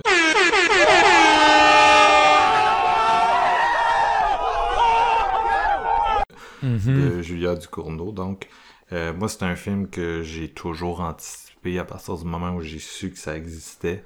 Euh, c'est sûr qu'à partir du moment où ça a été au Festival de Cannes puis que ça s'est retrouvé avec la Palme d'Or, il y a comme eu une espèce de buzz de fou autour d'une cinéaste que jusque-là, tu sais, pas- j'ai pas l'impression qu'elle était, était, euh, si établie, si connue que, que, que ça, là. Puis là, ça, Ouais. ça a vraiment été, c'est ça, l'explosion, le buzz. Puis euh, c'est probable, tu sais, c'est un des films qui va vraiment chercher à brouiller les frontières. Ça, j'en avais déjà parlé là, dans l'épisode, mais tu sais, c'est un film qui cherche à, c'est un film qui discourt sur le genre, puis qui cherche à embrouiller les frontières, qui cherche à, à avancer la fluidité des genres, mais c'est un film qui cherche aussi à brouiller la frontière du genre, le genre cinématographique, puis donc à faire exploser les niches euh, qui personnellement m'ont toujours un peu fait suer. J'ai vraiment l'impression que, je veux dire, le jour où Toby a sorti Texas Chainsaw Massacre, c'était edgy, ça repoussait les limites, c'était quelque chose de nouveau. Euh, puis à partir du moment où c'est rendu quelque chose de mainstream, quelque chose qui est approprié par les studios qui en font des répliques, t'as besoin de quelque chose d'autre de nouveau parce que l'horreur ça doit exister, euh, ça doit confronter, ça doit brasser, ça doit proposer quelque chose de, de nouveau pour faire sa job pour moi. Euh, c'est sûr que c'est une définition qui est vraiment euh, qui est qui est vraiment, euh, on s'entend. Euh, on a Mhm. toute une façon différente d'apprécier l'horreur, mais moi, tu sais, si vous me suivez depuis longtemps, que vous avez vu mes différents top 10, vous le savez que j'ai toujours été plus un gars avant-garde. Je favorise des trucs que j'ai pas vu avant. Je favorise, tu sais, j'aime ça avoir du fun, comme je l'ai dit plusieurs fois, mais je favorise aussi les expériences vraiment nouvelles euh, qui, qui c'est ça, qui vont vraiment venir créer, qui vont venir faire péter les barrières, tout simplement. Puis Titan accouche d'un enfant euh, nouveau, qui est un, c'est ça, un nouveau cinéma d'horreur, un nouvel, une revendication nouvelle euh, pour le genre. Le genre en France qui a toujours été, on s'entend, vu d'une façon un peu euh, bâtarde. là. C'est vraiment pas le pays où Ouais. c'est le plus facile. Mais je pense pour le genre en général, euh, de sortir un peu des, ça, des sentiers battus, puis de, de venir proposer quelque chose. Puis c'est un film qui, tu sais, oui, on, là, on, on fait un top horreur et tout. Euh, on l'intègre, euh, on en parle comme d'un film d'horreur, on l'intègre dans l'horreur, mais c'est un film qui, tu sais, oui, il y a eu grave avant, euh, oui, ça existe dans cette même démarche-là de, de, de corps. Euh, on filme les corps, on filme leur transformation, on filme la violence qu'il aurait faite, mais c'est ça, c'est un film, comme je disais tout à l'heure, qui a un certain, euh, tu sais, qui est beaucoup plus complexe dans ses émotions, dans ce que ça essaie de faire, que euh, juste oh oui ça c'est là pour te choquer c'est là pour te brasser c'est oui c'est là pour te brasser mais ça va pas nécessairement te brasser comme tu penses que ça va te brasser tu sais. Euh, pas en mode euh, je vais je vais générer chez toi de la révolution euh, du début à la fin ce qui est un peu le cas avec euh, avec Grave.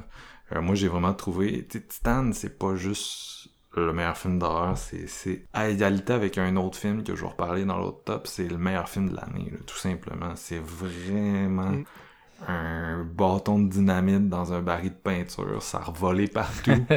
Euh, c'est fucking nice comme film, puis tu sais, je, je sens dans le geste artistique la prolon- le prolongement du personnage de Adrien Alexa. Tu sais, je sens que la cinéaste, à quel point la cinéaste se représente en lui, puis je pense que on est beaucoup euh, de ses spectateurs à penser la même chose. Fait que c'est vraiment un film. euh, c'est un. C'est le genre de film que je vais garder longtemps, que je vais voir souvent. Puis euh, c'est vraiment une hostie grosse claque. Est-ce que c'est le meilleur film d'horreur de l'année? C'est dur à dire parce que c'est ça. C'est- ça existe en dehors des catégories, un peu comme l'âme dont on parlait tantôt, justement. Ouais.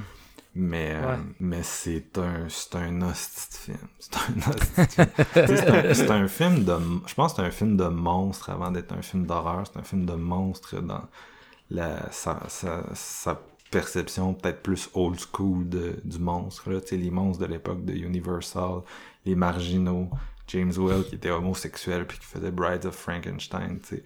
Puis euh, Mm. ça a toujours été ça a toujours été le monstre de la marge, tu sais, qui se retrouve finalement dans un environnement hostile où le monde court après avec des pics puis des torches. Ben, c'est un peu ça que je vois dans Titan, sauf que c'est une version hyper modernisée. Puis, euh, tu sais, oui, il y a une ressemblance avec Crash, mais genre, première minute, là, tu sais, c'est jamais aussi désincarné Ouais, c'est que tout. Là. ce que Cronenberg peut proposer parfois, là, tu sais, ça fait partie de sa démarche à Cronenberg, mais Julia Ducournau, c'est une fanatique de cinéma coréen, puis tu le vois dans ce qu'elle fait, parce que comme un film coréen, tu sais jamais sur quel pied elle va danser. Bref, c'était ça. C'est fucking bon. Si vous l'avez pas encore vu, euh, mettez-le sur votre liste de priorités. Là, mais c'est c'est c'est vraiment un esti de film pour l'année 2021. Là, c'est un des trucs que t'oublieras pas. Malade. Bref, ça close ce top 10 horrifique circa 2021. Euh, la nouvelle année est commencée, 2022. On- comme d'habitude, il y a plein d'horreurs cool qui s'en vient. Euh, on va essayer de faire quelques épisodes, bien sûr, euh, sur ce qui nous parle le plus à travers tout ça. Puis j'ai déjà hâte de j'ai déjà hâte de les faire parce que c'est toujours le fun en maudit de découvrir de la nouvelle horreur, les gars. Merci beaucoup d'être venus partager vos coups de cœur. J'espère qu'on a euh, contaminé quelques auditeurs, qu'on leur a donné le goût d'écouter des trucs, euh, puis de, faire des découvertes peut-être. Hmm, ben, c'était génial comme à l'habitude. Et euh, on a fini moins tard que j'imaginais parce que en temps normal, on enregistre les épisodes de jour et là, on a décidé de faire ça de soir. Et rendu 1h25 du matin. Je m'attendais à ce qu'on soit dans 2h30. Fait que Ah. c'est pas si pire. C'est parce qu'on n'a pas parlé d'Halloween Kills. C'est parce Je qu'on suis a prêt pas pour tout Halloween fait- Ends. On n'a pas tout fait 15 minutes sur un petit man. Ouais, ouais mais j'ai été tellement rapide sur les films précédents. J'ai bien équilibré les choses. T'avais le droit de- de- d'en parler droit. Bref, euh, ben merci, puis merci à tout le monde qui va avoir écouté ce long épisode. On vous revient bientôt avec euh, un autre top, là, c'est-à-dire celui du cinéma en général. euh, encore une fois, fidèle à la tradition. Merci tout le monde et à bientôt.